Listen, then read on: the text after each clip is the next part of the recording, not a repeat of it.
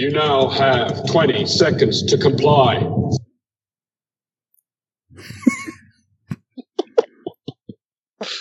Ja, wie, das war's jetzt? Warte. Inhabitants of peach trees. In case you people have forgotten. Ist viel zu leise. Wir fangen nochmal neu an. Nein, wir fangen nicht nochmal neu an. Doch, man hört doch nichts von dem Intro. Alles bleibt so, wie das ist. Nein! Es würde jetzt hier nichts dran rütteln. Warte. Wir machen. ich mach mal kurz hier. Also ich drücke jetzt nicht mehr. Stopp. Das sage ich Okay. dir. So Warte, warte. professionell hier. Es hört Der Einschub, der Einschub ist wundervoll. Und damit sage ich Guten Tag. Nein, lass du nicht! Das Intro!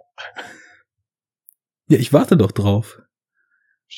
Schworte. Nix passiert. Inhabitants of peach trees. In case you people have forgotten. There's a block operates under the same rules as the rest of the city. Enough talk! That's not the law. I am the law.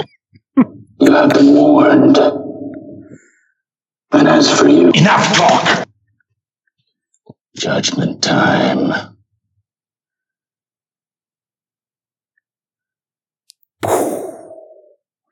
Gefährlich, gefährlich. Wie es hier im Hause Enough Talk zugeht. Und damit sind wir drin. Und ich, der Arne, sagt Hallo zu Jens. Hallo. Und ich sage vor allem Hallo zu einem viel zu lang nicht mehr in der Sendung gewesenen Gast, der sich hier direkt schon über zu hohe und zu geringe Professionalität quasi im gleichen Satz pikiert. Tamino. Mut. Ja, hallo! Den hast du dir zurechtgelegt. Ja, den- professionell, ich habe meine Aufnahme beendet, sorry.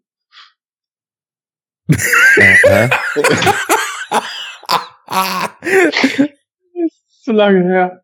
so, und was heißt das jetzt für uns? Das heißt gar nichts. Der nimmt jetzt einfach nochmal auf und ich schieb das dann da rein. Das ist doch alles scheiße. Warum ist auch das Intro so leise? ist alles Mist. Ich will, ja, egal. Nimm einfach auf. Ich nehme jetzt auf. Aber behalt auch das erste. Nee. Es, ich habe wild rumgeklickt und äh, dann war beendet. Ja, aber nicht gelöscht, oder? Doch. Na gut. Ich hab's ja auf Band. Hier kommt nichts abhanden. Ah, Meine. Güte, wir sind voll im Flow. Dabei haben wir uns doch schon eine Dreiviertelstunde unterhalten. So, Blick da jetzt auch nicht mehr so ganz durch. Sind wir jetzt in der Sendung oder? damit hast du dann in, in Gedenken an unseren Enough Talk Mitgründer und nach wie vor Mitglied im Geiste René, hast du jetzt auch die entscheidende Frage zum, An zum Anfang der Sendung gestellt. Nehmen wir schon auf. Genau. Jetzt muss ich nur noch fragen, irgendwie, oder nee, wie war das immer mit Transformers ist doch scheiße und so, ne? Ja, genau. Also es gab eigentlich die paar Trademarks am Anfang. Erstens, René muss irgendwann fragen, ob wir schon aufnehmen. Dann, René muss auf jeden Fall pro Sendung mindestens einen richtig matten sexistischen Shovi-Spruch raushauen. Es muss mindestens einmal in der Sendung über Transformers gerantet werden. Und ja, ich glaube, das war's erstmal. Aber das mit dem Shovi-Spruch kriege ich sonst auch noch hin heute. Ja, streng dich an, jetzt wo du Hafenarbeiter bist. Da pfeifst du doch den Mädels in ihren Miniröcken hinterher als Matrose. Ja, noch habe ich ja nicht angefangen. So, und außerdem hör mal auf, hier einfach irgendwelche privaten Details über mich zu verbreiten. Das kann ja nicht wahr sein. War Jetzt weiß ja jeder, wer Spaß. ich bin. Eigentlich bist du Judge jetzt. Auf jeden Fall, ey. So, aber erstmal wollte ich ja noch sagen, Jungs, ich finde das ja klasse, dass wir uns heute so ganz spontan mal getroffen haben und einfach dachten, hey, heute Abend haben wir doch alle Zeit, dann lass doch einfach mal wieder was aufnehmen. Also ich finde das super, dass das wirklich so, so einfach aus dem Bauch heraus mal jetzt so ne, völlig unkompliziert funktioniert hat, oder? Finde ich auch. Ja, Also- ja, so ist es. Auch die ganzen Leute, die mit uns auch ähnlich wie du schon mal vorhatten, sich einfach mal so spontan hinzusetzen, die können vielleicht in diesem Zuge auch mal hören, gut Ding will Weile haben. Denn Spontanität will geplant sein.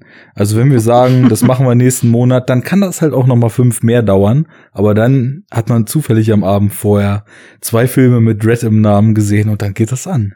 Ist gar kein Problem. Kann man machen. Tja. Ja, und ich muss noch sagen, ich bin ein bisschen krank, hört man vielleicht auch noch. Ich fühle mich aber wieder ganz frisch heute. Ja, aber ich habe in den letzten Tagen ein bisschen zu viel Slow-Mo gezogen. Und da ne, hat man noch ein bisschen die Nachwirkungen jetzt präsent. Naja, aber das, das Schlimme ist nur so, gerade beim Lachen muss ich oft husten. Also lass mal heute nicht so witzig machen, okay? Bisschen, bisschen ernsthafter. Ja, das Wie? kriegen wir hin. Wir, Nee, sind, ne? wir, sind, wir, sind, wir sind nie äh, lax drauf. Bei uns geht es immer streng nach Protokoll, weil wir wollen ja hier Mhm. schließlich ernsthafte Filmkritik machen. So. so. die schöne, die schöne Pastewka-Geste. Genau. Das habe ich auch nicht mehr weggekriegt. Also das, kriegst du auch nicht. das werde ich auch mit 80 noch machen, glaube ich. Ja, das, Ich habe tatsächlich dieses Jahr, nachdem die neue Staffel Anfang Januar kam, einmal noch mal die komplette Pastewka-Serie durchgerewatcht. alle neun oder wie viel sind das inzwischen da? Ja, neun. Die neunte kam und die habe ich dann geguckt und dann habe ich eins bis acht noch mal geguckt. Äh, ist schon echt nicht nicht schlecht, muss man sagen. Also der hat zwischendurch hat sie dann irgendwie mal so einen Hänger. Ich glaube so in der dritten, vierten.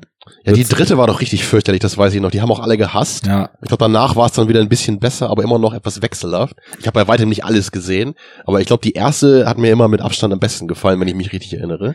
Also die ersten beiden sind super. Die sind halt noch so total schematisch, ne? Jede Folge ist gleich. Ihm passiert am Anfang irgendwas. Er ist dann irgendwann das mega Arschloch und dann holt ihn das halt am Ende ein, was er da gemacht hat. Ja, ja. Und ähm, auch so total unabhängig voneinander. Und in der dritten und vierten, da sind sie irgendwie total komische Wege gegangen, was so die Mikroplots dieser Sendungen betraf. Und dann haben sie irgendwann angefangen, so ein bisschen übergeordnetere Story-Arcs da einzubauen, was anfangs noch seltsam war, aber über die Staffeln gibt's halt mittlerweile so viel Running Gags und wenn man das einmal so am Stück guckt, dann merkt man halt echt, dass da die Autoren dann manchmal auch Staffeln später irgendwie Dinge aufgreifen, die irgendwann mal vorbereitet wurden und dann teilweise so 20 Folgen später ihren Payoff kriegen oder so. ist echt nicht schlecht. Und äh, irgendwie, irgendwie knuffiger Humor. Muss man schon sagen.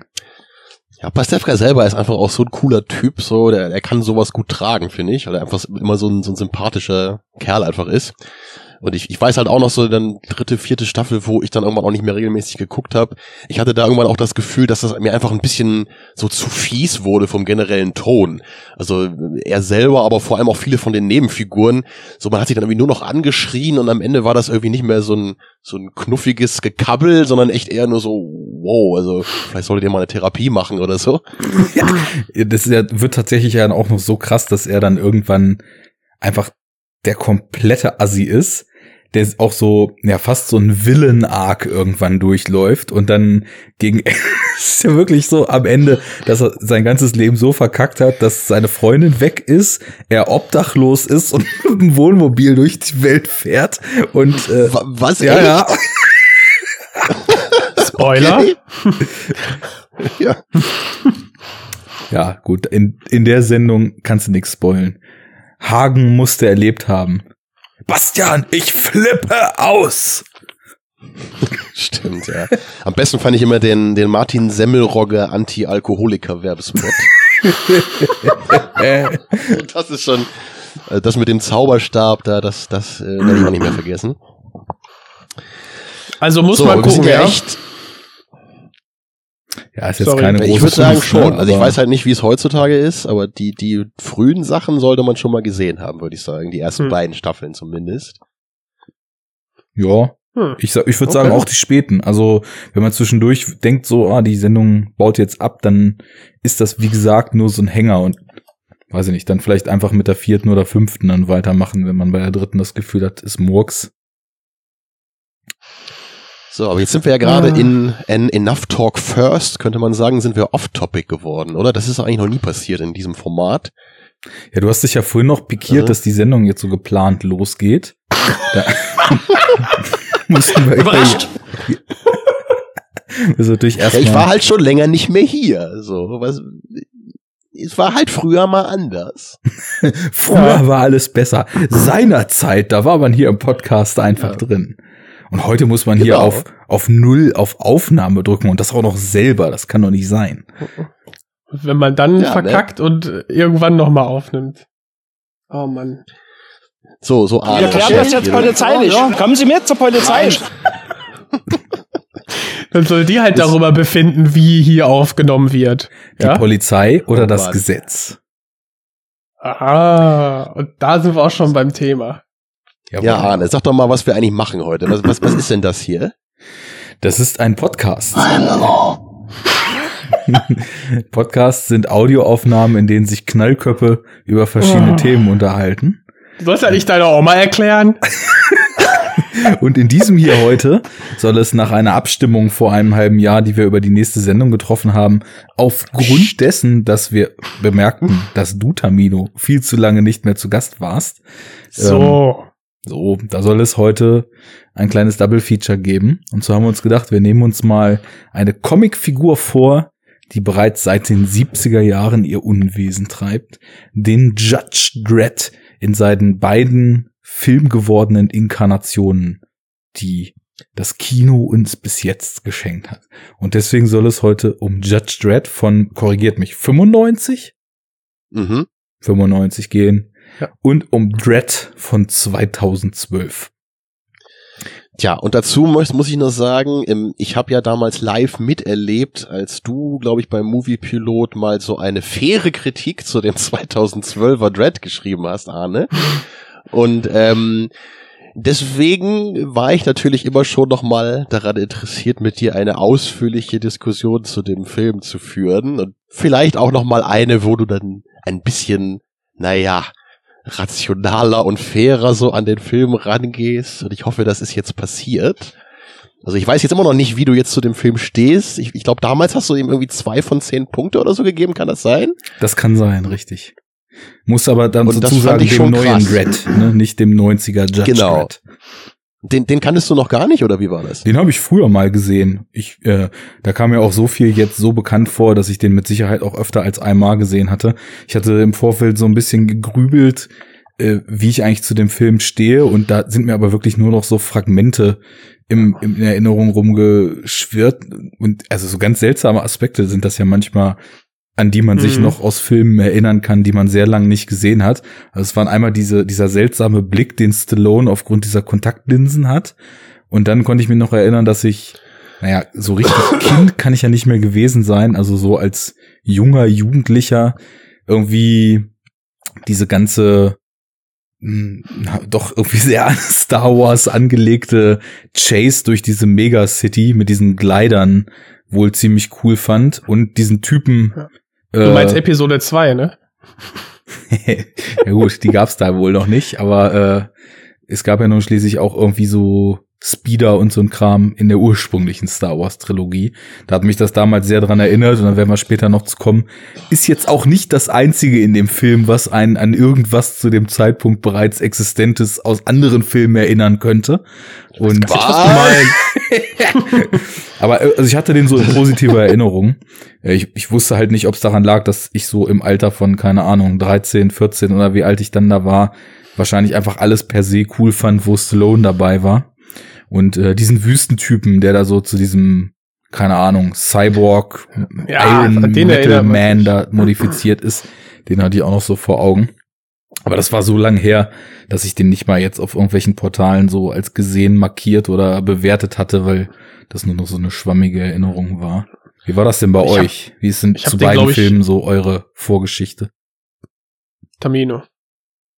Ich muss zuerst, ne, damit du dir nicht selber was ausdenken musst, hä? nee, weil so Ja. der Gast als Sandwich, you know? Oh, das klingt gut. ja, ähm, Und heiß. Oh ja, ja. Also ich habe Oh, das ja geil. auch damals so ein bisschen angestoßen hier, glaube ich, diese Idee, dass wir uns vielleicht mal so diesen Film als Double Feature ne, hier so mal nähern könnten. Also den den ursprünglichen Judge Dredd, ich kann mich noch erinnern, das war eine meiner ersten DVDs und ich habe den, glaube ich, What? echt mal bei Penny gekauft. ja, also das muss so um die Jahrtausendwende gewesen sein, so glaube ich. Da war der halt in so einer Grabbelbox für ein paar Euro. Vielleicht sogar noch D-Mark, ich weiß nicht. Also es um, ungefähr so zu dem Zeitpunkt muss das gewesen sein und ich habe den seitdem halt oft äh, und immer wieder gerne geschaut. Ich glaube, meine erste DVD habe ich mit Euro gekauft. Ja, ich bin mir nicht mehr sicher. Also da kann ich jetzt auch nicht die Hand ins Feuer legen. Also ich weiß nur dieses Cover, ne, wo man ja nur so Stallones Kopf mit dem Helm sieht, das hat mich Mhm. da so angelacht, ne, das hat mich gleich so völlig fasziniert und der Film war dann auch einfach der Hammer für mich. Äh, Ich mag den halt bis heute sehr gerne. So mein, meine Sichtweise hat sich vielleicht ein bisschen geändert, warum ich ihn so gerne mag. Also ich erkenne vielleicht schon noch ein paar Aspekte, die schon ein bisschen dämlich sind. Aber ich würde trotzdem behaupten, ne, dass der Film jetzt nicht nur alberner Quatsch ist. Also der hat durchaus auch ein paar Aspekte, die ich echt genuin gut finde. Ähm, naja. Und ähm, ja, was den anderen Film angeht, das war ein bisschen anders bei mir. Den, den habe ich auch, ja, 2012 kam er raus. Ich denke mal, so ein Jahr später werde ich den gesehen haben. Fand den ganz nett. Hab den dann noch irgendwann, irgendwann mal geguckt, fand den wieder ganz nett. Aber dann ist halt was passiert vor ungefähr ja, ein, zwei Jahren oder so. Dann habe ich ihn nämlich noch Aha. mal geguckt. Und plötzlich war es ein Lieblingsfilm von mir. Und Boah. das, äh, also das ist schon, also Top 10 würde ich wohl nicht sagen, aber so Top 20 können wir drüber reden, muss ich echt sagen. Also das ist, für mich ist das echt ein besonderer Film. Äh, Das führen wir natürlich dann nachher äh, Ja, ja, ja. weitestgehend aus, warum. Deswegen kann ich nur sagen, ich habe da echt ein besonderes Verhältnis zu und ähm, er hat halt nicht so gleich gezündet. Der, der ursprüngliche hat es damals wirklich, der hat mich sofort abgeholt als, äh, als Teenager. Das Stöpsel. Ja, aber den, genau. Aber bei dem neuen war es halt eher so, am Anfang habe ich den so eher so als Actionfilm gesehen, dachte, oh, die Action ist jetzt aber nicht so toll und ein bisschen repetitiv. Aber so im Laufe der Zeit hat mich halt so dieser Sog aus Gewalt und ne, Kompromisslosigkeit mit diesem pulsierenden minimalistischen Soundtrack, also der hat mich so total in seinen Bann gezogen. Ich habe den nämlich einmal, genau, das war, da war ich beim Kumpel zu Besuch und er ist nämlich schon pennen gegangen und ich wollte irgendwie noch ein bisschen was machen, weil ich noch nicht müde war. Und dann habe ich halt auf seinem Netflix-Account nämlich dann den Dread-Film noch geguckt vor dem Schlafen gehen. Und dann war ich halt so voll ne, dabei, weil ich noch, ich hatte noch ein bisschen äh, Gehirnkapazität übrig vom Tag. Und dann habe ich mich halt mal so voll drauf eingelassen und der hat mich halt wirklich voll mitgenommen. Einfach, es war wie so ein, ne, wie so ein Sog, richtig. ja, so soll es sein. Ja. Perfekt. Ja, und wie war das bei dir?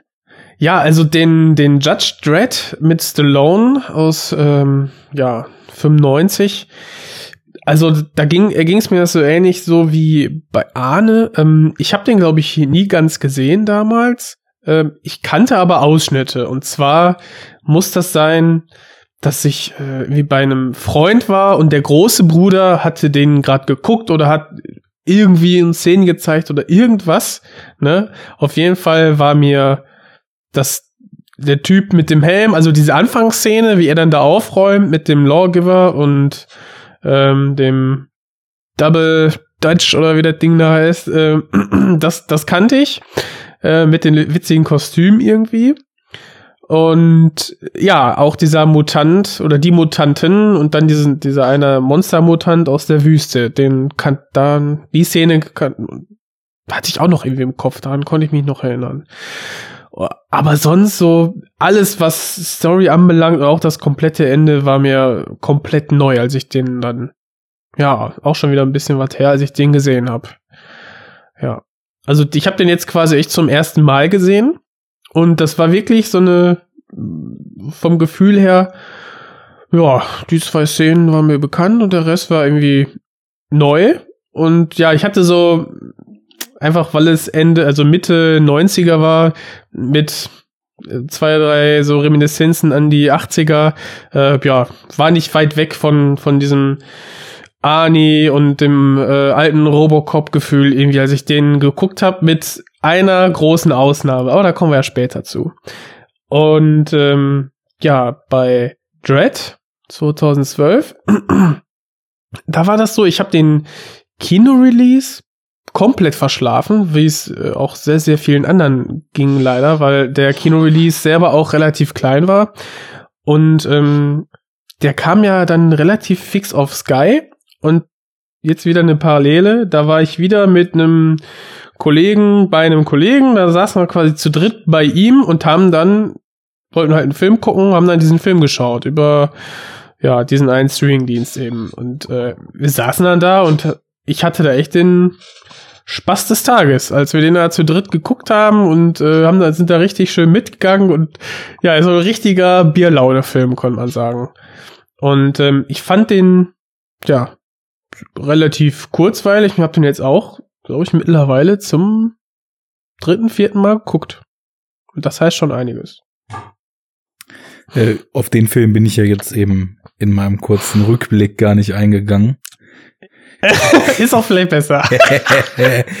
Tamir ja, hatte ja nur interessant, schon interessant. erwähnt, dass ich da wohl im Netz auch mal ganz gut drüber abgerantet habe.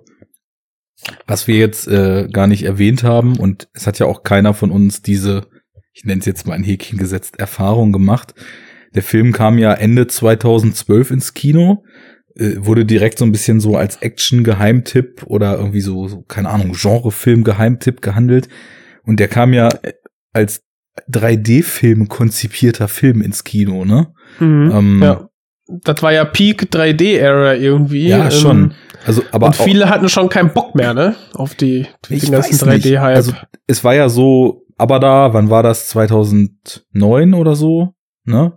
Da aber da ja. hatten ja manche Leute so die Hoffnung, nehme ich mich sogar partiell gar nicht aus, dass 3D irgendwie auch noch was Interessantes mal werden könnte. Und dann kam halt so eine Reihe Filme, so die nächsten Resident Evil Teile oder keine Ahnung, My Bloody Valentine 3D oder dann eben auch Dread, die so, sag ich mal, so relativ auf erstmal Genre-Elemente reduzierte Spektakelfilme halt auch in 3D gedreht haben. Und äh, das war eben einer dieser Filme, wo halt definitiv, und das ist jetzt, was mir beim erneuten Schauen aufgefallen ist und dann auch wieder eingefallen ist, dass es was war, was mich beim ersten Gucken extrem genervt hat, wo halt so richtig viele für 3D so wie sie sind gestaltete Szenen eben mit drin sind, ne? Nicht so wie bei deinem Lieblingsfilm Gravity, ne? Das Hör mal, anderes. gegen Gravity. Ja. Gravity Echt? schmeißt einem ja- nicht nur Dinge entgegen. Ja, also es gibt, es Hm. gibt, also Avatar hat diesen 3D-Hype natürlich aufgelöst. Darüber können wir uns ja, darauf können wir uns ja alle einigen. Und dieses Ja. Dinge ins, ins Gesicht schmeißen, ne? Das hatten wir dann irgendwie, Bloody Valentine hat es ja schon genannt. Wir haben noch ein paar krasse Blut- und 3D-Effekte dann hier irgendwie bei dem äh, Final Destination 3D und- oder wie der hieß. Piranha 3D Was, sowas von gibt's auch? Aja. Ja, ja. Aber dann Den wir natürlich alle gesehen haben. Ja, es, es gibt aber noch, noch ein paar Filme, die ähm, eigentlich auch gut 3D auch storymäßig benutzt haben. Also ich erinnere mich da an die Karte meiner Träume, das von Jean-Pierre Genet gewesen. Stimmt. Ist, Stimmt. ist so ein, so ein Jugenddrama, Kinderfilm, so, so eine Mischung. Ähm, da hast du halt quasi Erinnerungen und Fantasiewelt, die so ineinander verschmelzen mit so einem 3D-Effekt. Das war echt ganz cool gemacht. Oder, ähm, wo war das denn noch? Bei so einem, ich glaube, Roman Polanski-Film? Äh, äh, ging es auch irgendwie, da hat so ein, so ein Typ hat, glaube ich, ein Kind überfahren und dann ist das quasi ein Drama, äh, wo dann auch quasi die Menschen irgendwie wirklich visuell nicht nur durch Blocking getrennt sind, sondern auch einfach auf verschiedenen 3D-Ebenen sich Wim äh, Wenders geg war das. gegenüberstehen. War das Wim? Okay. Ja. Ich Okay. wollte gerade sagen, Wie hieß denn der Film noch mal? 3D-Film? Der war mit James Franco. Fra genau. Ähm, oh Gott, den habe ich auch gesehen. Hat, echt, hast du gesehen? Ja, Sehr der hat gut. auch, also weißt du, das, der hat zumindest so ein bisschen versucht, ähm, also so Autorenfilmmäßig, der hat halt ja, ja, eher so ja. versucht, so Räume in 3D zu erschließen Richtig. und dann so ein genau. bisschen so diese Projektionsfläche des Inneren so in diese Räume zu erweitern. Also ich habe den zwar nur zu Hause gesehen, aber man hat schon gemerkt, die Bildgestaltung ist anders, als es jetzt bei so einem normalen Autorenfilm-Drama wäre. Ähm oh Gott, ich habe die ganze Zeit den Titel von diesem letzten äh, You Were Never Really Here, aber der, so ähnlich war der Titel irgendwie, aber ich, ich komme nicht drauf. Äh, Wenn du den ich nur glaub, zu Hause gesehen hast, dann hast du ihn doch gar nicht everything will be richtig fine. gesehen. Ach, Everything will be fine. So heißt er. Everything, äh, will be everything fine, genau. will be everything fine. will be fine, ja. Genau. Nie von gehört. Ja, eben, hat man noch nicht gehört. Und natürlich weshalb ich ja darauf komme, ist halt dieses Nutzen von 3D, dass wenn es nicht nur auf Dinge ins Gesicht schmeißen reduzierst, dann kannst du damit ganz schöne Dinge machen. Und ich finde, Gravity schmeißt auch Sachen ins Gesicht, aber diese Leere im Raum und, und sie dann als einziger Punkt mal äh, mit dem Hintergrund äh, der Erde oder einfach des Alls und dann dreht sich alles und du verlierst einfach vollkommen die Orientierung. Das war schon sehr gut gemacht damals im Kino. Also wirklich 2D und 3D Gravity im Kino, das waren fast zwei verschiedene Filme. So.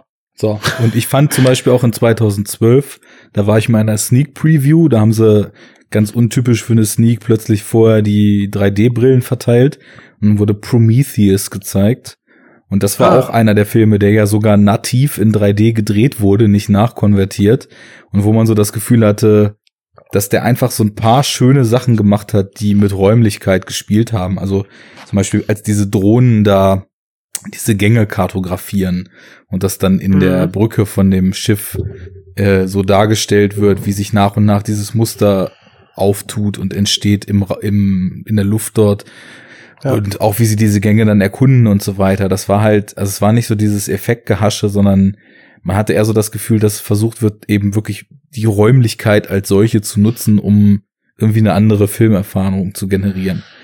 Naja, äh, und ich, also diese Hoffnung Und- bestand, glaube ich, bei mehr Leuten 2012 noch als heute. Also heute ist einfach so Standard. Die größten Blockbuster laufen in 3D und glücklicherweise hier jetzt mittlerweile auch immer mehr wieder in 2D. Und äh, ja, Aber das, das, der Kommentar in einem, in einer Featurette auf der Blu-ray hier von Dread war aber auch, dass jetzt Dread 2012, äh, ja, es war eine Indie-Produktion und ähm, die haben halt schon ähm, gesagt, okay, mit dem 3D-Hype wollten sie einfach noch ein paar Euros mehr abgreifen. Das heißt einfach, dieses Vorurteil des Cash Grab, wenn du einfach in 3D draufballerst, weil jeder dann drei Euro mehr latzen muss an der Kinokasse, ist, war da quasi intendiert. So. Allerdings haben die sich doch dann äh, noch auch mit den Effekten und so doch echt Mühe gegeben. Und ich finde, ähm, die Slow-Mo, äh, auch wenn es jetzt, sag ich mal, irgendwie so eine Art Gimmick ist, hat es trotzdem ähm, zumindest äh, ja, dadurch, dass du einfach so eine visuelle ähm, Varianz dann quasi mitten im Film hast, die A auch in der Story mit benutzt wird, ähm, hat das einfach auch so eine ähm, ja eine, eine weltinhärente Logik. Das ist einfach, dass quasi diese Droge so stark also so im Boom ist im Prinzip. Ne? Es ist quasi so, als würde es jetzt kein Gras geben und morgen äh, würde es jemand erfinden, ja, dann würden sich alle die Finger danach lenken. So, so ähnlich äh, ist das wohl auch mit der Slow-Mo-Droge hier in, in Dread gewesen.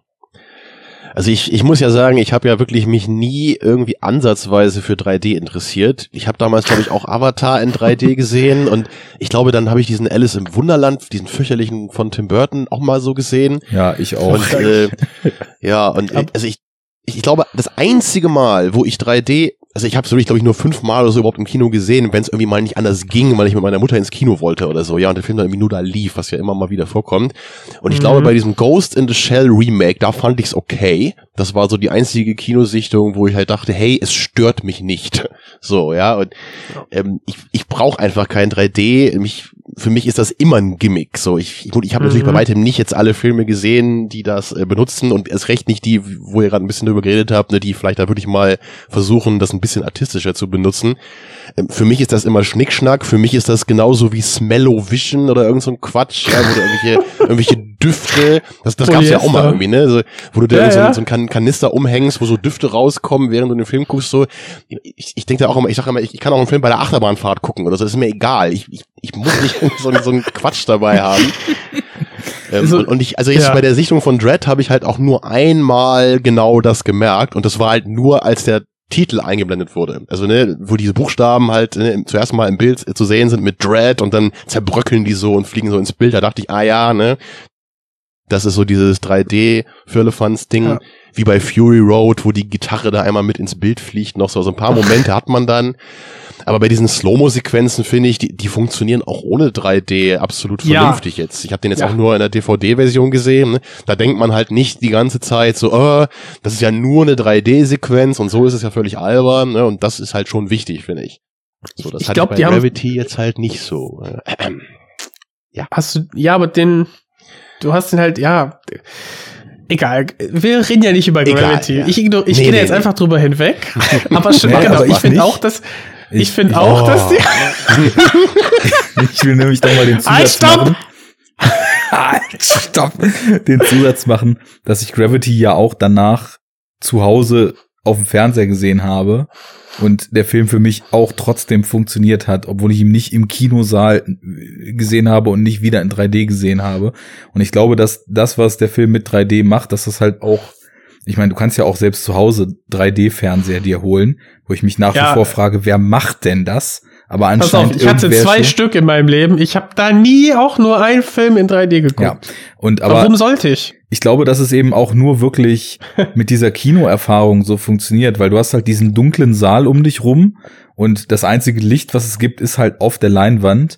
Und gerade in diesem Konzept, was Gravity nutzt, dieses Lost in Space mäßige, da macht das halt schon für die Gesamtwirkung und das Gesamtgefühl einen totalen Unterschied, ob du in einem Zimmer mit Licht an und so weiter sitzt und auf dem Fernseher diesen Film guckst oder in diesem abgeschlossenen Raum, wo alles dunkel ist und nur die Leinwand hell und tendenziell Mhm. wenn so eine Verschwimmung stattfindet, der Rest des Kinosaals auch dieser Space-Raum sein könnte, der halt dunkel ist, weil es Space ist und nur das, was du auf der Leinwand siehst, ist eben der Fokus so. Ja, du hast, du hast recht. Und wenn du dann noch diese, diese, dieses, diesen Effekt hast, dass halt viel aus der Leinwand heraustritt und die, der Hintergrund an sich noch viel weiter weg ist, dann hast du ja diesen, dann hebt sich das, dann löst sich ja quasi dieser Raum, Kino, der Kinosaal, der löst sich ja dann wirklich auf im Bild. Und das war ja das, was ich damals immer gesagt habe, dass der Film Ja. sich durch das, Deswegen also, wirkt er halt wirklich so ganz anders. ja, dann. durch das 3D dann wirklich so wie mit in Space sein so angefühlt hat. ja. weil er eben auch,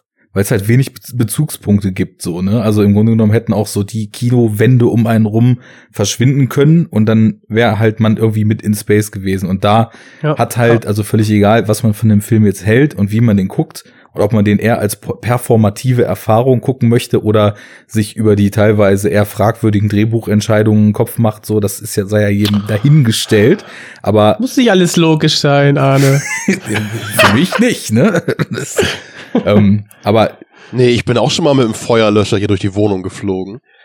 kann's ja gar nicht, ist ja Bullshit. Schwerkraft. Er muss halt nach unten halten.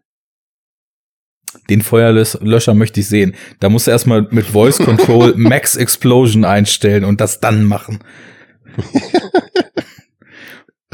Na Ja. gut, also ums abzuschließen, ist äh, ja ist eben da irgendwie eine coole Sache gewesen und ich bin mir hundertprozentig sicher, dass das als Konzept eben mitgedacht wurde, auch in der Entwicklung des Films. Und hier Ist es. weiß ich nicht, kam mir das eher so vor in ein paar Szenen, als ob einem einfach mal so für 3D noch was entgegengeworfen wurde, was aber beim zweiten Mal gucken, so viel kann ich ja schon mal andeuten, mir nur noch auffiel, mich aber nicht mehr wütend gemacht hat. Wow. Immerhin. Äh, ja, äh, aber können wir jetzt eher nicht abschließend beurteilen, weil wir haben ihn ja nicht gesehen in 3D. So. Genau. Wobei dann später auch Ja. eben Sachen kommen, was so diese Höhe dieses Gebäudes betrifft. Und gerade Das so, kommt schon geil, wenn so du dann Shots selber in die. Vertikale und so, wo Ja. ich mir dann gedacht habe, okay, also wenn man vielleicht bei diesen. Slow-Mo-Sequenzen dem, dem Filmemacher, wer auch immer das in diesem Fall nun genau ist, da kommen wir ja auch später zu, ähm, wenn man dem vielleicht vorwirft, dass er da so ein bisschen Effekthascherei bei dieser, diesen Drogenflashs macht, dass er dann eben aber auch schon was Raumtiefe oder Höhe eben betrifft, definitiv auch Shots findet, die mit Raumausrichtung spielen, wo 3D dann sicherlich, wenn man es mag, auch wieder einen coolen Effekt gehabt haben muss. Mhm. Hätte, hätte Mofa-Kette, wie du schon sagst. Wir haben ihn eben nicht in 3D gesehen. Naja, You auf jeden now Fall. have 20 seconds to comply. Ihm würde ich immer gehorchen. Ja. Jetzt sind wir abgeschwiffen auf 3D. Ich wollte eigentlich noch sagen, wie ich den Film dann damals gesehen hatte. Ich habe ihn dann irgendwann mal zu Hause geguckt und hab aus verschiedensten Gründen hat er mich aufgeregt, fand ich ihn lächerlich und war hinten raus so weit, dass ich wirklich, und das ist, kommt echt selten vor, dass ich wirklich so weit gegangen bin und aus Überzeugung gesagt habe, dass ich diesen Film wirklich erbärmlich finde. Das kommt übrigens überproportional Was? häufig anscheinend bei Filmen vor, die ich ziemlich gut finde, oder? Ja, da das ist sein? irgendwas, aber das funktioniert in die andere Richtung ja auch sehr gut. Also, wenn Ja, wir das jetzt mal ist wahr, das über, ist wahr. über Spring Breakers oder Snowpiercer brauchen wir nicht sprechen heute, aber ähm, Come on! das, das können wir in beide Richtungen. Wobei Also ich, ich würde ja sagen, ich bin so dann irgendwie so der Stoßdämpfer und orientiere mich da irgendwie zwischen euch ein. Bei unserem Sandwich, ja. Aber nein! Der Gast ist in der Mitte. Ja, du bist unten, Also- dann passt das doch. Ja, genau. Auf mich wird eingetreten. Ähm, wollen wir Naja. denn irgendwie chronologisch vorgehen? ja, lass uns doch wir erstmal über die Figur Dread so ein bisschen reden, weil die ist ja, Ja. nun in beiden Figuren, äh, in beiden Filmen absolut Genau. Kern. Du bist ja jetzt, Com- du bist ja jetzt Comicleser, Arne. Hast du denn auch ein paar 2000 AD Comics gelesen? Das wollte ich jetzt nämlich auch fragen, ob das hier jemand kennt. Ich nämlich überhaupt nicht. Also Auch ich habe null. tatsächlich in Judge Dredd Comics reingelesen. Ähm, Wenigstens einer bereitet sich vor. Prima. ja, aber gut. das war für mich, also ich bin bei sowas ähm, ja immer so ein Fan von Chronologie. Und ich hatte es ja vorhin schon einmal so kurz angedeutet, die Figur gibt's halt seit den 70ern, um genau zu sein, seit 1977 in diesem britischen 2000 AD, wie du schon richtig sagtest, ähm, Heft. Da ist die wohl in der zweiten Ausgabe erstmalig aufgetaucht. Und von diesem Heft sind seitdem 1800 Ausgaben rausgekommen, weil die nämlich sogar wöchentlich erschien. Und ähm, Ja. Das war, glaube ich, anfangs eher noch so schwarz-weiß Comic-Strips und hat sich dann halt zu so richtigen Heften entwickelt. Und ich habe jetzt halt, ähm, ich nutze ja, weil ich ja regelmäßig in den USA bin, diese Comixology Unlimited Flatrate, die man, wenn man in den Hm. USA ist, sich dazu buchen kann, ne? Und ähm, Cool. da ist halt, da sind halt so ein paar neuere Judge Dredd Comics in der Flatrate mit drin gewesen. Die habe ich mal angelesen und ähm, hatte dann so das Gefühl, was man auch bekommt, wenn man sich zum Beispiel in so lang laufende Superhelden-Serien einfach mal so irgendeinen beliebigen Einstiegspunkt sucht. Ähm, da ist eine ganz schön krasse Mythologie hinter. Da ist Worldbuilding, was halt mittlerweile über 40 Jahre läuft, hinter. Und ähm, also mir fiel das, obwohl das halt eine neu gestartete Judge Dredd Serie war, die auch irgendwie so viele von den Basics nochmal so erwähnt, fiel das irgendwie schwer, mich da so einzufinden. Also ich hätte, wenn, dann eher Bock, mir wirklich so diese alten Comics mal zu besorgen. Ähm, kriegst du natürlich die Hefte irgendwie nicht mehr, aber irgendwo im Netz würde ich schon mal irgendwer gescannt haben und mich da mal so ein Ah, bisschen. für 2000 Euro. Kriegst du genau. Eigentlich Mint, Mint Copy sealed. Ja, dann musst du halt mal einen Monat dafür arbeiten. So, dann hast du mal ein Heft. Genau. Ja. Äh, man soll ja schließlich dann auch das Ganze ein bisschen wertschätzen. Naja, also auf jeden Fall habe ich mich dann erst, nachdem ich gemerkt habe, also ich, ich finde jetzt hier über diese Comics, die ich mir da rausgesucht hatte, die waren nicht schlecht so, die, also sowohl optisch als auch von den Inhalten, weil ich, wir sind da, glaube ich, uns alle einig, dass bei Dystopien und das ist ja irgendwie so Dystopie und Postapokalypse in einem, so die, die Judge Dredd Dinger, äh, dass man da nie was verkehrt macht und dass solche Szenarien erstmal grundsätzlich so das Interesse wecken und ähm, habe mich dann so ein bisschen generell eingelesen und das ist schon ziemlich abgefahren, was die aus diesem Setting über die ganze Zeit so rausgeholt haben. Also diese Judges und dieses Setting, dass eben so die drei Instanzen vereint sind und mehr oder weniger in so einem sehr totalitären System irgendwie versuchen gegen eine völlig übermächtige Kriminalität so das Gesetz irgendwie noch durchzusetzen. The Das- Law. The Law. Was eben, was eben äh, frei nach Better Call Saul auch das höchste Gut ist, ne? Ähm, da, da, das ist erstmal so die Basisprämisse, aber was da so abgeht und was da für Storylines und für Figuren und auch für ein Mindfuck irgendwann mit reinkommt, da gibt's dann irgendwie auch äh, Zombie-Judges aus Paralleldimensionen irgendwann. Also Judge, Judge Death Death. Ja, ja. und äh, all solche, all solche Sachen. Aber wie gesagt, ich hab's ja mal. Comic eben. Ja, genau. Also ohne irgendwie so ein Schwurbelkram wäre Comic nicht Comic. Das ist schon recht. Aber also Aber mir es fiel ist es halt jetzt schwer, einen so ein- Einstieg zu finden, um es mal abzuschließen. Ist halt auch wie irgendwie so ein Kind seiner Zeit, ne? Also Mitte 70er, äh, die Menschen sehen sich nach Recht und Ordnung und äh, ja, dann kommt halt quasi dieser Naja. Supercop auf die auf die Bildfläche und äh, will quasi so in John Wayne Manier dann aufräumen, ne? Du, der hat ja quasi das Interessante an Judge Dredd an dieser Comicfigur finde ich ist, dass der dass die bildliche Fläche, also das, was du siehst und was du mitbekommst von diesem Charakter, ist im Großen und Ganzen auch erstmal das, was ihn ausmacht. Und nicht viel mehr.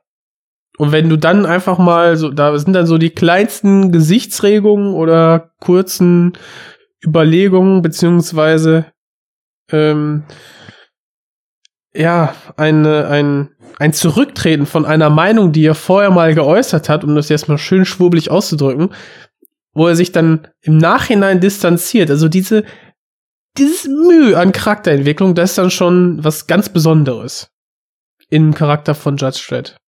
Ja, so habe ich ihn quasi kennengelernt. Ja, der Charakter ist im Grunde genommen überhaupt gar kein Charakter, sondern eigentlich mehr so ein emotionsloses, fast roboterartiges Wesen, was als verlängerter Arm dieses Systems dann eben versucht, die Kriminalität auf eine sehr, sehr krasse Art und Weise, die natürlich auch höchst fragwürdig ist, zu bekämpfen. Aber ich, Also er ist ein Symbol, würde ich sagen. Ja, Ne? Also, aber Arne, Boys will be Boys. das ist die Antwort an, auf, auf den Feminismus. Judge Dredd. Was Also ich weiß auch noch Female beim- Judges, bei- die werden auch Boys sein, oder? Hm? Oh. Wer, was? Die Female also damit Judges fangen wir jetzt werden nicht auch an, Boys Leute. sein. Hier. Ja. Judge und Judge, Judges, Judges, ich weiß nicht wie. Oh Gott. Judges und Also Judginnen. Judge Auf Deutsch James. so, ja. Also, also ich, ich erinnere mich noch bei meiner ersten Sichtung fand ich nämlich die Figur Dredd jetzt in einem, einem neuen Film auch ein bisschen ein bisschen irre so. Oder sie sie sie war für mich so, so fast ein Fremdkörper, ne, weil sie so entmenschlicht schon war. ja. Ja, und deswegen meinte ich halt eben, man könnte halt echt sagen, es ist weniger ein Mensch oder eine Figur als vielmehr so ein Symbol. Er steht eigentlich für diese Art der Gerechtigkeit ne, in dieser dystopischen Gesellschaft. Und ich fand das damals ein bisschen merkwürdig, ihn dann so mit dieser Anderson, ne, mit seiner, mit, mit seinem Rookie hier interagieren zu sehen. Ne, weil sie ist so ein relativ typischer Protagonist, ne, so ein bisschen jung, blauäugig, hat noch Ideale und wird dann so ein bisschen desillusioniert im Laufe der Geschichte. Und daneben hast du halt irgendwie Dread und das ist halt so ein völlig entmenschlichtes Symbol und, und die beiden reden dann so miteinander. Und das, also da komme ich heute besser mit klar, aber ich weiß halt noch, dass mich das am Anfang äh, immer so ein bisschen ratlos zurückgelassen hat. Also Ja, und in dem hab alten Film haben sie das ja ganz anders gemacht. Ne? Da haben sie ja, das kritisieren ja auch viele, dass sie eben, ne, also dass Stallone da eben zu sehr so die menschliche Figur ist und ne, weil, aber ganz bekannt ist ja immer die Tatsache, dass der Dredd ja im Comic nie seinen Helm abnimmt und beim alten Film natürlich so, hey, ich bin Stallone, ich nehme doch nicht äh, meinen Helm nicht ab hier. Also, Ja, nach sorry, fünf ne? Minuten, Also, zack, Helm ab. eben, Okay, keine Werkstreue, Scheißfilm. sowieso. I am the law. Das, das hatte ich die ganze Zeit auf den Lippen, wo du meintest, ja, er ist, er ist äh, äh, die Gerechtigkeit. Er ist das Gesetz. Er, er personifiziert sich ja quasi selber mit dem Gesetz. Ich meine, das machen alle Judges, aber den Judge Dredd nimmt man's, nimmt man's ja quasi ab. Ne? Weil er, weil er so dieses, äh, äh, man könnte fast sagen, er hätte Asperger. Er sieht alles nur schwarz und weiß. Na gut, aber Ja, er ist ja auch ne, die, das, das Gegen, den, äh, der Gegenentwurf zu der Gewaltenteilung. Ne? Das ist ja auch die Idee von den Judges, Ja. dass sie halt alle Gewalten in sich vereinigen. Genau. Ja, und- Richter, Jury und Executioner. Executioner. Ja. Und beim alten Film, da wird dem Ganzen, na, es gibt natürlich einmal diese Story, was er überhaupt ist, die sich dann später als so ein kleiner Twist offenbart. Aber es gibt ja auch äh, die Geschichte mit dieser Akademie, die so ein bisschen Starship Troopers mäßig, äh, wobei der kam später, oder?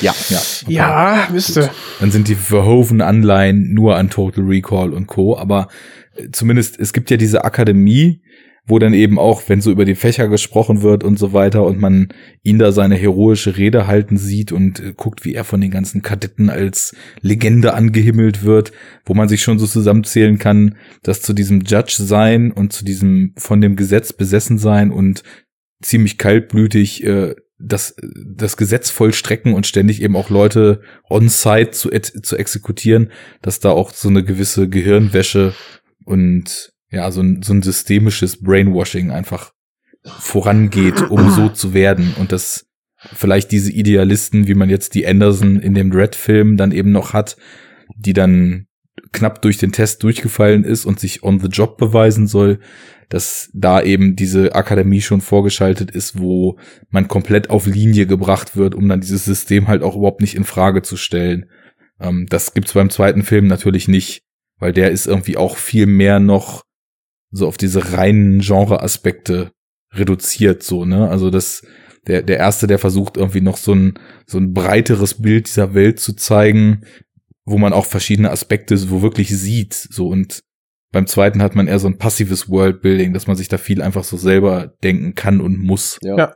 Du hast viel, Also viel im Hintergrund. Also du hast ja am Anfang wird dir kurz, also super effektiv. Ich habe auf die Uhr geguckt. Ich glaube, nach acht Minuten sind wir durch mit dem Worldbuilding und auch mit dem Character Building von Judge Dredd. Du wirst reingeworfen, sofort siehst du quasi ein, Ödland in der Postapokalypse, dann zoomt die Kamera so langsam an so ein irgendwas Graues am Horizont äh, lang und dann merkst du, okay, da die Off-Stimme sagt, ja, wir sind hier in der Megacity, dann zack, schnell Schnitt, dann siehst du einfach eine Mauer und dahinter, hinter dieser äh, Wüstenmauer erstreckt sich einfach eine unendliche Stadt.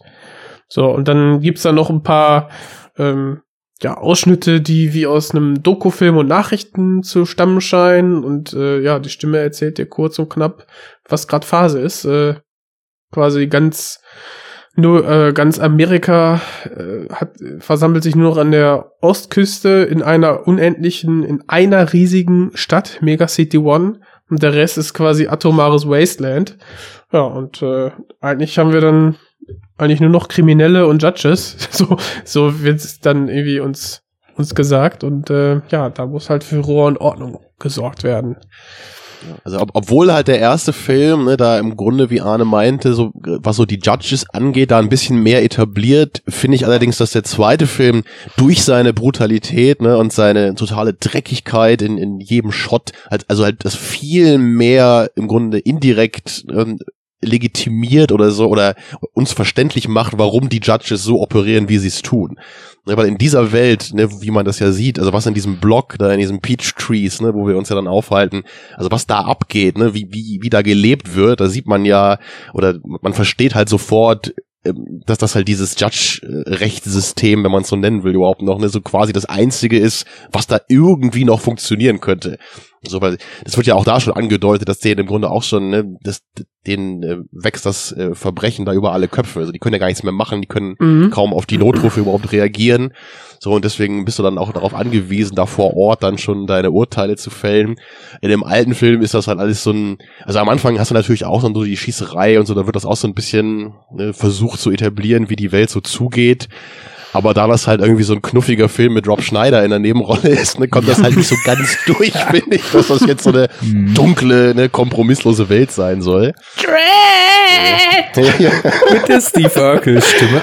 Ja, ey. Oh Mann. Ich sehe nur SpongeBob so vor Augen. ich- Ja. ja, Ich hab mich kaputt gelaufen, Sofa, der ey.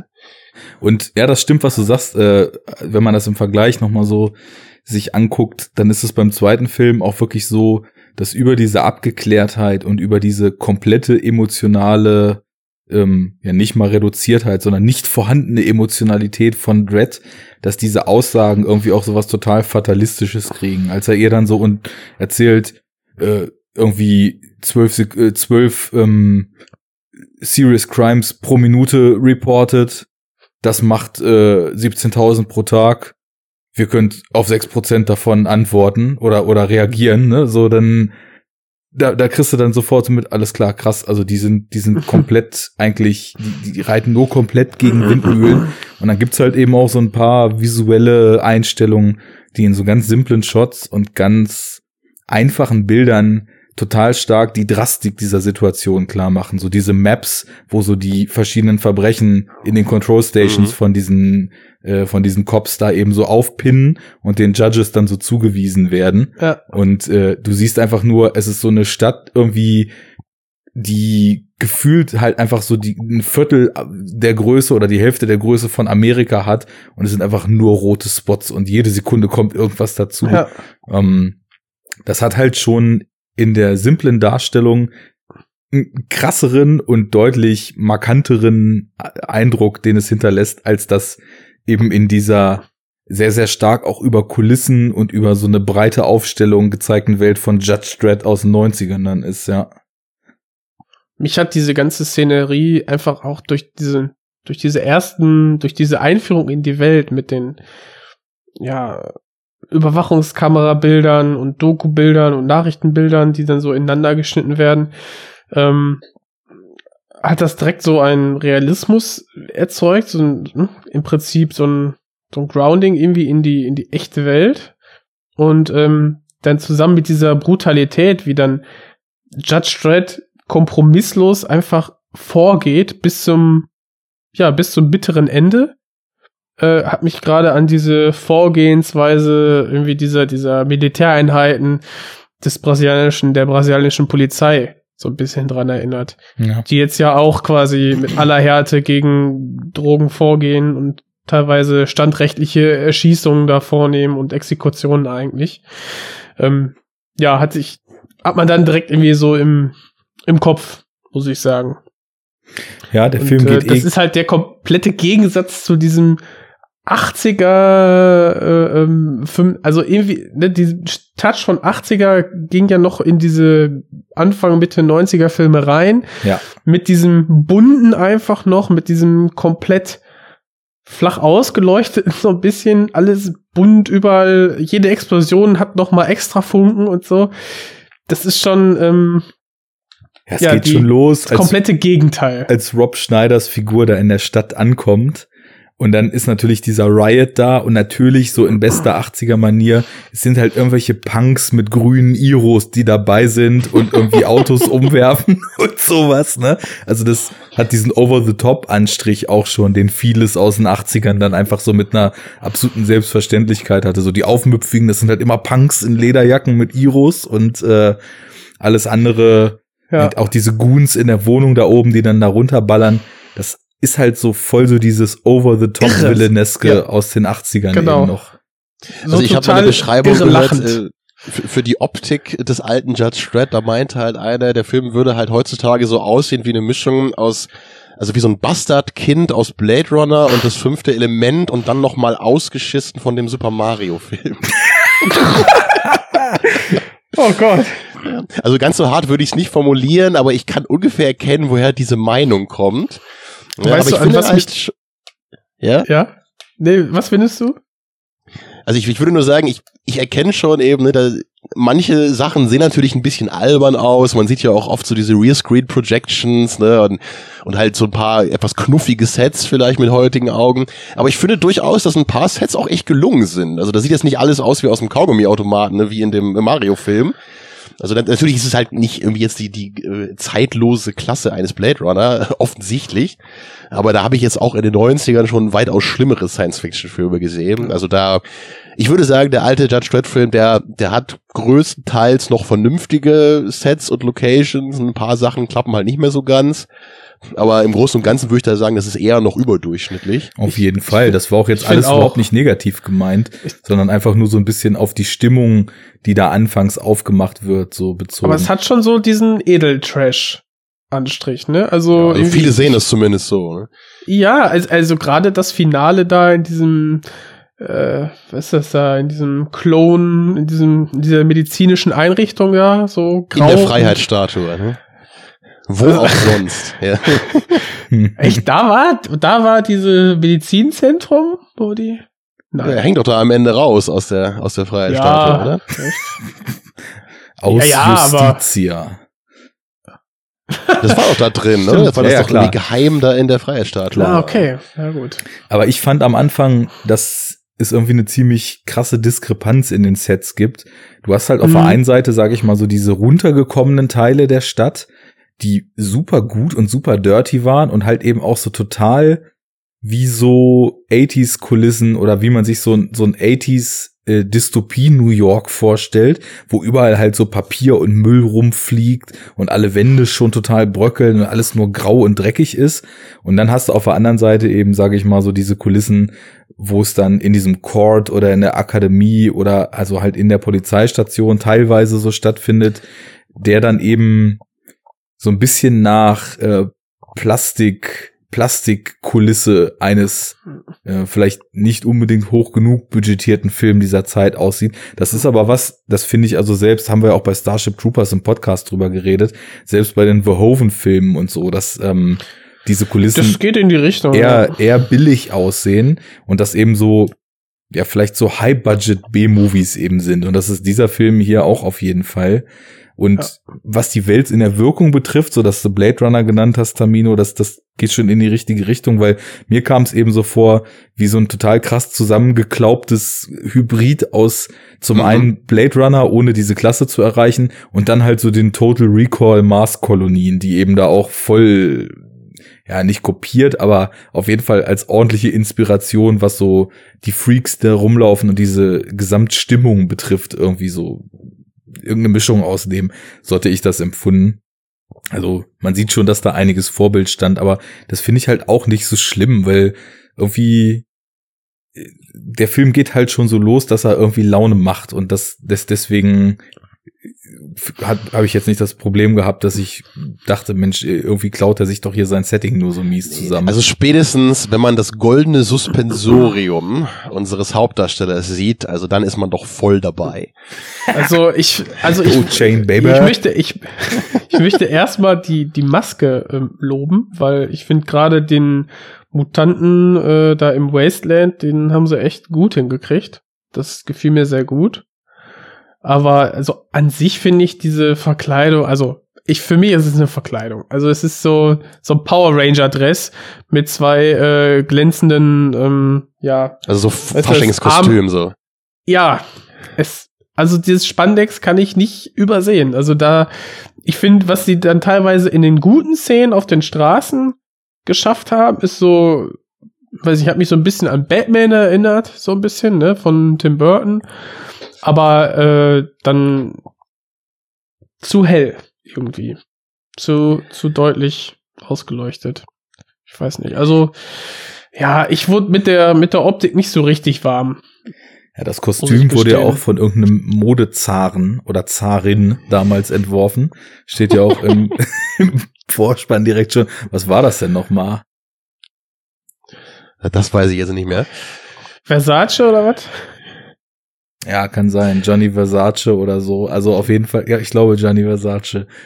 Ähm, na gut, aber das, das, das sehe ich auch so. Also das Kostüm, gerade im Vergleich zwischen den Filmen, wo halt so bei dem 2012er Dread die ganze Welt einfach nur super dreckig ist und natürlich auch von diesen Typen, die sich da jeden Tag ins Gunfire begeben, diese Body Armor Suits total runtergerockt sind und äh, dreckig sind, nicht mehr glänzen, Kratzer haben, Beulen haben und so weiter. Und hier sieht das halt so aus, schon wie so ein Faschingskostüm, was halt für jeden Judge bei jedem Einsatz halt auch irgendwie immer so fabrikneu ist.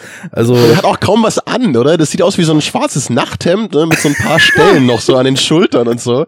Also genau. du kannst ihn überall einfach anschießen, weil er überhaupt nicht geschützt ist. ja, ja. Ist Völlig einfach ist absurd Power natürlich. Ranger. Ist Ja. Power Ranger.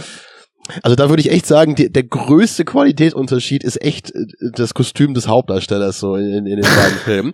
Weil also bei dem neuen würde ich echt sagen, das ist einfach nur 10 plus mit Sternchen. Das ist einfach nur perfekt, wie das aussieht, das Kostüm von Dredd.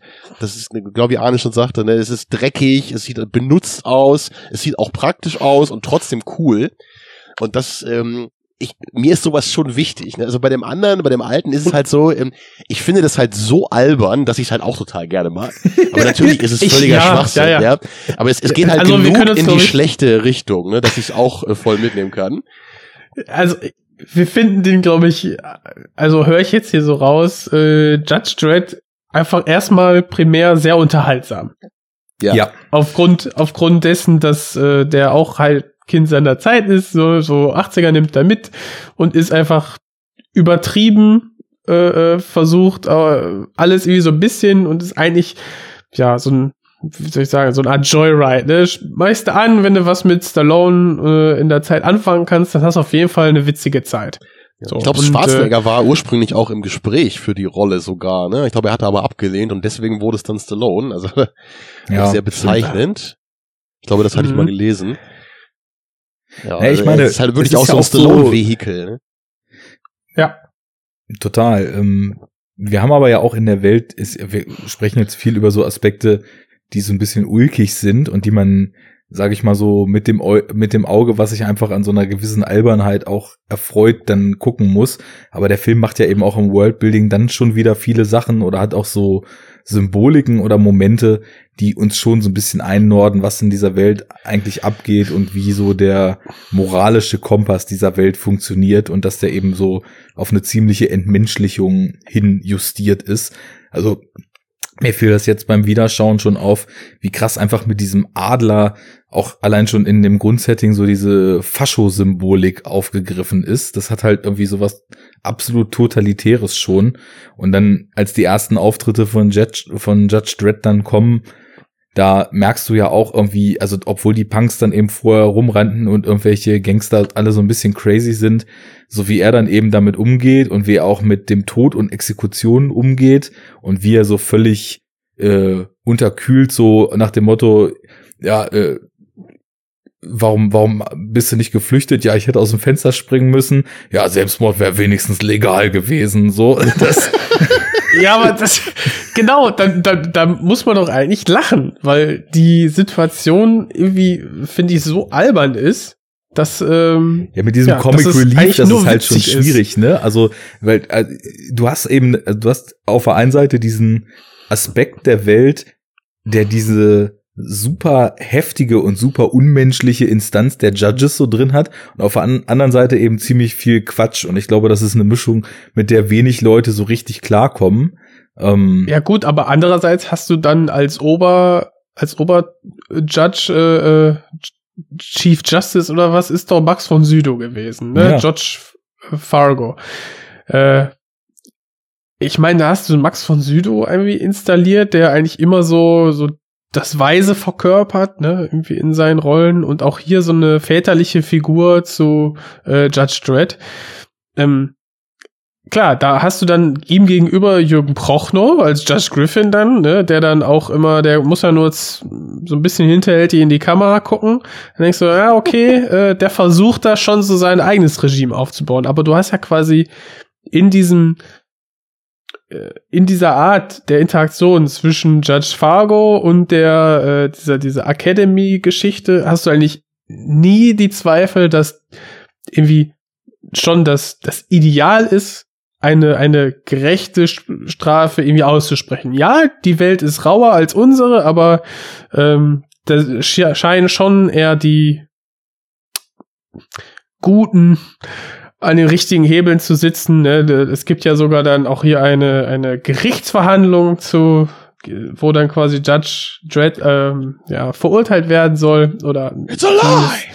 Was ja auch wieder so ein schönes, so ein schönes äh, Ja. Element ist, ne, in der Welt, dass eben Ja, ja, alle Leute Lass mich kurz den Punkt noch zu Ende bringen, bitte.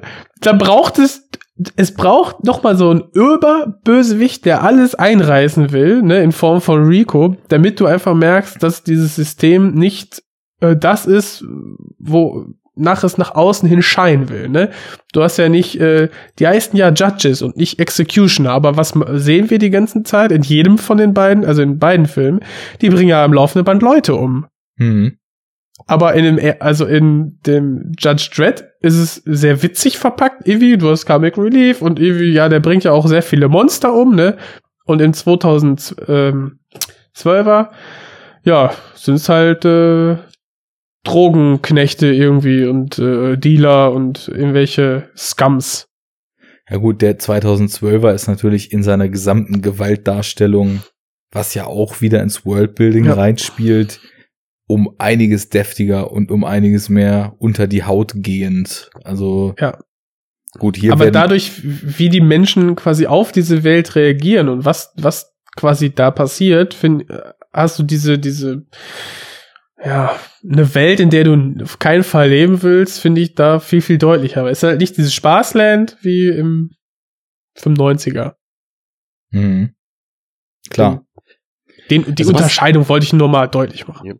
Was ich da auch noch äh, anhängen würde, ganz interessant finde ich halt bei dem alten Film noch, was mir früher auch nie so aufgefallen ist, aber wenn es halt dann anfängt mit diesem langen Marsch, ne, dass der Chief Ja. Fargo dann hier sagen kann, Da rau- ja, raus. Äh, Ach, ach, ja, ja. Genau, also ich, ich, ähm, ich will jetzt hier, dass der Dread halt begnadigt wird oder zumindest, dass er nicht die Todesstrafe erfahren muss. Ne? Deswegen opfere ich mich jetzt quasi, indem ich diesen langen Marsch antrete, ne? nur mit nur mit einer Waffe irgendwie raus in die Wüste ziehe. Dann, dann bekommt das Ganze noch mal so eine so eine fast kultartige äh, Note dazu, finde ich. Ne? Also es ist nicht nur so ja. ein reines nicht nur so ein reines Gesetzessystem, wie es in dem neuen wirkt, sondern das alte hat dann echt noch so ein, diese etwas befremdliche Note in diesem einen Fall. Ne? So, also okay, anscheinend Stimmt. gibt es da ein Gesetzessystem, aber innerhalb der Judges ne, scheint das dann doch noch äh, so andere Mechanismen zu haben. Ja, und außerdem finde ich ja auch, ähm, also außerdem bezeichnet ist ja auch noch, dass, also wir reden ja die ganze Zeit darüber, wie im Grunde in diesem Judge Dredd-Universum ja eigentlich in beiden Filmen soll es ja darum gehen, ne, wie verkommen die ganze Welt ist und wie die Judges eigentlich dazu da sind, äh, nur hart durchgreifen zu müssen. Aber die, die Motivation von dem Jürgen Prochnow, ne, von dem Judge äh, Griffith heißt er, glaube ich. Griffin. Also, ge- genau, Griffin, ja. Er, ihm geht das aber nicht weit genug, ne? Also er sagt ja im Grunde hier, wir sind ja im Grunde zu weich geworden, jetzt muss ich erstmal hier irgendwie den, den Rico Mhm. instrumentalisieren, damit der irgendwie mal, äh, uns mal zeigt, wie, wie äh, krass eigentlich die Kacke am Dampfen ist, sozusagen, ja. Also selbst in dieser Welt gibt's halt noch die Hardliner, die halt meinen, ja, also wir haben jetzt schon die Gewaltenteilung abgeschafft, aber das ist doch immer hier noch irgendwie so ein Kindergarten eigentlich. Wir brauchen die totale schön. Überwachung. Ja. Los, ja, da brauchen wir einen Terroristen, der mal für Angst und Schrecken sorgt, damit, damit das System gezwungen ist, härter durchzugreifen. Gut, also er ist auf jeden Fall CSU. Ähm, Überwachungsstaat Ja. geht nie weit Ja, ja, genug. Ähm, Wir brauchen erstmal ein Polizeigesetz, neues. Den, den Alex Garland, Alex Gauland Witz wollte ich eigentlich später machen.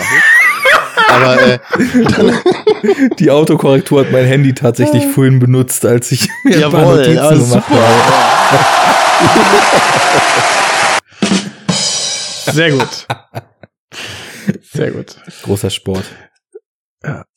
so, Ja, jetzt sind wir ähm, raus. aber diesen, diesen Marsch, den hatte ich, den hatte ich, äh, hatte ich ja gar nicht so auf dem Schirm. Genau, weil das, es ist ja wirklich Teil dieser, dieser Rechtsprechung gewesen. mhm. Und du opferst quasi, im Prinzip ist da so eine Art Bürgen für jemand anders, ne? Du selber äh, trittst von deiner Position ab, damit jemand äh, äh, Drittes dann nicht, äh, ja, die Todesstrafe kriegt oder wie auch immer. Ne? Das war ja, aber war das nicht so, dass es auch eine besondere Ehre Ja, ist genau. für äh, Die Judges, Für wenn sie diesen mit ihrem Oberjudge. Durch sind und ihren, ihre Pflicht als Judge erfüllt haben, dann Genau, treten dann müssen sie den sie letzten gehen. Marsch ab. Das ist, zeigt ja auch Ja. irgendwie noch die, das perfide dieses Systems noch umso mehr auf, dass sie quasi ihr ganzes Leben, nachdem sie auf dieser Academy, ich mutmaße jetzt einfach mal krass gebrainwashed wurden, dann jeden Tag ihr Leben riskieren für dieses System. Und wenn sie so weit sind, dass sie eigentlich ihren Ruhestand genießen könnten, sofern das noch möglich ist, wenn man tausende von Menschen umgebracht hat und so weiter, werden sie dann halt irgendwie ins nukleare Wasteland geschickt, wo Ja. sie irgendwie den Himmel vermuten, weil da so ein Mythos drum besteht, aber alle halt wahrscheinlich, keine Ahnung, nach ein paar Wochen an irgendwelchen Verstrahlungen draufgehen, so.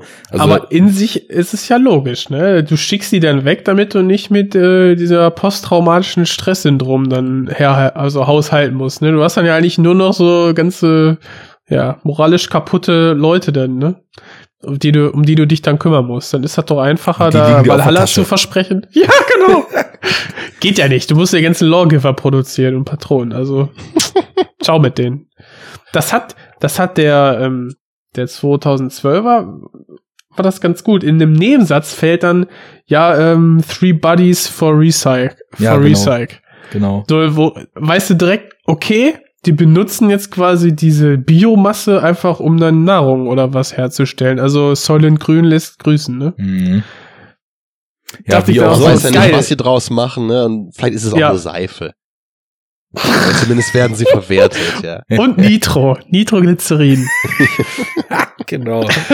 Wenn Ich meine, im, im den ganzen 312. Stock der, der Fight Club sich einfindet, wird vorher noch ein bisschen Ich Seife, mein- Seife verkauft. Ich glaube, wenn du in der Welt lebst, brauchst du keinen Fight Club mehr aufmachen. da brauchst du Ja. aber auch keine Seife mehr. Nee. Kannst du nie genug Seife haben. Um den Mund auszuwaschen. Ja, genau.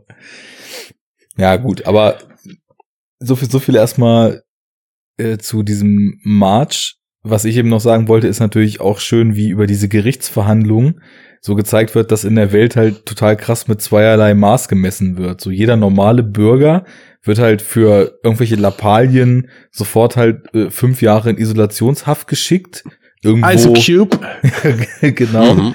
Und ähm, die Judges kriegen dann halt aber dann ja trotzdem noch solche klassischen Gerichtsverhandlungen, wo Ja eben gut, mit, aber das, ich weiß, Ist ja völlig ja, unrealistisch. die war ja in fünf Minuten durch, ne? Also, Ja, gut, das ist Effizienzdenken, ne?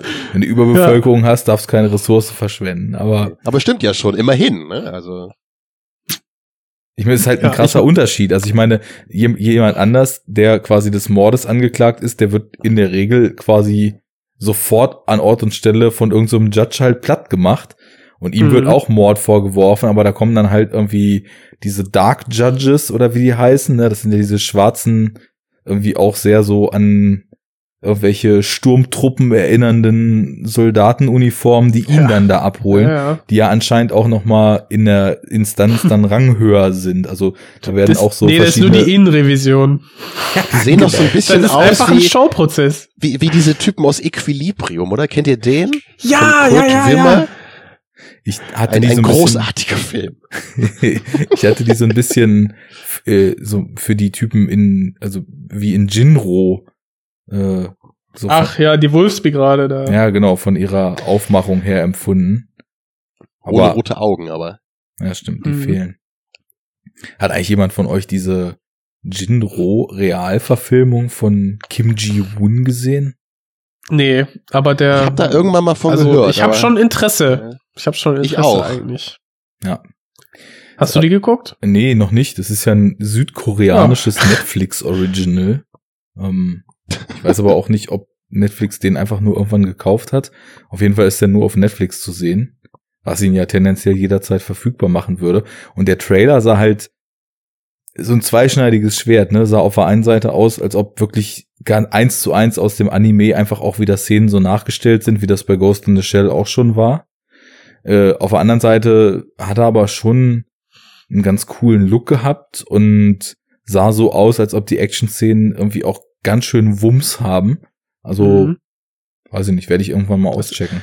Also ich finde, Jin, Jinro hat ja so eine grundmelancholische Stimmung und also total entsättigte Farben. Das ist ja ein Grau in Braun, der, der Film. Und ähm, super ruhig und hat halt so zwei Szenen, die einfach wirklich dann durch Mark und Bein gehen, durch einfach diese Brutalität, die wir dann da sehen. Und der Trailer der Realverfilmung war schon eher bunt und actiongeladen. Ne, Ich also muss den alten auch echt mal wieder gucken, das ist zu lange her. Ich weiß halt nur noch, dass da irgendwelche äh, In Intrigen in Polizeiorganisationen passieren und die Leute sich die ganze Zeit irgendwelche Rotkäppchen-Märchen vorlesen. ähm, ich glaube, das fasst den Film ganz gut zusammen. Aber ich habe den halt damals mal geguckt, weil ich dachte, boah, ey, das Cover sieht aus, als wäre das halt so ein total krasser Cyborg-Action-Film. Ja, Es gibt, Mhm. glaube ich, so formal irgendwie so zwei Action-Szenen, die da so zehn Sekunden lang sind. Ja, ja. Ähm, aber der Film hatte natürlich trotzdem irgendwas. Aber damals äh, war ich da so mit völlig anderen Erwartungen rangegangen. Deswegen wusste ich am Ende gar nicht, was ich davon halten sollte. ist wie Jens schon läuft sagt, auch so ein bisschen. eher so ein Stimmungsfilm einfach. ja. Ja. Das ist einfach zu krass, wenn du dann siehst, also die werden ja so als, weiß nicht, unbesiegbare Monster dann am Anfang irgendwie so eingeführt, ne? Und dann merkst du, ah, es sind ja doch nur normale Menschen. Und diese Wolfsbrigade, die härtesten Underground-Leute da, der, dieser, dieser Polizei oder Paramilitär, äh, das also gezeichnet, ne, irgendwie wie so schlachsige Männer mit Schnurri und keine Ahnung, bewegen sich irgendwie langsam, aber die ziehen sich dann diese Montur an und sehen einfach aus wie die Hellgast, so, ne? Also, wie die richtigen, ja, wie halt so Monster, Mecha-Monster. Ja gut, Schon- so unbesiegbar cool. wirken natürlich jetzt hier diese schwarzen Typen nicht unbedingt, weil äh, Alles Judge Dredd macht sie ja alle platt, ne? Ja, Ja, Judge Red kann ja immer alles und jeden platt machen. Das sagt ja nichts aus. ja Diesmal schlag ich ihn, die Versauf hat dich verlassen, du! ja. Ach, der alte Klaus. Also, ich darf doch nicht lachen hier. Ähm, was ich noch mal kurz nachreichen wollte, wir haben ja eben noch über Dread und so gesprochen. Äh, was ich ja auch noch schön finde, ist halt immer so die Einführung von Dread. Da gab es ja, glaube ich, in beiden Filmen auch so diesen Shot, als er zum ersten Mal so von dem Motorrad steigt. Dann Mhm. sieht man nur seine Stiefel, so diese, diese kleine Stütze von dem Motorrad klappt aus, man sieht seine Stiefel, die auf den Boden kommen. Äh, Und dann, äh, in Dann, dem alten dann so den, das Bein. Genau, und dann das Suspensorium, der goldene Firlefanz am Körper, ja, das haben sie natürlich in dem Zwölfer dann ein bisschen schöner gemacht. Und in dem alten hält er dann halt diese äh, etwas bescheuerte Rede, während er auch so mitten auf der Straße steht. Und genau, dann, ballern doch alle auf ihn und der eine sagt oh mein Gott, er, er hat überhaupt keine Deckung. Und dann sagt sie dann irgendwie nur so, er weiß schon, was er macht. Also, what? So, warum? Es ist einfach nur dumm, ohne Deckung mitten auf der Straße zu stehen, so für eine Minute und halt seine komische Rede über I am the Lord zu halten. Äh, Aber na gut, wenn er, wenn er weiß, was er tut. Ja, also im neuen ähm, wurde das Ganze halt äh, wie in so ziemlich jedem Aspekt halt ein bisschen cleverer gelöst. Es ist eigentlich genauso cool, aber es wird halt so mit, ähm, mit- zwei kleinen Momenten, die finde ich halt besonders bezeichnend. Ne? Also ganz am Anfang gibt's einmal ja diese Verfolgungsjagd in dem, in dem neuen Film, die ich jetzt auch nicht so toll äh, gefilmt finde an sich, aber dann nur diese eine Line, wo, wo er dann halt äh, zu meinem Hauptquartier halt sagt, ja, hier, hier ist Dredd, ne, ich bin jetzt den Leuten auf der Spur und sie fragen so, do you need backup? Und er so, no. Und dann gibt's den No. Musikeinsatz, ist halt nur perfekt so, no. Also einfach Ja, nur, und- genau richtig, um diese Figur halt zu etablieren. Ja. Und der große Unterschied ist, dass, dass die böse, die Antagonisten in der Szene, die Bösewichte, die sehen ihn halt kom komplett, wir nicht, aber wie sie reagieren in dem, ähm, aus den, ne, Mitte 95, baller halt weiter, sagen, oh nein, wir haben den Judge hier, aber, hm, okay, machen irgendwie weiter.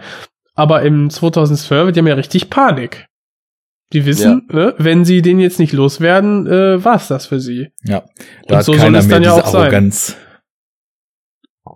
Genau. Und äh, ich Ja. finde, ich finde halt gerade in der in der ersten, in den ersten beiden Szenen finde ich gut, dass du das so äh, äh, rausgenommen hast. Siehst du klar einmal diesen großen Unterschied der Inszenierungsweisen der beiden Filme und gerade im im im 2012er kam mir halt sofort diese ähm, dieser Vergleich auf so visuell zu so einem ähm, ja, Anti-Western-Held. Du hast halt da, die Bildsprache ist teilweise aus, die, aus diesen äh, Western und Italo-Western äh, entlehnt. Ne, der Stiefel im Staub, wie er dann erstmal ähm, quasi vom Pferd steigt, dann langsam äh, gegen, also irgendwie in die, in die Stadt läuft, äh, die Kamera bleibt vielleicht stehen, dann siehst du ein bisschen mehr, aber immer noch von hinten, ne, du siehst den Helden oder den Anti-Helden noch nicht. Ähm, auch oft äh, ist es halt so, dass der Hut dann ja ins Gesicht gezogen ist. Hier siehst du ihn ja auch. Also im 2012er nimmt er den Helm nie ab. Du siehst ihn ja nur, wie er ihn aufzieht im Schatten. Und äh, Hm. ja, diese Analogie, äh, denke, man könnte, glaube ich, äh, das irgendwie durchziehen beim 2012er und einfach gucken, ob man diese, diese Western-Tropes, ob man die einfach darauf anwählen kann. Weil wenn man jetzt sagen würde, okay, ne, der, das Hochhaus ist einfach so eine Art Westernstadt, dann hast du einfach einen wortkargen Helden, der da für Ordnung sorgt. Auf jeden Fall, bin ich genau bei dir. Und der andere Moment, den ich eben noch äh, schon angeteasert hatte, und den finde ich eigentlich sogar noch geiler, ist halt dann ein bisschen später, glaube ich, wenn wir zum ersten Mal auch die Anderson dann kennenlernen. Dann, dann steht sie ja vor Dread, ne, und dann fragt dann ihr Vorgesetzter, äh, ihre Vorgesetzte da, ne, so hier, ähm, lesen Sie doch mal ein bisschen die Gedanken von ihm, ne, weil sie ist ja so mildly psychic oder so, ne, so gibt's ja anscheinend in dieser Welt, ne, so Mutanten. She's a mutant. Genau, genau. genau, ja. Und Die ist ein ähm, Class liest ja so 5 ein bisschen Mutant, was, ne? noch, wich- noch mächtiger als Magneto. Damit fangen wir jetzt nicht an, ey. Na mach doch deinen Scheiß! Also mal schwer hier einen Gedanken zu Ende zu kriegen mit euch hier. So, Das ja, ist. Name. Ne? Dankeschön. Bitte.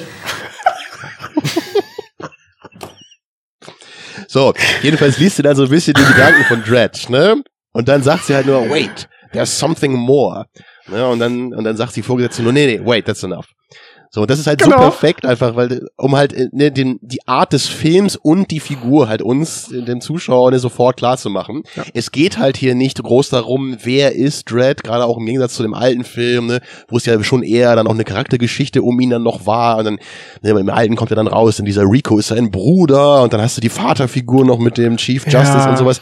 So ein Quatsch haben wir hier alles gar nicht. Ne? Hier gibt's There's more, I don't care. Ja, es, ähm, es ist Dread, er hat seinen Helm auf, er nimmt den Helm nie ab, er wird nie äh, vermenschlicht, wenn man so will.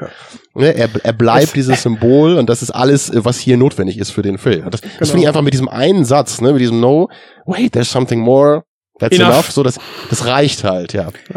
Und Äh, witzig ich ist, sehe, dass man ich das. sehe Wut und ich sehe Kontrolle. Warte, ich sehe, ja, das reicht. So, ab raus.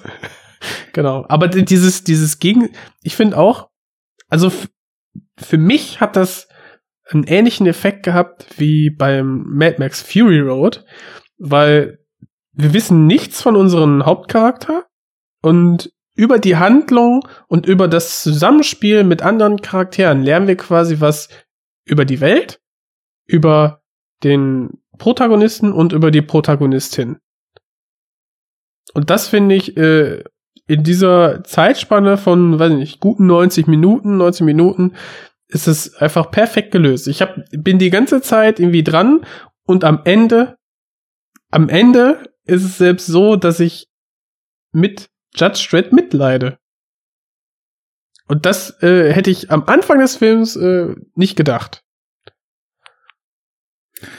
aber Er hat sein Herz nicht- ja auch am rechten Fleck. es ist aber vielleicht auch einfach ähm, so eine generelle Geschichte, dass man ja mit ihm und mit Anderson im Zuge dieses 2012er Dreads so diese dieses Hochkämpfen und dann zum Ziel kommen so miterlebt und so wortkarg und so äh, wenig, sag ich mal, als klassische Figur ausgeformt, wie er ist, so sehr durchleben wir mit ihm ja trotzdem irgendwie Ereignisse, in dem sich die Welt ihm entgegenstellt und er, obwohl das alles hochgradig fragwürdig ist, wie das in dieser Welt funktioniert, gemessen an den Typen, die ihm da gegenüberstehen, irgendwie für das Richtige noch einsteht. Und das ähm, schafft der Film irgendwie auf so eine gewisse Art und Weise darzustellen, dass dann genau der Effekt eintritt, den du meinst, Jens, dass man, er ist halt nach wie vor keine Figur irgendwie, die, sag ich mal, in dem klassischen Sinne so eine Charakterisierung erfahren hat, aber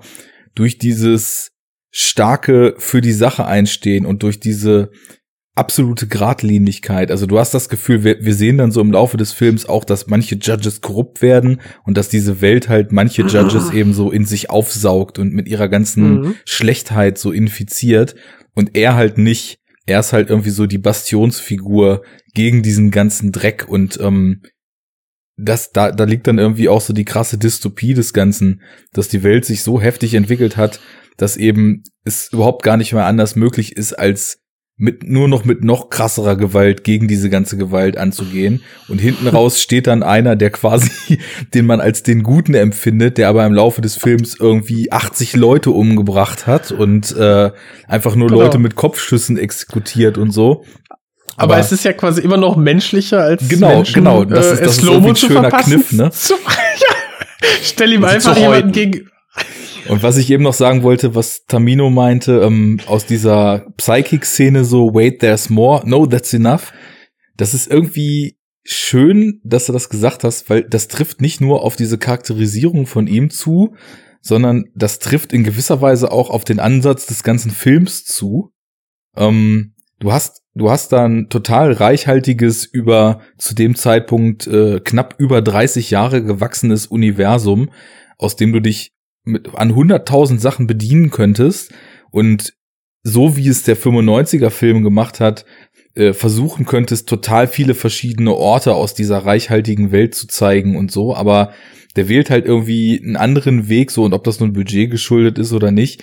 Äh, man könnte halt total ausufern und irgendwie mega viele Sachen zeigen und so weiter, aber im Endeffekt geht's dann in ein Hochhaus und man ist dann 70 dieser 95 Minuten einfach in einem Hochhaus drin, wo so, das war so eins der Riesenprobleme, die ich direkt so am Anfang beim ersten Mal schauen mit dem Film hatte, dass ich, die Eröffnung ist halt phänomenal, ne? So dieses, was du schon meintest vorhin, dieses Voice-Over, die totalen Mhm. über die Stadt und ich denke nur so, Alter, das, was hier in wenigen Bildern und mit diesem Voice-Over aufgemacht wird, ist die krasseste dystopische Welt, die ich je gesehen habe. Ich will am liebsten jetzt irgendwie Mehr! einen, einen zwölfstündigen Film sehen, der nur in dieser Stadt spielt und mir alle Aspekte davon zeigt. Ich will mehr davon wissen. Und dann sieht man halt diese eine Chase und dann sieht man die Geschichte mit Anderson, dann werden sie zum Einsatz gerufen, dann sind sie im Hochhaus und dann war's das. So und das ist mir irgendwie mega bitter aufgestoßen und hat mir, glaube ich, erstmal so den Zugang total verhagelt. So seitdem, ich weiß nicht, das ist jetzt sechs Jahre her oder so, dass ich den damals gesehen hatte oder fünf. Und seitdem, weiß ich nicht, durch das ganze Rumdiskutieren auf Moviepilot mit gewissen Leuten und in Podcasts mit gewissen Leuten und so weiter. Man, man macht sich ja irgendwie auch so ständig Gedanken darüber, wie eigentlich so die eigene Rezeption von Filmen ist und was man in Filmen sucht und was man mit Filmen so anfängt und so weiter. Und irgendwie habe ich, glaube ich, seitdem besser gelernt, so zu akzeptieren, was kreative Köpfe hinter Filmen für Entscheidungen treffen und die einfach so hinzunehmen, anstatt ähm, zu denken, ja, dies oder das wäre ja vielleicht geiler gewesen und warum haben sie denn nicht dies oder das und so weiter. Und irgendwie hat das beim zweiten Mal gucken, jetzt fange ich mal so an, langsam den Vorhang zu lüften, wie das mit dem Rewatch so Mhm. war. Ähm, also ich meine, ist ja wahrscheinlich schon aufgefallen, dass ich jetzt nicht in den letzten anderthalb Stunden jede Gelegenheit genutzt habe, um gegen diesen Film zu ranten. Ähm, Habe ich auf deine Ey, Höflichkeit Aber geschoben. du bist ja auch ein guter Podcaster und weißt deine Meinung dann einzubinden, wenn es sich gehört. Ja, äh, also es war wirklich beim ersten Mal so, dass mich diese Welt aufzumachen und dann, und da liegt eben die Krux, und dann aktiv wenig davon zu zeigen, hat mich halt richtig wütend gemacht, das muss ich wirklich Also, sagen. Und Hat jetzt, sich geteased, aber nicht geliefert. So. Genau, und jetzt ähm, Ja. wusste ich ja halt viel mehr, worauf ich mich einlasse, wusste halt, es geht in dieses Hochhaus und habe genau das, was ihr vorhin schon gesagt habt, wie so über das Leben in diesem Hochhaus und das, was da passiert, wie sich die Leute verhalten, was das Verhalten und diese Gangstrukturen und wie die Cops damit umgehen, wie die Leute auf die Judges reagieren und so weiter.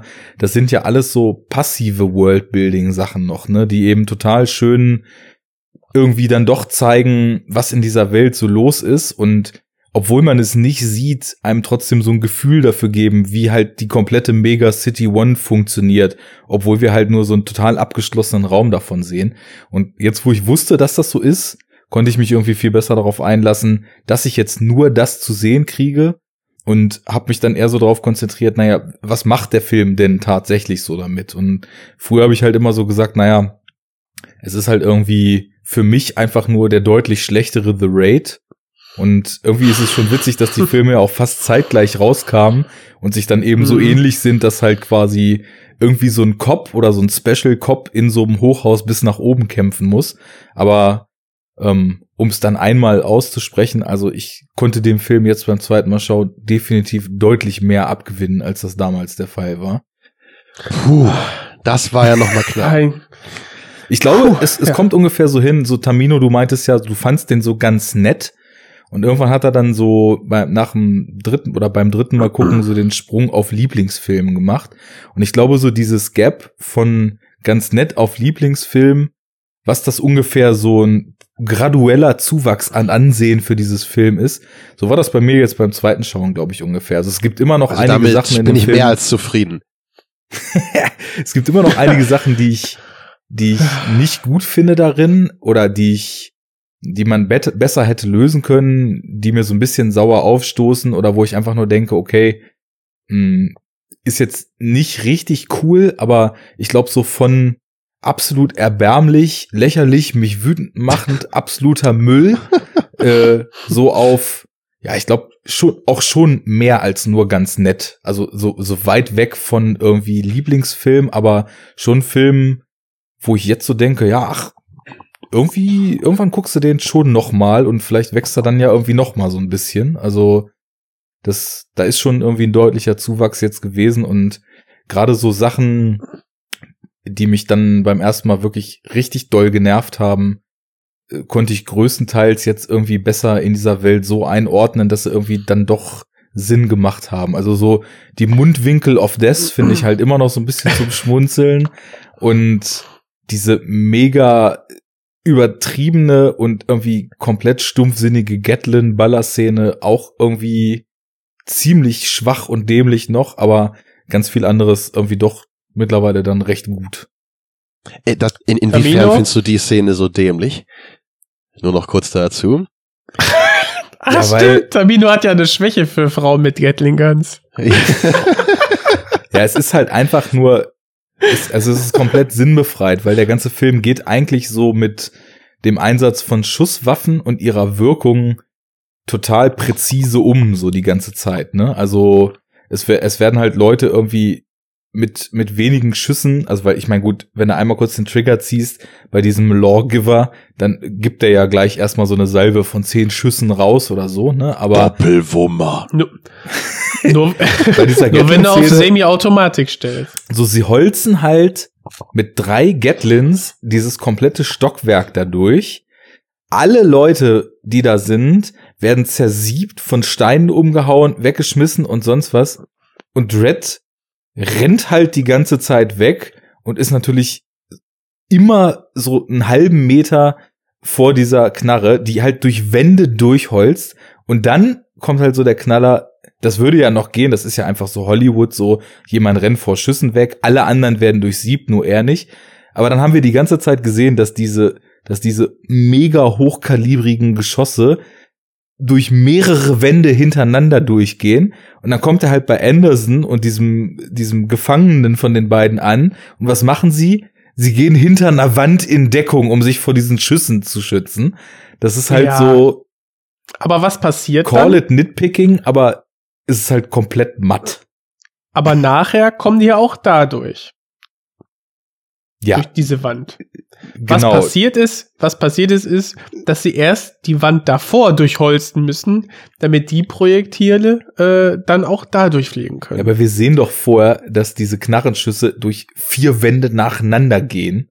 Ja, und dann bei der fünften Wand, die müssen sie erst einreißen. Genau. Ja, so ist das, Wand. so ist das jetzt. Das ist Physik, Arne.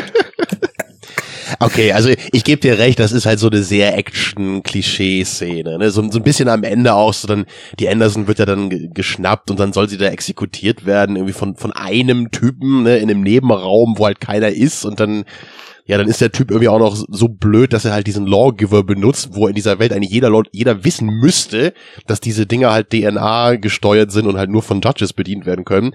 Das sollte ja wohl was sein, was sich mal rumgesprochen hat, nehme ich mal an. Aber Naja, und dann. Aber vielleicht ist das nur Das- so eine Sage. da ist ein, das, ich finde, da macht der Film einen ganz schönen Kniff. Und zwar, es gibt ja vorher diesen Mind Battle, den sie mit ihm macht, ne? Der ja auch ziemlich abgefahren inszeniert ist. Und dadurch, dass sie in diesem Mind Battle äh, sagt sie ja irgendwie so, you can do whatever you want. Und dann hat er ja auch in diesem, quasi in seinem Kopf, weil er in seinem Kopf alles machen kann. Ich habe das so ein bisschen so Inception-mäßig empfunden, dass sie ihm Ja, quasi stimmt, da so ja. die Idee gibt, dass er halt mit ihrer Knarre sie abballern kann. Und dann später quasi so diese Inception so in seinem Kopf gereift ist und irgendwie in, in ihm das Bedürfnis hochgekommen ist, mit dieser Knarre dann auf sie zu schießen. Also das, das Wow, das ist ja, da nimmst du den Film ja noch mehr in Schutz, als ich das jetzt gemacht hätte. Und vor allem muss er dann auch noch, äh, also vor allem, wie hat sich dann bitte Inception logisch geplant, dass äh, sie mit ihm alleine in einem Raum ist und auch genau er den Auftrag bekommt, sie zu exekutieren? Da würde ich jetzt natürlich äh, nicht weiter drauf eingehen. Und also das Ich glaube, wir müssen da jetzt Christian, äh, Christian, ne Christian sag ich schon, äh, Mr. Nolan anrufen und fragen, wie er das erklären würde.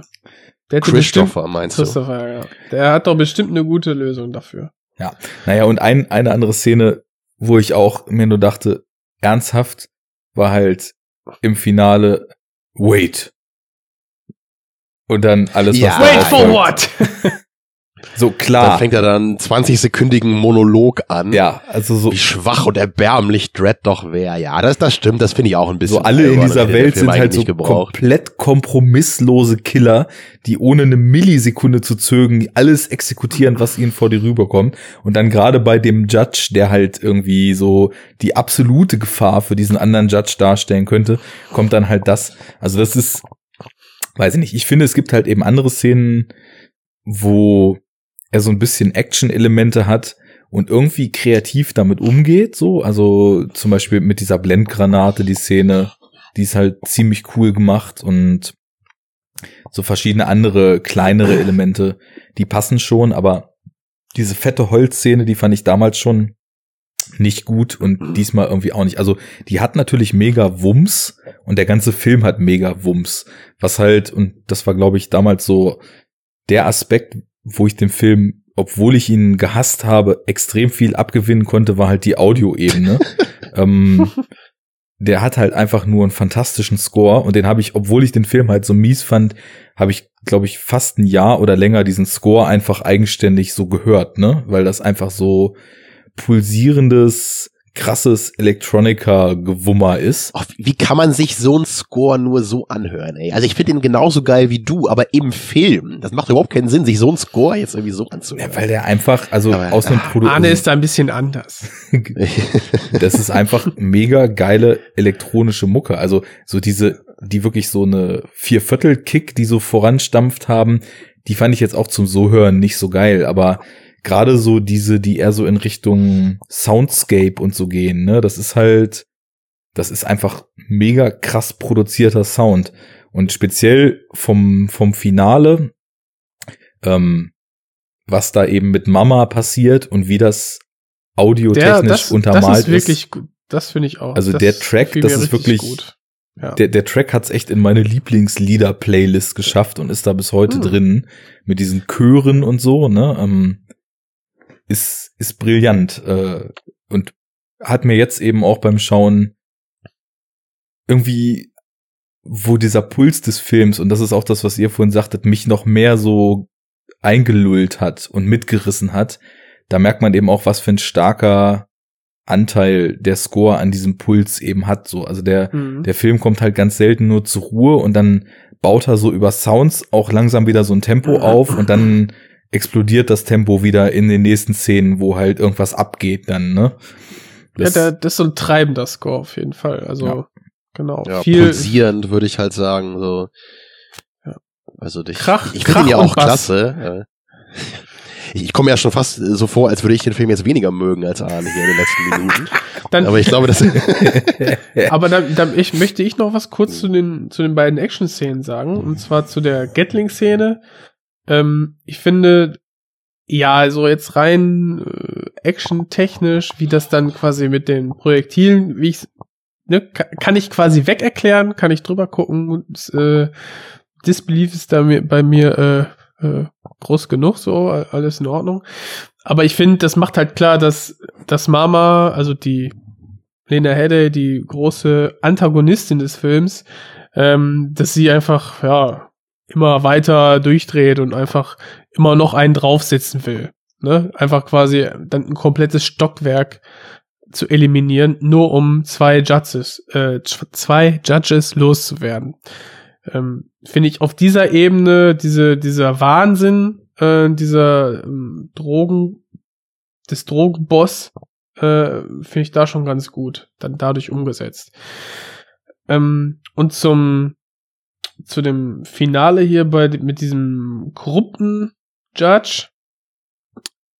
Also ich finde ja, dass sie mit den das waren glaube ich vier am Anfang, ne? Vier vier korrupte Judges, drei Typen und äh, die die eine Frau.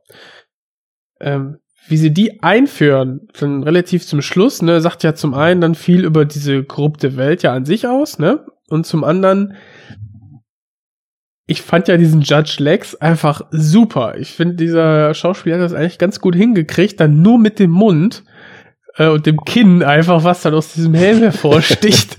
äh, so viel, also irgendwie Ekel, aber doch auch irgendwie Coolness und Arroganz rüberzubringen. Das ist, äh, das war, fand ich richtig, richtig cool eigentlich. Und der Scha ich hab's dem Schauspieler abgekauft und auch der Rolle, glaube ich, selber, wie er dann da schön als vermeintlicher Sieger hervorgeht. Er wollte dann den Judge Dredd einfach so ein bisschen noch demütigen. Irgendwelche letzte Worte und dann, ach, da, das, so ein Scheiß sagst du hier, ne? Nochmal, nochmal eben schnell in Staub, äh, zusammendrücken, irgendwie nochmal, äh, wie auf den, auf das hochgehaltene Idol, äh, nochmal spucken, bevor man dann den, ihn dann auch tötet. Also, ja, also ich habe diese, diese Szene, weiß nicht, ist so ein, James Bond Moment, ne? Also man lässt dann die Anderson alleine äh, quasi mit einem Hand Handlanger ähm, dann irgendwie da in so einem Raum erwartet, dass sie stirbt und äh, hält dann natürlich noch große Bösewichtsreden. Ja, aber also, für mich passt das da nicht rein. Das ist so, als wenn John Wick irgendwie vorm 60. Kopfschuss im, im John Wick-Film plötzlich anfangen würde, große Reden zu schwingen. So, warum? Da, Ja, also, weißt du, ich, nee, ich bin die im Grunde. Bösewichte schwingen ja auch die Reden bei John Wick. Ja. Ja, Also ich bin im Grunde da bei Arne dabei. Ne? Ich würde halt auch sagen, das es kommt ein bisschen komisch rüber. Ich finde aber nicht, dass es jetzt genau das gleiche ist wie bei John Wick, weil du kannst halt schon sagen, dass dieser Judge Lex ist halt so ein bisschen so eine Art Gegenentwurf auch zu dem Dread. Ne, weil Dread verkörpert ja das Gesetz, ist halt dieses Symbol für diese Welt im Grunde. Und, und wir sehen ja halt, ne, genau wie du es gerade schön beschrieben hast, ne, so mit, mit, diesen, mit dieser Arroganz, die in diesem anderen Judge halt ne, nur in den Mundwinkeln schon rüberkommt. Ja. Er, er findet ja diese Idee halt sicherlich völlig albern, ne? dass halt Judge Dredd gilt so als diese große Ikone ja auch in dieser Welt, was hin und wieder mal anklingt. Ne? Und, und weil er denkt ja so, er hat halt irgendwie diese Welt im Grunde gecheckt jetzt. Ne? Er ist halt der korrupte Typ, er schlägt halt für sich selber halt was raus und ach, ist doch absurd hier irgendwie, warum, soll ich denn versuchen, hier irgendwie noch was besser zu machen oder irgendwie für das Gesetz zu kämpfen? Und so könnte man das dann so ein bisschen in Schutz nehmen, ne? dass er eben in diesem Moment das einfach so sehr genießt, dass so seine, seine Antithese, ja, seine äh, in, in Mensch gewordene Antithese gerade vor ihm steht und dann, er, er, er fühlt sich einfach sicher, in dem Moment ist der Sieger und will einfach jetzt nochmal 30 Sekunden ihn leiden sehen. Es ist ein Mhm. bisschen so ein Klischee, aber also man, Ja, man aber er, könnte er, es schießt, halt so er schießt ihn relativieren. ja quasi in den Bauch und anstatt ihm sofort einen Kopfschuss zu geben, erstmal gucken, ach ja, Knarre ist ja auch leer, das wissen wir ja alle, das weiß Lex ja auch, und stellt sich erstmal vor ihm und hebt dann ganz langsam die Kanone. Er hat ja nur darauf gewartet, dass der Dread was sagt. Das müsste man Also bei einem weiteren Schauen mal evaluieren. Also er, die, die Arroganz wurde ihm zu Verhängnis, weil er ist davon ausgegangen, ja, Anderson ist sowieso tot. Das war's. es ist halt trotzdem ein Actionfilm-Klischee. Ne? Es, man kann es ein Ja. bisschen rechtfertigen, Ja, klar, aber es aber, ist jetzt auch nicht aber, einer der besten Momente des Films für mich. Nee, ganz klar, ganz klar. Aber dafür liebe ich viel zu sehr äh, Actionfilme und äh, wenn du jetzt in zwei, drei Szenen das Klischee einmal bedienst, aber ähm, in den restlichen 80 Minuten eben nicht, Nee, dann hat, äh, da hast du auch ist recht. mir das scheißegal. Man muss ja auch sagen, dass Ja. der Film auf der anderen Seite irgendwie schon ziemlich coole Ideen hat, die das Ganze vielleicht auch so ein bisschen ausgleichen wieder. Also ich muss sagen, die Art, wie die Gangster da ihre Opfer umbringen in diesem Mega-Block, der ja irgendwie 200 noch was Stockwerke hat, indem sie ihnen 200 genau. ja, oder glatt 200, indem sie ihnen diese Slow-Mo-Droge geben und dann aus dem 200. Stock in diesem äh, Krater da in der Mitte runterwerfen. Das ist schon Mhm. ziemlich morbide. Also wenn man Ja. sich überlegt, wie man dann in Zeitlupe den Sturz in den eigenen Tod miterlebt, äh, Ja. nachdem man partiell gehäutet leiden. wurde. Und da auch Mit schon Slow-Mo einprozentiger hat. Geschwindigkeit. Beim Häuten auch schon 1%. Slow-Mo. Oh Gott, ja. Weißt du, woran mich das immer, also das hat mich an eine Szene erinnert. Kennt ihr den Film Strange Days? Ja. Äh, ja, mit, mit Ralph Fiennes, den man nicht so ausspricht. Ja, genau. genau. Ich vergesse immer wieder, wie Von, man ihn äh, wirklich ausspricht, weil das so albern klingt. Catherine Bigelow war das, glaube ich. Genau. Ja. Das kann sein, ja. Genau. Ähm, da gibt's ja, also kurz Spoiler für den, also das ist auch eine schöne Dystopie, äh, ähm, wo es dann auch um den, ähm, ja, ums Millennium geht, sag ich mal. Das ist so das Setting. Das Millennium. Genau. Guckt euch den einfach mal an. Ist ein, auch ein schöner Science-Fiction-Dystopie, so ein bisschen mit Rassenthematik. Haben So, wir auch mal in der Second kurz. Unit besprochen. Vor langer Ja, Zeit, st- ja. ja, stimmt. Ja. ja aber ja. Wie war so euer, euer Fazit? Ganz okay, ne? Aber jetzt kein Meilenstein. Ja. Nee, aber ich fand den schon ganz cool. Also Ich auch, ich auch. war auf jeden Fall so sieben, acht Punkte von zehn für mich, so in der Erinnerung. Und das ist Tamino-Wertung ist ja schon. Das ist eine ja gute schon- Wertung, ja, für Das meinen ist, harten ja. Maßstab. Für, für Arne wäre das ein Scheißfilm mit acht Punkten, aber also wenn ich acht Punkte gebe, heißt das schon ein bisschen was. Ja. Was du noch nie verstanden hast, ist, dass ich einen Scheißfilm auch äh, zwischen zwei und vier Punkten gebe. Nur, dass ich anscheinend in deutlich mehr Filmen als du der Meinung bin, dass sie im Gro weit mehr lobenswerte, mir positiv aus auffallende und mich abholende Aspekte bieten, Ja. als das Arne, bei dir ich der glaub dir, dass du das denkst. So. Ist. Ich baue mir meine Realität so, wie ich sie brauche. Ich habe meinen Kaffee getrunken, beruhigt habe ich mich jetzt nicht. Worauf ich eigentlich hinaus wollte, ist, dass es, da haben wir ja dieses ähm, Gedankenaufzeichnen, also dieses äh, aktive Aufzeichnen von Erlebnissen, dass man das immer wieder ähm, sehen und auch fühlen kann. Ach, also die werden doch dieses- sogar vertickt, diese Aufzeichnungen. Genau, ne? so, als dieses. VR-Erlebnis. Ja. Richtig. Dann kannst du quasi Erinnerungen von anderen, kannst dir quasi äh, kaufen und dann immer wieder zum VR-Video selber nachempfinden, fühlen und so weiter. Und da gab's dann auch die eine Szene, dass wir da einen, einen Mörder hatten, der seinen Opfern äh, so ein Teil auf den Kopf setzt, das dann zu seinem gelingt ist. Er hat auch so ein Teil auf dem Kopf und dann sehen sich die Opfer selber, wie sie von dem Mörder gerade getötet werden. Mhm. Und diese Vorstellung finde ich so widerwärtig und so Mhm. krass. Das ist so, das hat sich einfach festgebrannt, so in meinem Kopf. Die Idee, so widerwärtig sie ist, ist auch genial irgendwie. äh, dann, das einfach mal so durchzudenken und durchzuexerzieren. Und dieses Slow-Mo hat mich halt auch dran erinnert. Quasi gibt den Leuten diese Droge, die die äh, brauchen, um diesen ganzen Scheiß in der Welt irgendwie ak zu akzeptieren, um mal ne, dann fröhliche Farben zu sehen und einfach mal Ruhe zu erfahren. Und dann wird das so pervertiert, indem die das kriegen, bevor sie gehäutet werden und dann in den Tod stürzen, in den Unweigerlichen. Mhm. Ist schon, ist nicht ganz die Stufe, aber geht so für mich in die Richtung. Ich kann mich da gar nicht mehr dran erinnern bei dem Film, muss ich sagen. Ich weiß allerdings noch, dass diese eine heiße Lady da einmal mit so einem bauchfreien Top auf Rollschuhen rumfährt am Anfang. Das habe ich noch im Kopf. Wie heißt sie nochmal hier aus? die aus heiße Dusk Lady, die heiße Lady ist so eine 80er-Ikone, meine ich Ju auch. Juliette, Juliette Lewis, heißt sie so? Ja, ja. Ja, Die bei, ja, Scien- ja, die bei ja, Scientology ist, ja. Ja, die ist das, glaube ich, ja. Das sind sie doch Ich soll alle. nämlich noch heute so einen sexistischen Spruch machen hier, ne? Und den, den haben wir jetzt damit auch abgehakt. Naja, mit heiße Lady bist du noch nicht auf René-Level. Ach, das reicht jetzt noch nicht. Ah, tut mir leid. Da muss ich noch mal gucken. Ey, die olle Das- das- Slut, ey! Ach so, aber das wäre nämlich jetzt ein guter, ein guter Stichpunkt, weil wir haben ja jetzt so Hallo. viel über Dredd geredet, über die Figur von Dredd. Und wir haben noch gar nicht über seine Ladies geredet. Und da wollte ich Ja, nämlich jetzt nochmal ja. sagen, wie, wie findet ihr denn die beiden Ladies, die er jeweils hat? Ne? Also wir haben halt die Anderson So. in dem neuen und wie heißt denn die in dem alten überhaupt nochmal? Weiß ich jetzt gerade gar nicht mehr. Hershey. Ist das auch schon Hersh- sexistisch? Hershey, ja, Hershey, Hershey. genau.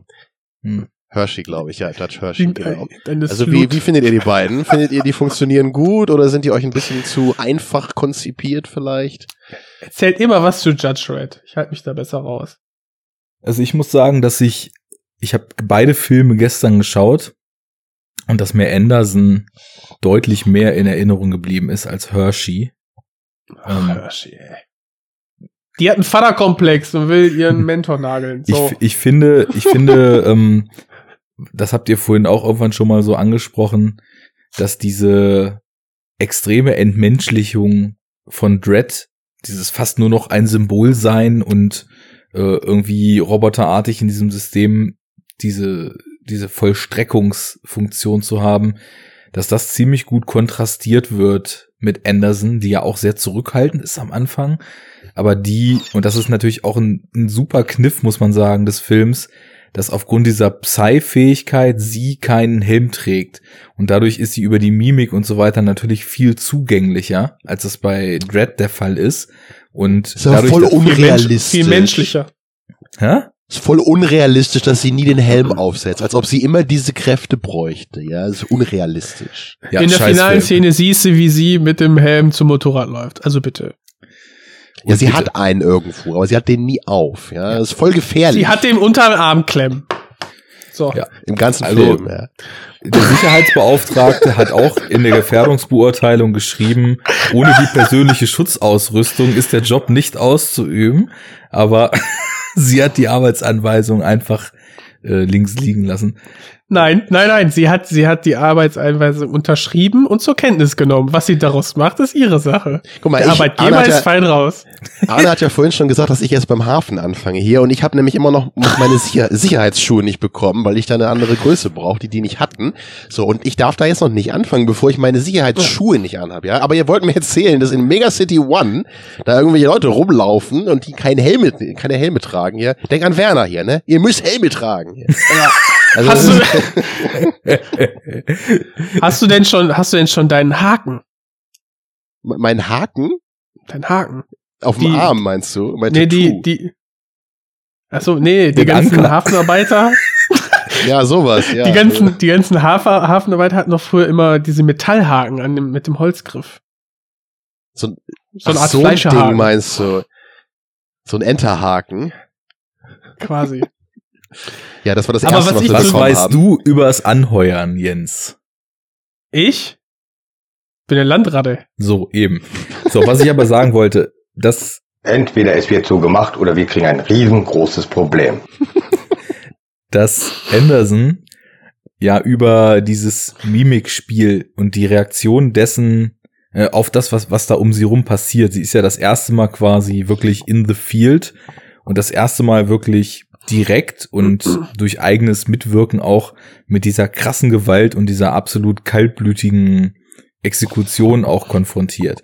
Und ich finde, dass sie dadurch über ihre Figur wird eigentlich dieser Zweifel an dem System und diese dystopische Komponente, ähm, natürlich kann jeder eins und eins zusammenzählen und sich halt eben denken, dass das alles irgendwie ja schon nicht ganz koscher ist, wie das da läuft. Aber wenn du dann eben so eine Figur hast, die quasi so unsere Rolle annimmt und die erstmalig mit dieser Gewalt auch konfrontiert ist und völlig geplättet davon ist und auch moralisch ganz eindeutig in, in diesem Moment, wo sie dann eben auch den Typen da direkt den Kopfschuss geben muss, das macht ja was mit ihr. Und ich finde, das ist, das ist ein wichtiger Faktor.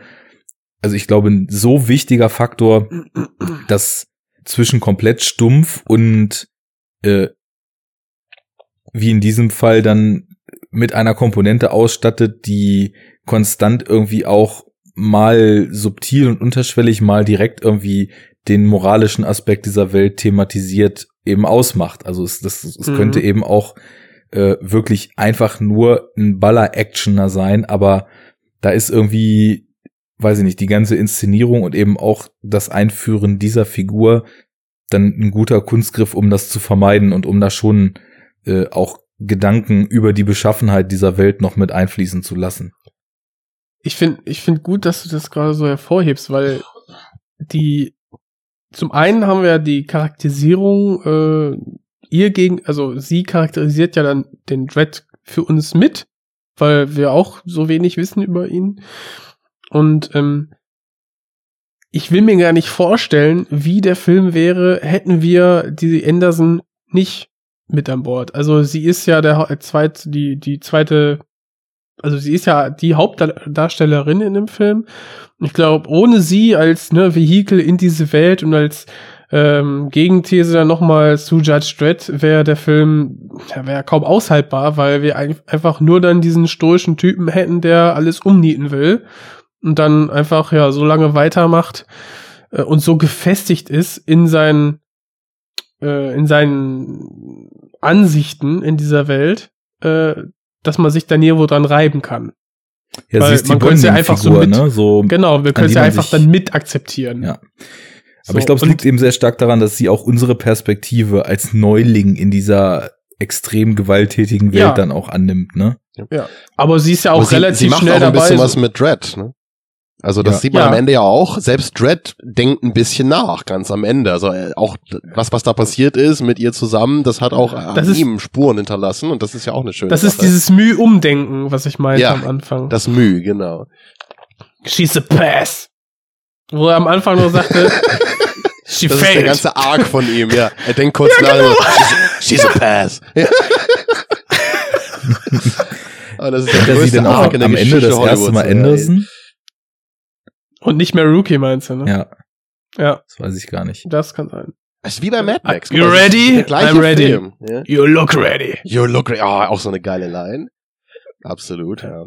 Also ich, ich gebe euch da auch recht, was ihr beide gesagt habt. Ich, ich sehe das genauso bei ihr. Ich, ich, ich frage mich bei solchen Figuren halt immer relativ schnell, ob mir das ein bisschen zu wenig ist. Es ist so ein bisschen auch wie, wie bei Sicario, bei Emily Blunts Figur da, ist auch so, also es ist so ein, so ein typischer Archetyp von einem Protagonisten. Ne? So ein bisschen jung, blauäugig, idealistisch, wird in diese neue Welt geworfen, sieht dann halt irgendwie, dass das alles nicht so zugeht, wie man das vielleicht in der Theorie sich alles vorgestellt hat und muss dann eben über sich hinauswachsen und am Ende versteht man das Ganze dann ein bisschen mehr. So, das, das funktioniert hier halt auch super. Ich weiß halt nur nicht, ob mir das ein bisschen zu wenig ist. Ich weiß, es ist, ist schwierig. Ist ein Ich schöner glaube, es Vergleich, hier gut. gerade dass du äh, Sicario sagst, weil für mich sind das nämlich beides Filme, wo ich sagen würde, wenn mich, wenn mich jemand fragt, was erzählen die und ich soll das in einem Satz sagen, dann würde ich nämlich bei beiden Filmen eher sagen, die erzählen was über eine total aus dem Ruder gelaufene Welt und nicht über Figuren in dieser Welt. Mhm. Also die Figuren sind in Ja. beiden Filmen halt total Vehikel nur. Hm. Deswegen ist es natürlich völlig gerechtfertigt auch äh, zu sagen, reicht Weiß, mir das? weil es ist erwiesenermaßen wenig, nur mir fällt es nicht negativ auf, weil ich eben finde, dass die Aspekte der Welt, die hier erzählt werden, einfach deutlich schwerer gewichten. So bei Sicario ist es halt auch genau dieses Thema von Moralverlust und äh, so weiter in dann eben dem War on Drugs und nicht hier dem War on Criminality im oder on Crime im ganz generellen in Mega City One, aber da sind die Filme irgendwie total ähnlich, weil irgendwie in beiden Filmen die Instanzen, die eigentlich das Gesetz aufrechterhalten, sich völlig verloren haben und sich schon längst der Methoden bedienen, die die Protagonisten, die sie eigentlich bekämpfen in diesem War on was auch Mhm. immer eigentlich benutzen und sich total ihrem Feind total ähnlich geworden sind. ist interessant, wie ähnlich die sich sind so. Also deswegen, es passt schon sehr gut. So zusammen, äh, zusammengefasst schon, aber Sicario lotet ja die ganzen Grauschattierungen seiner Protagonisten aus. Und der große Unterschied ist ja, dass wir gerade beim ersten Mal gucken von Sicario, jeder, der ihn noch nicht gesehen hat, nachholen, ist ja so, dass die, dass wir mit Emily Blunt ja in die Welt gehen und das, was sie empfindet, ist ja so inszeniert, dass der, dass der Zuschauer ja, ja, genau dieses Gefühlswirrwarr der, der alleinigen Frau bei Sicario jetzt in dieser, ja, Männer dominierten Welt voller ähm, Machismus und, und Gewalt dann irgendwie versucht da irgendwie schlau draus zu werden, weil niemand ihr auch nur den Fitzel einer Information sagt. Und ähm, ja, das ist so der Reiz von Sicario.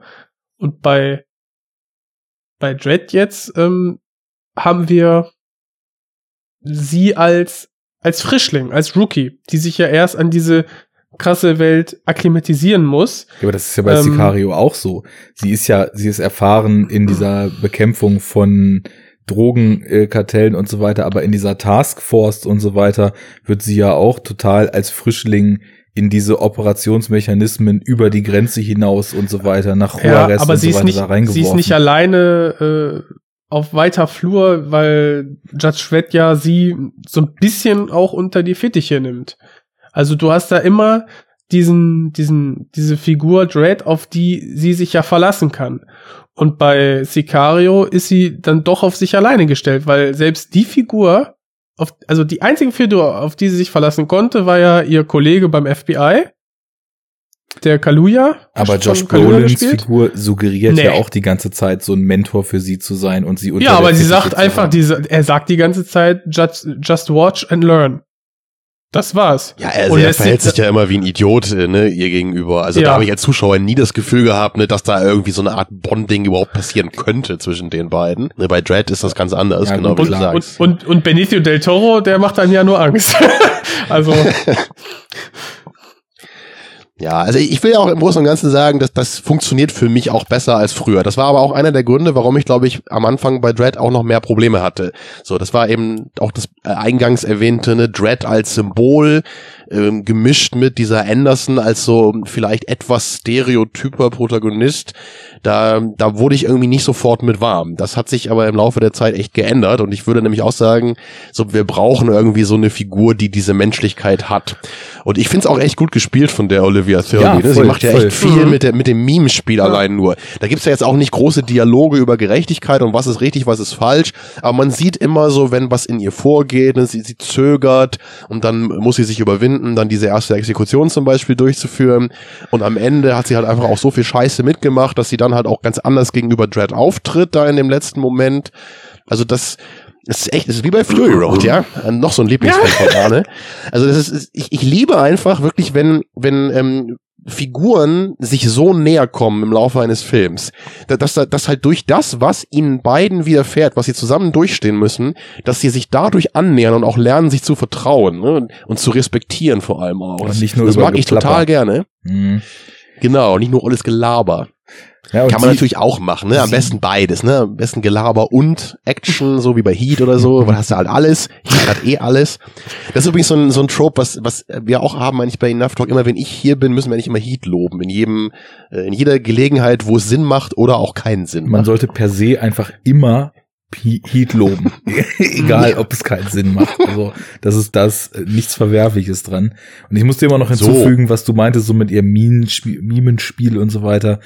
Sie ist da auch sehr ausdrucksstark in allen Facetten. Also sowohl diese Zweifel, diese vielleicht auch ein bisschen Angst, diese moralischen Bedenken, die sie hat und später dann eben auch, wo sie durch das Erlebnis den Arc zu so einem höheren Maß an Badassness, aber vielleicht auch dann eben wieder zu Abstumpfung dieses System dann direkt in ihr eben auch losgetreten hat, durchlaufen Ja, ich- ist. Da hat sie das eben Also auch du, sehr überzeugend. Sie wurde in den Meat Grinder geschubst und äh, ja, das, was hinten rauskam, ist halt Meat. Na gut, aber wie stehen wir denn zu Hersch, Herschel? Hershey. Ah, Wie warte, heißt sie denn warte, jetzt wirklich? Warte, äh, Hershim. also, what?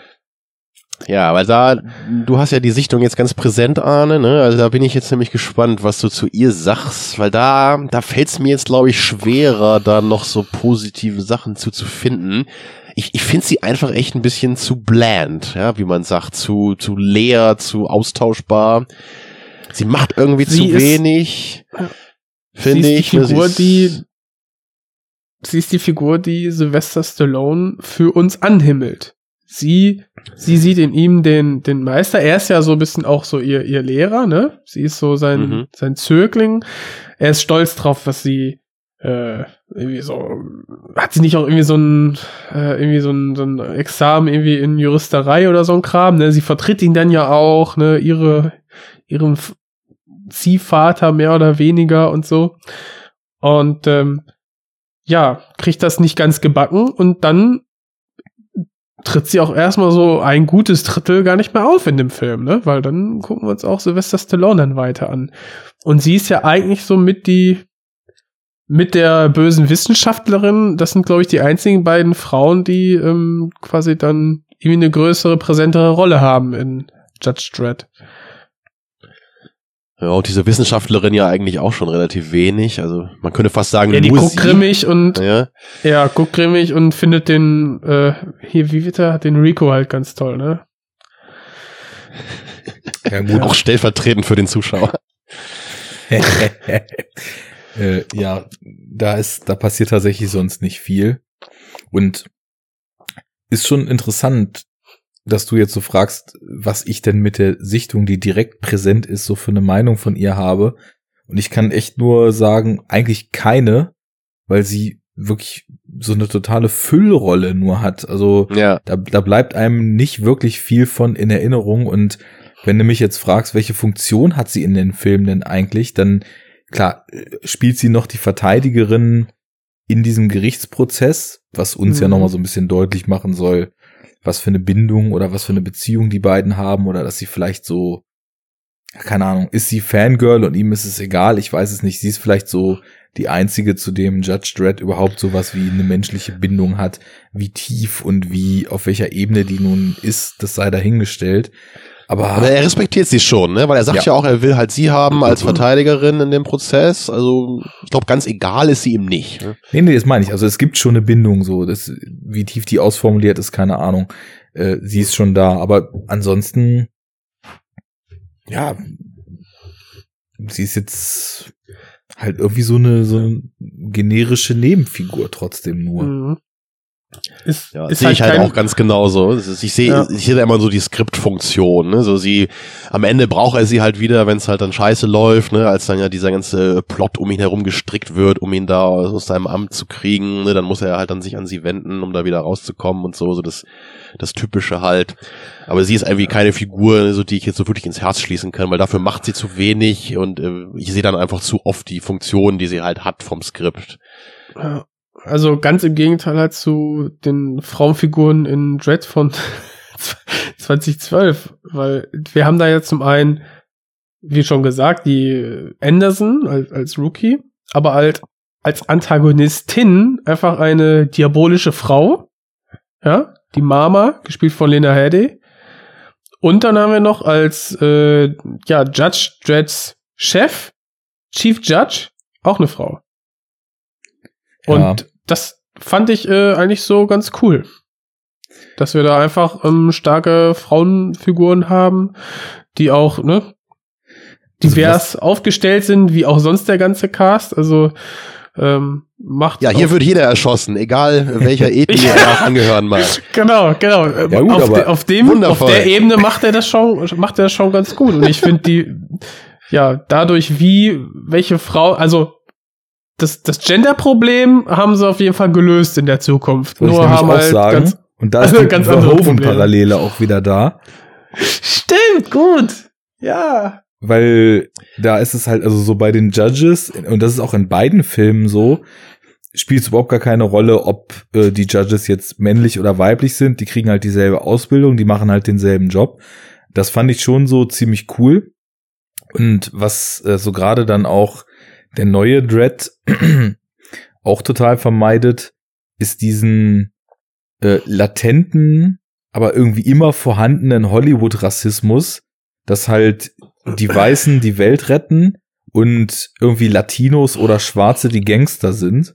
Es sind halt sowohl bei, also bei den Judges, gut, äh, Carl Urban natürlich äh, in seiner Rolle da als Dredd und die Anderson, die sind natürlich jetzt beide weiß, aber bei den Gangstern ist halt alles dabei. Die Obergangsterin ist eben auch weiß. Und wir haben dann bei den korrupten Judges zum Beispiel eben auch einen Schwarzen, einen Weißen, eine Frau und äh, weiß ich nicht, den, den vierten äh, Noch einen Weißen. ist auch noch ein Weißer dann, ja. Aber es ist so es ist Einer, insgesamt einer mit eingedrücktem Kehlkopf. natürlicher durchmischt, würde ich sagen. Lässt das auf eine Ethnie schließen?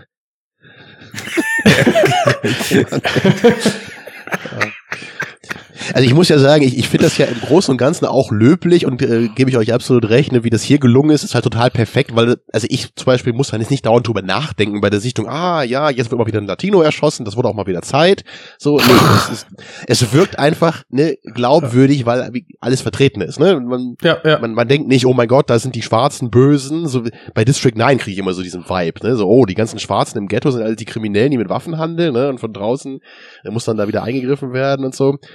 Aber generell, ich, ich weiß ja noch bei diesem Spider-Man Homecoming, als er da irgendwie in seiner Schulklasse sitzt, da musste ich halt so lachen, weil die halt, das ist halt so die, die, die perfekte, diverse Schulklasse vom Reißbrett, ne? So, wo halt jede einzelne Ethnie so mit einem Schüler vertreten ist. Ja, das Und ist dann- aber Disney äh, in den zehner Jahren. Also da ist es wirklich schon auf ein absurdes Maß, dass wirklich Genau, jede Gruppe in jedem Film, die da irgendwie auftritt, absolut gender- und äh, ethnienneutral aufgestellt sein muss und am besten auch noch inklusiv für Leute, die irgendwas sind, damit irgendwie auch niemand im Nachhinein irgendwie von dem Film offended sein könnte. Genau das. Und das finde ich aber- halt total albern und das lenkt mich ab bei Filmsichtungen. Ja. Und hier ist es überhaupt nicht so. Hier habe ich eher das Gefühl, es ist wirklich überhaupt nicht relevant.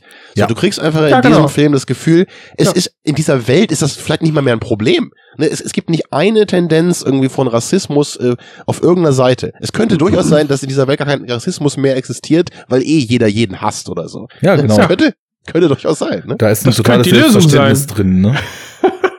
Ja, also es ist reine ne, Misanthropie, so. Vollkommen Wundervoll. genderlos. All people are Ja, shit. wundervoll. Das ist die beste Genau. Einstellung. Ja. Und eben, wo du noch, ja, wo du eben bei Starship Troopers noch kurz warst oder bei Verhoeven, da muss ich ja auch immer sagen, ne, also so, so schrecklich ja die Welt äh, von Starship Troopers auch gezeichnet sein mag, es gibt halt Unisex-Duschen da und das ist halt der Hammer.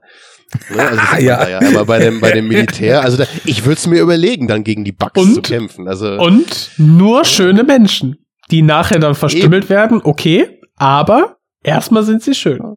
Aber wenn ich dann vorher einmal mit Dina Meyer irgendwie duschen darf hier, bevor wir die Käfer bekämpfen, das, das wäre doch was, ne?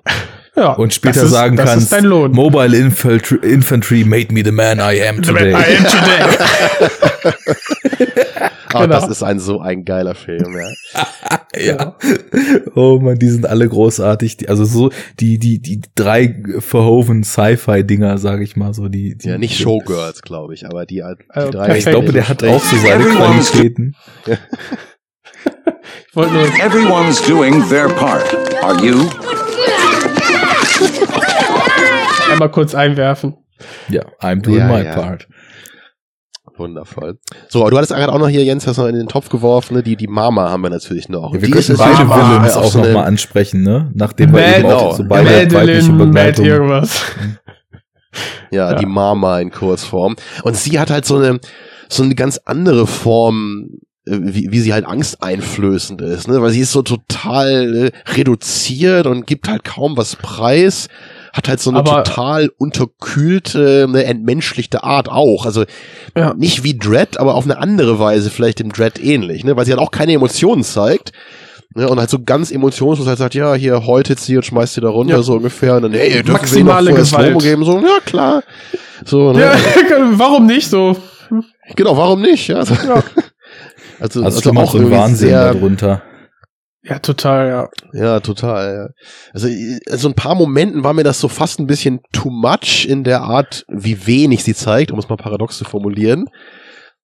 Also, aber, aber auf jeden Fall ist es eine, eine, sehr einprägsame Figur, der man das auch total abnimmt, dass sie da wirklich der Kopf dieser Organisation ist und dass da, also du siehst ja, also siehst ja eigentlich schon ein relativ kleines, dünnes Mädel da, auch wenn sie halt ein bisschen fertig aussieht, aber sie hat da links und rechts immer diese riesigen muskelbepackten Gangmember, die halt alle sofort äh, ne, kuschen, wenn sie irgendwas sagt. Also sie hatte halt ultimative Autorität da bei, bei jedem. Ja, Also alle haben ähm, Schiss vor ihr auf beiden Seiten. Also das funktioniert auf jeden Fall. Äh, Du musst ja nur aufmucken und dann, äh, wie sagte jemand, äh, she feminized the man with her teeth oder äh, hat auch dem äh, einen hier unserem Freund äh, Domhnall Gleason die Augen rausgenommen. Äh, wo ich denke so, ja, äh, die macht halt, wie man so schön sagt, Kurse 15 und dann ist Feierabend.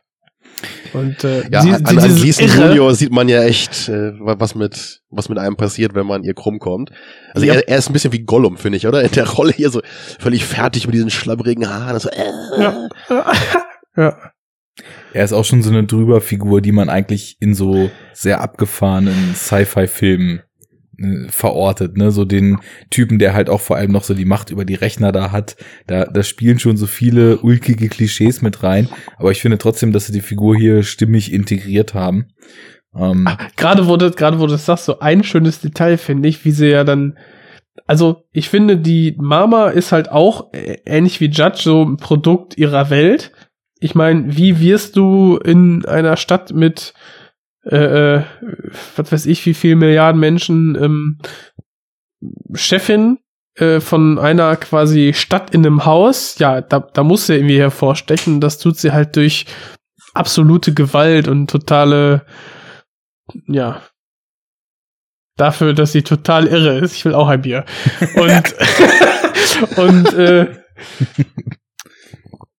jetzt der, der, der, äh, der Brandon Gleason, so als Detail, äh, sie hacken sich ja dann irgendwie da in dieses zentrale Computersystem irgendwie ein, in dem die Handlanger mal eben in den Computerraum gehen, alle Leute platt machen und dann einfach so einen Transponder da installieren, ne? Ihr wisst, welche Szene ich meine. Ich, ich muss gerade nur lachen, weil du hast Brandon Gleason gesagt, versehentlicherweise. Ähm, und ich finde es einfach, ich stelle mir gerade vor, wie Brandon Gleason aussehen würde mit diesen langen, schlabbrigen Haaren an diesem Computer. Und seinen Ohren. ja. Ja, also das wäre natürlich der Hammer. Also klar, der, der Sohnemann, den verwechselt man natürlich schnell mal. Dome, Dome, Donal. Ja, Ähm, der Name ist eh bescheuert, ja. Ja. Und äh, was ich eigentlich sagen wollte ist, der Transponder, die, die, die ballern ja erst alle Leute ab, überall spritzt Blut und dann legen die den Transponder, stöpsen sie ein und legen einfach nur hin. Und die Kamera hält so zwei Sekunden auf den Transponder drauf und wie er dann so langsam wegrutscht in dieser Suppe voll Blut. Dieses Detail, ich komme jetzt gerade voll irre vor, aber ich fand das irgendwie ähm, cool. Es gibt sowieso so nicht kleine mehr. Das- Detailshots Da muss dir mehr aufgefallen sein. im Film, die schön sind. Also was Äh. ich, was ich nach wie vor beim Film äh, so ein bisschen nicht problematisch, aber schade finde, ist, dass du eben durch dieses Hochhaus-Setting auch so ganz viele Szenen hast, wo es mir relativ schwer fällt, mich überhaupt zu orientieren, wer da jetzt wo ist, wer da von wo wohin rennt und so weiter, weil halt alles gleich aussieht eigentlich, wenn die in diesen Gängen sind, wo da einfach die normalen Wohnungen von abgehen. Aber Also du wünschst dir das mehr so wie bei Snowpiercer, ja? Da hast du pro Waggon dann immer so ein völlig anderes Setting, genau, durch das die Leute das da ist irren. nämlich richtig irres Hallo. World Design. das ist so aber unrealistisch. Ja, in so einem hochgradig realistischen Film wie Snowpiercer ist auch genau, Genau. das dann gerade rausgefallen. Das fand ich auch. Ähm, Müssen dann die Kinder immer durch den Das- Borde- Bordellwaggon, wenn die morgens in den Schulwaggon gehen? Ja, ist doch unrealistisch. Ja, müssen sie. Die müssen Nee, die gehen erstmal rum. nach vorne hin altern. Da müssen sie erstmal reinwachsen in diese Funktion. Kommen gar nicht aus dem Schulwaggon raus. So. Äh, was Nein, ich sagen wollte, ist, Dann ist das eine Wichtige ist ja, es geht um die Vertikalität. Du musst quasi wie im Videospiel einfach nur nach oben. Wo die sind, scheißegal. Die müssen ein Stockwerk höher. Darum geht's. Ja, aber gerade weil du hast ja auch dann so Szenen, als dann Mama durchsagt, hier sind Judges drin, wir regeln das Ding jetzt ab. Äh, wer mir die tot bringt, kriegt einen Preis. Das geht hier alles nicht auf, bis die Judges platt sind. Dann hast du ja wirklich so einen Haufen Gang-Typen, die sich dann direkt erstmal mobil machen, ihre Knarren zücken und dann da durch die Gänge laufen. Und da sind halt Mhm. auch so ein paar Szenen zwischen, die sollen so eine gewisse Spannung aufbauen, weil da gerade irgendwer Judge und äh, der Anderson auf den Fersen ist und dann wird geschlichen durch die Gänge und manchmal ist das eben, was die Inszenierung betrifft, so gelöst, dass ich, also da ist bei mir irgendwie nicht so richtig Spannung aufgekommen, weil ich gar nicht so richtig das einschätzen konnte, wer ist da jetzt eigentlich, wo ist das jetzt gerade knapp, sind die jetzt noch weit weg, wo sind die denn da überhaupt jetzt gerade, weil das eben alles gleich aussah. Und auf der anderen Seite diese, sag ich mal, leichte Monotonie, die da vielleicht zwischendurch dann aufkommt, die hat ja auch einen Sinn, weil das, das ist nun mal eben ein Hochhaus, was quasi, wie du schon sagtest, eine komplette Stadt in einem Haus ist. Das wird ja dann eben auch als Megablock bezeichnet. Das ist dann eben eine Stadt in 200 Etagen mit 80.000 Leuten oder was die gesagt haben, die da drin wohnen, dass man da, äh, dass da alles- 800.000, glaube ich, sogar war's. ich glaube, in, Also- in Mega City One waren es 800 Millionen und dann waren es irgendwie 70, 80.000 in einem so einem Block oder so. Keine Also Ahnung. ist auch 800.000 egal. wäre ein waren wir nicht, absurd, waren wir nicht bei das 8 glaub ich. Milliarden? Ich weiß es nicht. Die Du hast ja gar nichts verstanden. Er ist nicht aufgepasst, Film nicht verstanden. Also ich glaube nicht, dass da 800.000 Megablocks. Leute in einem wohnen. Highways, Mega City One. I am the law. I am Batman. Nee, aber Arne, also ganz ernsthaft, äh, also du würdest dir vielleicht da helfen, wenn man, natürlich ist nicht so abgefahren wie bei Snowpiercer, aber wenn man das so ein bisschen vielleicht mehr visuell dann äh, ne, so trennen würde, halt, du hast vielleicht unten dann so die völlig heruntergekommenen Level ne, und wenn du weiter nach oben kommst, dann sieht's vielleicht nur noch so mittel heruntergekommen aus oder so. Also meinst du, dass Oder man so vielleicht so andersrum. ein bisschen also es kann ja auch, weil die Gang oben ihren Sitz hat, sich nach oben hin auch in eine andere Ja, Richtung wie auch immer, noch ja. mehr verändern. Aber also es, es war für mich eher so, dass Ja. mir in so diesen Suspense-Szenen ein bisschen die Orientierung gefehlt hat. Aber weswegen ist ich das davon Budget. eigentlich angefangen habe, ja natürlich, klar, das, das merkt man dann schon. Die Es haben gibt dann- einfach andere Lichtsettings genommen, aber immer wieder die gleiche Kulisse, ne? Ja. Aber gut, es sind halt Gänge. Auf der anderen Seite gibt's dann eben aber auch Szenen, wo aus den begrenzten Mitteln, die der Film hat, wo er halt immer wieder auch irgendwie ziemlich coole Shots rausholt. Und also davon mal abgesehen, dass ich das ganz vorhin irgendwann schon mal so, als wir auf das 3D-Thema kamen, so ein bisschen als 3D-Spielerei abgetan haben, sind halt diese Drogenflashs irgendwie schon cool umgesetzt. Ähm, Und dann gibt's vereinzelt auch immer wieder so Bilder, wo ich dachte, boah, das, das war jetzt ein richtig fetter Shot. So nach dieser von mir ja nun nicht unbedingt als positiv herausgestellten Gatlin-Szene gibt's so eine Szene, da kommt äh, aus diesem ganzen äh, Staub, der da aufgewirbelt ist, kommt Red Hm. einmal so raus, guckt rüber und Mama steht halt auf der anderen Seite und die gucken sich so gegenseitig an und er dreht sich um und verschwindet in diesem Staub wieder und wird dann quasi wieder so äh, symbolisch aber- zum Geist, der irgendwie Arne. Vorher wirft er noch ihre rechte Hand, ihre Nummer eins runter ja ja genau und geht dann. genau ähm, Wie ein gewissenhafter Polizist es machen würde. Den ultimativen Stinkefinger. Mir ging es auch nicht um das, was er da tut, sondern um den Shot, den ich halt total stark fand, wie er in diesem Staub wieder verschwindet. Weil das so, das ist ein Shot, der sieht cool aus, der hat aber auch ja irgendwie so eine, so eine Symbolik. Also er verschwindet quasi in diesem Dunst und wird so zum Geist, den man erstmal wieder verorten muss und der erstmal so in der, ja, in der, in der keine Ahnung, in diesem Szenario da plötzlich so wie verschwunden ist und gerade so, weil sie Im das so die, Äther. Mhm. im Äther wabert er Genau. in den 200. Er geht- Stock. Er geht als Geist in die Dunkelheit zurück. Ja. So, ähm, ja, wir haben jetzt auch schon ein bisschen über, über Mama geredet. Ne? Also wenn wir halt bei den Villains sind, ne, dann, dann darf natürlich auch Amande Sante oder wie auch immer man ihn ausspricht, nicht fehlen. Der Ah. natürlich eine wundervoll einprägsame Performance im alten Judge Dredd da lässt und auch einer der absoluten Highlights für mich ist. Also ich, ich habe euch ja in Vorbereitung schon mal dieses wundervolle Video geschickt von, von YouTube, ne, von dieser äh, Mhm. sehr bemerkenswerten Szene. Ich hoffe, das habt ihr euch auch mal angeguckt, diesen schönen Warte, Club Dread kann- Remix. Äh, Ja, aber ich kann diese eine Szene im Original einmal einspielen. Sekunde. ja, bitte.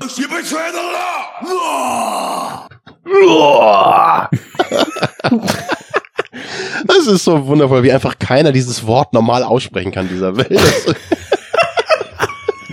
Er, Es ist- er spricht Law aus wie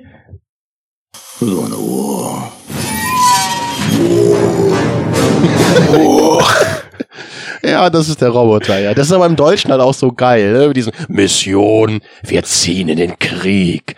Krieg.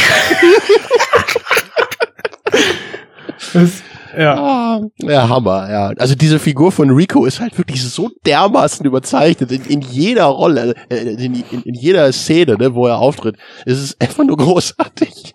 So gut, er soll halt eben das, das, das Gegenbild ne, von Judge Dredd sein, weil er ja eben sein Klon ist, ne, wie wir, oder, oder sein Gegenteil, ne, wie war das nochmal? Irgendwie, In Judge Dredd sind halt alle positiven Eigenschaften vereinigt und in ihm irgendwie alle negativen oder irgend so ein Unsinn halt. ja. Der, der Mhm. Klassiker. Aber es ist, es ist einfach nur großartig, wenn die am Ende aufeinandertreffen und dann, ja, dann diese Szene, die du gerade gezeigt hast, da gibt's ja echt bei YouTube dann so einen wundervollen Song, den jemand daraus gemacht hat, so zwei Minuten lang. ähm, ich habe den wirklich zu oft gesehen, um das eigentlich zugeben zu können. Äh, eigentlich schon fast peinlich. Naja, ich, ich weiß, ich, ich finde den auch so toll oder, oder bin ich da einfach bescheuert? Ein bisschen Bescheuertheit schadet nie, deswegen lassen wir das jetzt einfach mal so stehen. Na gut. Aber Amand Asante, der, äh, der hat schon einfach Charisma, der Schauspieler. Das kann man nicht anders sagen. Also, ähm, ist ein richtig schöner Gegenspieler, der natürlich total irre spielt, ne? Aber ähm, es macht einfach Spaß, ihn zu sehen, wie er da ich glaube, er bisschen hat auch durchdreht Spaß auf der- dabei, ne? Ja, äh, definitiv. Das ja, ja. kommt mir so vor.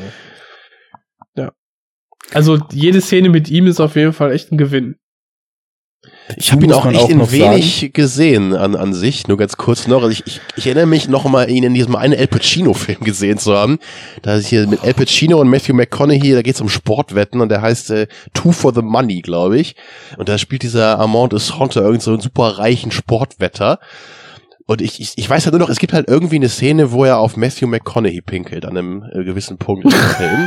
Also er ist auch da eine etwas überzeichnete Figur. Er ist nicht so präsent und traut nicht so viel auf da, aber also er scheint wohl so diese Art Rolle häufiger mal gespielt zu haben, würde ich jetzt tippen. Aber sonst kenne ich, glaube ich, echt gar nichts mehr, wo er noch dabei ist.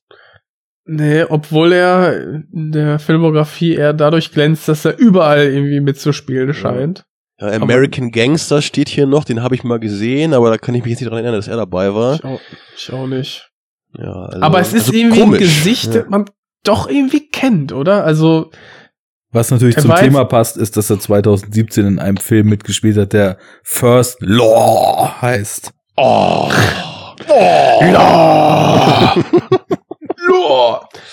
leider sind die Samples gerade so leise. Ich muss mir noch mal was einfallen lassen. Ja, wir können ja mal alle Filme mit ihm gucken und dann reden wir über seine Filmografie. Wenn, wenn wir mal So die. Podcast-Planungszeit betrachten, die wir jetzt für ein Double-Feature gebraucht haben, dann wird für ein 141er-Feature auf jeden Fall die eine oder andere Planungsdekade draufgehen. Aber was soll's, die Zeit haben wir ja schließlich. Vielleicht Was sollen wir denn sonst machen?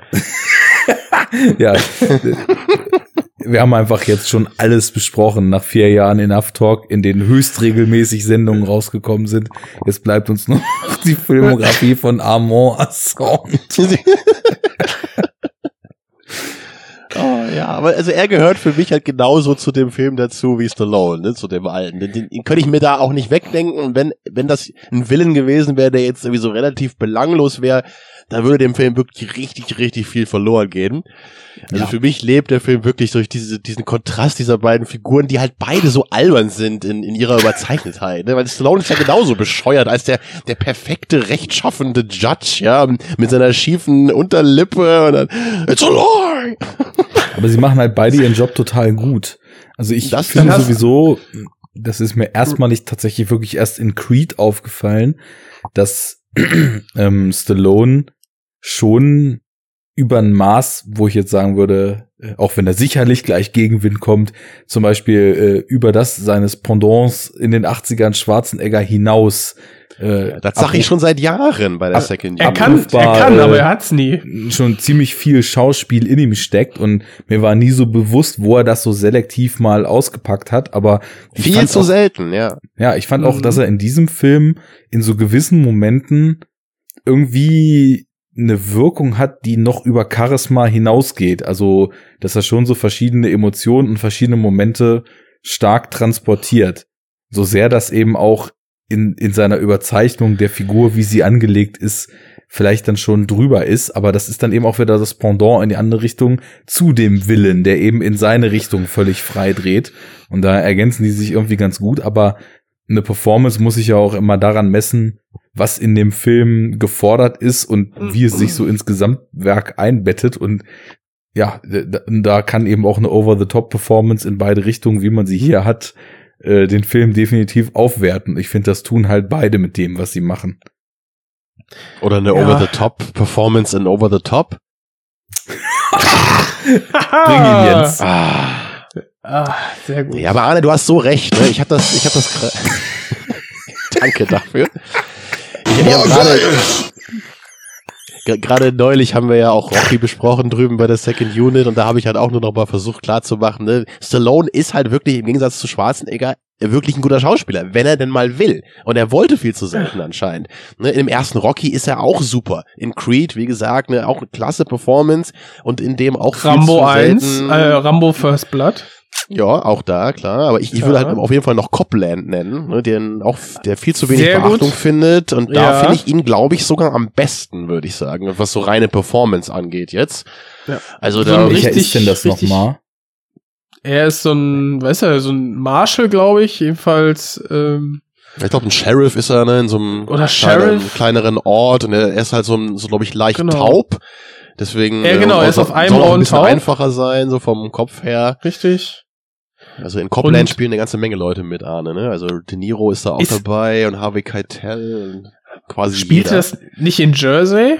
New Jersey? War Ja, das so, kann dass das sein, quasi ja, die ganzen New York Cops dann irgendwo Stimmt, in ja. so einem Bereich von New Jersey wohnen und er deckt dann quasi eine, eine Verschwörung auf innerhalb dieses Cop-Zirkels und er, weil er eigentlich nur so dieser belächelnde ähm, ja, Sheriff da ist, äh, ist er so ein bisschen alleine gegen diese, diese Cops, die dann da irgendwie Genau, verschworen er ist, haben. der, er ist der etwas einfach gestrickte Vorstadt-Sheriff, wenn man so will, aber er ist letztendlich der, der das Richtige tut und das halt alles Mhm. aufdeckt gegen diesen Widerstand aus der Polizei selber heraus. Ja. Also es ist auch kein perfekter Film, aber durchaus äh, starker äh, Cop-Thriller mit eben sehr vielen, sehr guten Darstellern und er Ja. ist halt wirklich sogar, also ich muss echt sagen, ich finde ihn sogar besser als De Niro in dem Film, ne? also von der reinen Performance her.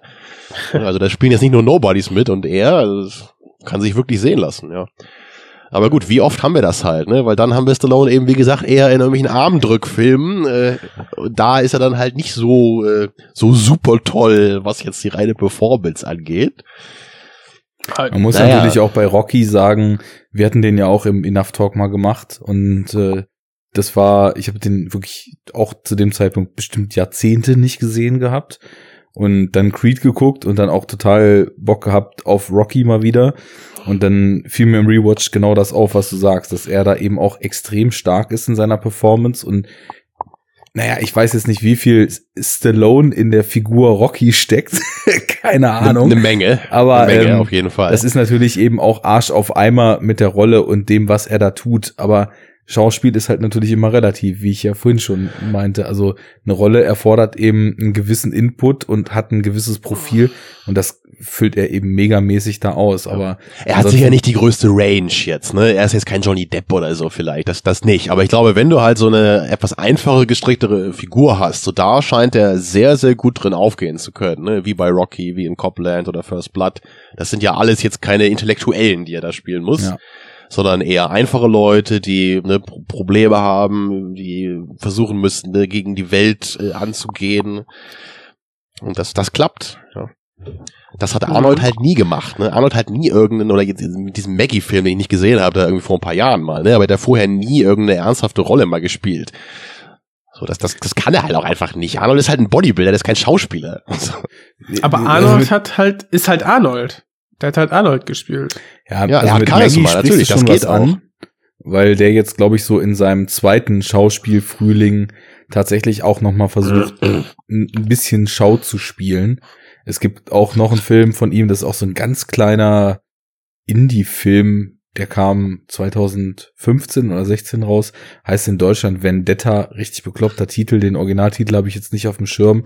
Da geht's um, da ist er glaube ich auch wieder ein Vater oder ein Ehemann, der bei einem Flugzeugunglück, was aufgrund von ja einer Verfehlung äh, eines äh, Fluglotsen im im Tower äh, der der quasi das ist wohl auch wirklich passiert hier in Deutschland irgendwo in der Nähe Oh. des Bodensees ähm, da crashen halt zwei Flugzeuge in der Luft und er verliert da ich weiß nicht seine Tochter seine Frau oder beide glaube ich sogar und äh, da ist es auch so wie bei Maggie dass er halt eben so versucht so sehr emotional eine Rolle zu spielen und vielleicht bin ich auch einfach komplett nicht in der Lage, irgendwie kritikvoll auf Arnie zu gucken, aber ich finde, er macht das echt gut. Verständlich.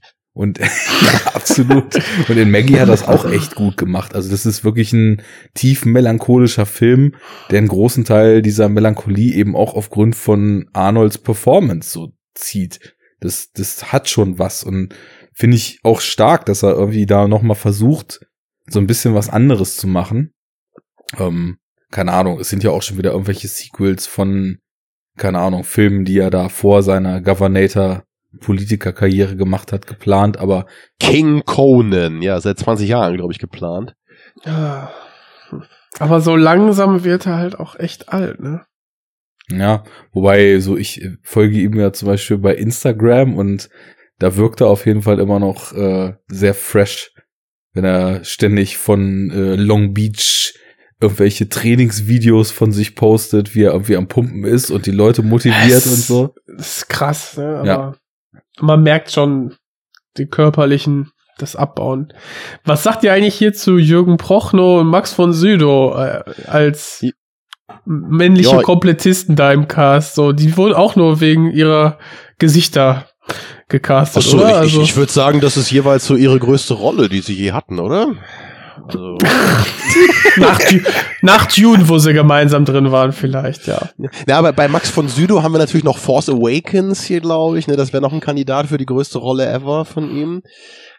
Ähm, Mhm. naja, War er da animiert oder? Wisst ihr Nee, das da gar nicht ist- mehr, oder was? Das ist doch der diese- Typ, der da, da im, im, im, äh, am Anfang, wo, der, wo Ja, die das ersten Dorf Szene wird er, überfallen. da ersch- genau. wird er erschossen. Und ich frage mich bis heute, Ja. warum er das ist. Also, Das Weil- ist so wie kann ich dir Batman wie sagen- Superman, wo der, der Fotograf am Anfang auch äh, fünf Sekunden zu sehen ist. Wie heißt er denn nochmal? Der Fotograf von Superman und Lois Lane da. Und dann auch umgebracht wird. Clark Kent. Was? Nein, der Fotograf. das wird Jimmy sein, ey. Peter oder so. Parker. Ähm, also bei, bei den neuen Superheldenfilmen brauchst du mich jetzt nicht fragen, wer da mal mitgespielt hat. ich glaube, die das- haben Max von Sydow genommen, weil er etwas, also in der Szene auch ähnlich aussah wie Alec Guinness damals als Obi-Wan Kenobi und ähnlich, ein ähnliches Standing vielleicht hat als Schauspieler damals. Also man hat das ja öfter, so dass du jetzt so etwas alberne Filme vielleicht hast und dann werden so in einem verzweifelten Versuch da ein bisschen Ernsthaftigkeit reinzubringen, ne, oder auch was so für die Erwachsenen zu machen, wenn dann auch mal so, so gesetzte Schauspieler darin gecastet.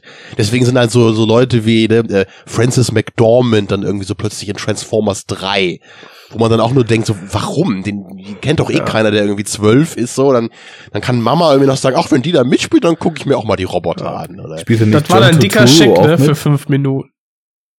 Ja, ja, und ich, ich denke, hier ist das auch so, ne? Und ja, Jü- Jürgen Prochnow, der war ja eh schon da, seine Karriere war ja auch so auf dem absteigenden Ast zu dem Ja. Zeitpunkt, ne? Das, so ungefähr in der Zeit müsste er auch noch diesen In the Mouth of Madness gemacht haben von Carpenter, das fällt mir jetzt noch ein, aber. Der ist aber groß. War aber, da war aber super. Ja. Nee, nee, da wollte ich nicht sagen, dass das schlecht ist von ihm, nur er hat halt nicht mehr so die riesen äh, Rollen halt bekommen. Nicht so wie jetzt irgendwie ne, mit, mit Dune und das Boot natürlich so, wo er noch so ein, ne, da die große Karriere halt angestrebt hat. Ja, Also zu dem Zeitpunkt war er ja so, er geht so in mittlere bis kleinere Produktionen.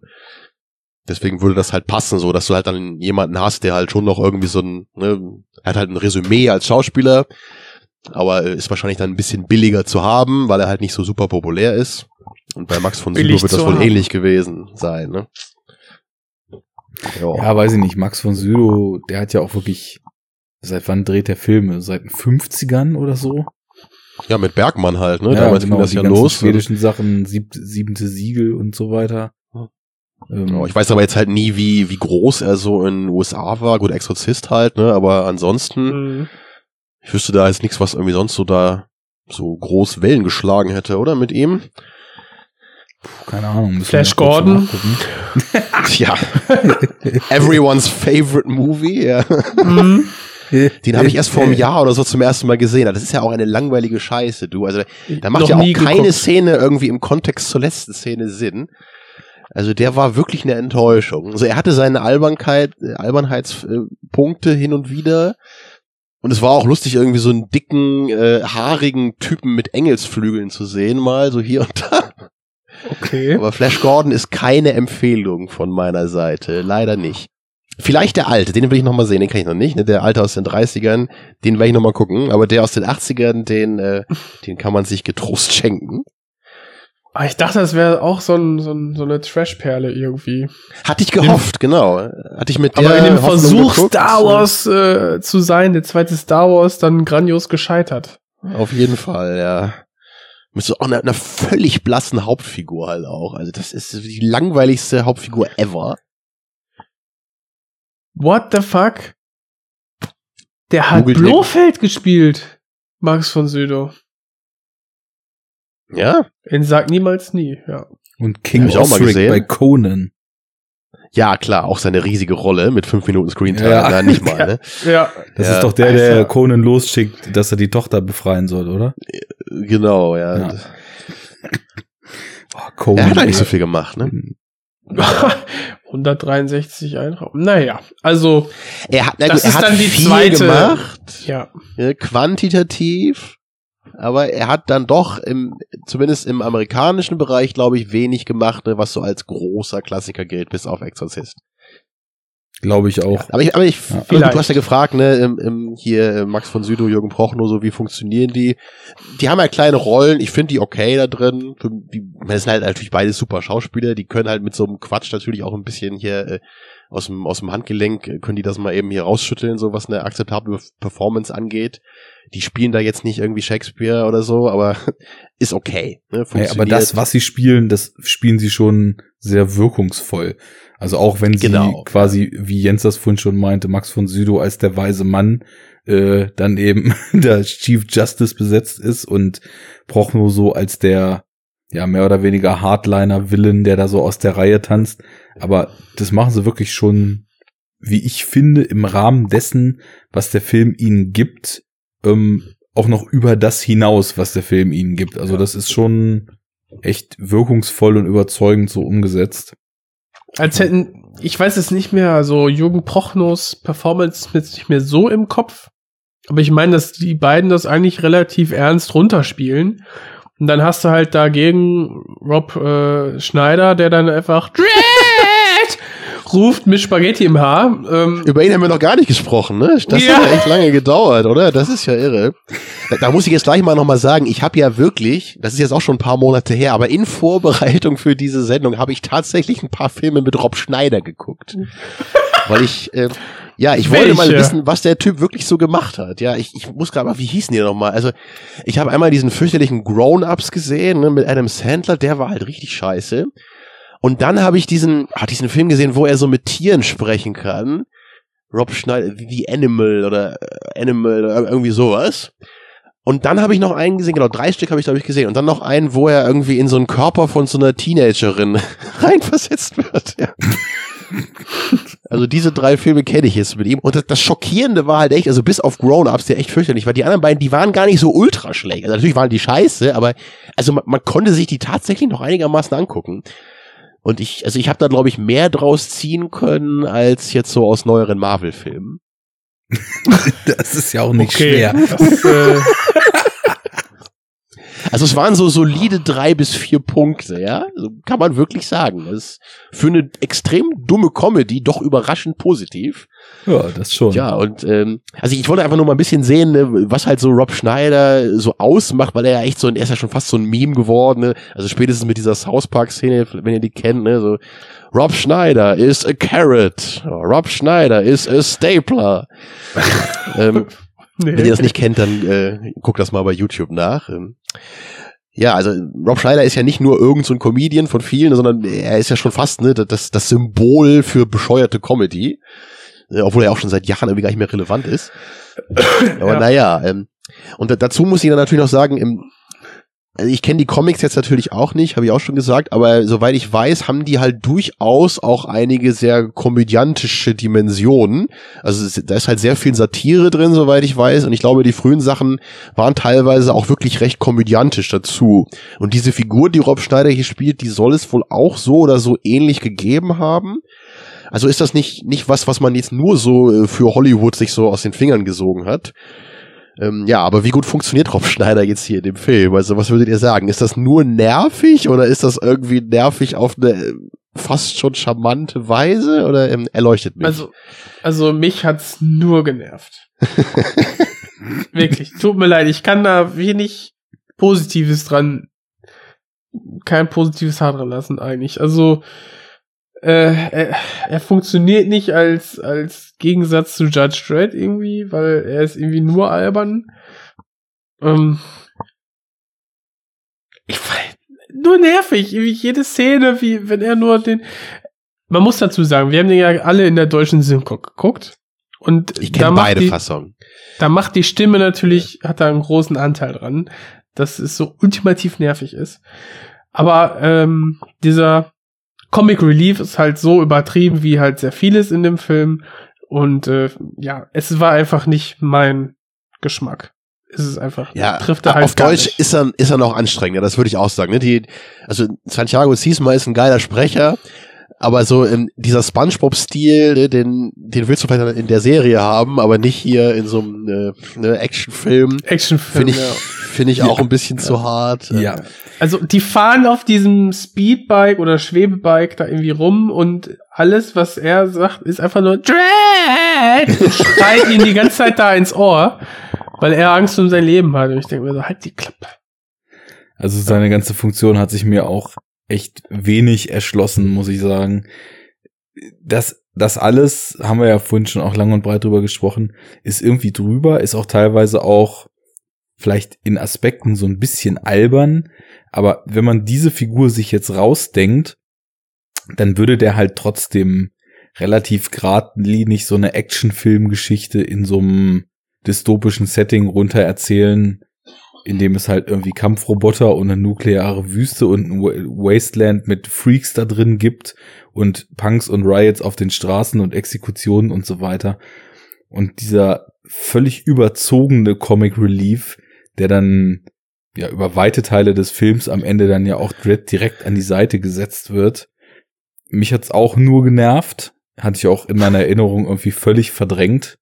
Und auch das, was es mit Red machen soll im Laufe des Films, dann irgendwie ihn über diese quirlige Art zu so ein bisschen Menschlichkeit zurückzubringen, ist völlig bescheuert. Also, mhm. da hat auch keine Szene, die so als witzig gedacht war, bei mir irgendwie gezündet, sondern es war alles einfach irgendwie nur awkward und ja, absolut deplatziert. Also die Humorlosigkeit des, des neueren Films steht dem Ganzen deutlich besser. Selbst wenn der natürlich insgesamt viel geradliniger ist. Aber war nix. Also ich kann das natürlich völlig verstehen, wenn ihr das sagt. Und das ist halt auch was, was glaube ich 95 Prozent aller Leute sagen, dass sie da überhaupt nicht mit klarkommen. Und ich weiß auch selber gar nicht, warum, warum das bei mir irgendwie nicht so ist hier. Weil ich kann normalerweise auch solche Figuren überhaupt nicht aufstehen ne, in solchen Filmen. Aber irgendwas Merkwürdiges vielleicht ist es irgendwie auch ein bisschen Nostalgie oder so, weil ich den Film schon so lange kenne. Ich weiß nicht. Ich, ich kam hier irgendwie immer damit klar. Ich, ich kann echt selber nicht so genau sagen, warum. Ich find's auch nicht witzig, natürlich nicht. Ja, es ist halt einfach nur schlecht.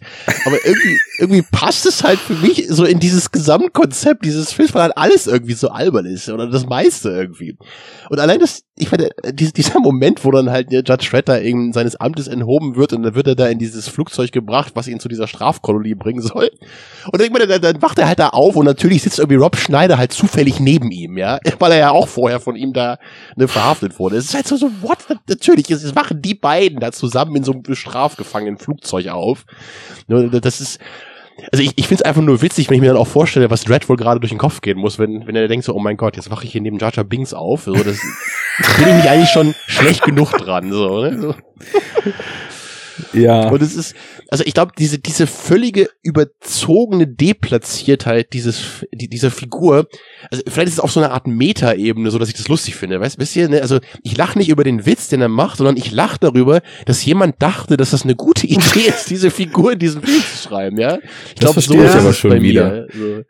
Das ist ja so ja, dieser aber es ist Ansatz. echt die Ausnahme, so. Es ist wirklich selten der Fall bei solchen Figuren. Ja, gerade in so einem Film. Also wenn das, wenn sich das noch viel mehr durch Filme zieht, dass auf so vielen Ebenen Dinge elementar falsch laufen, von denen Leute dachten, dass sie da irgendwie den großen Wurf mit landen, dann ist das ja genauso die Art, wie du jetzt wahrscheinlich auch sagen würdest, dass du Trash-Filme rezipierst.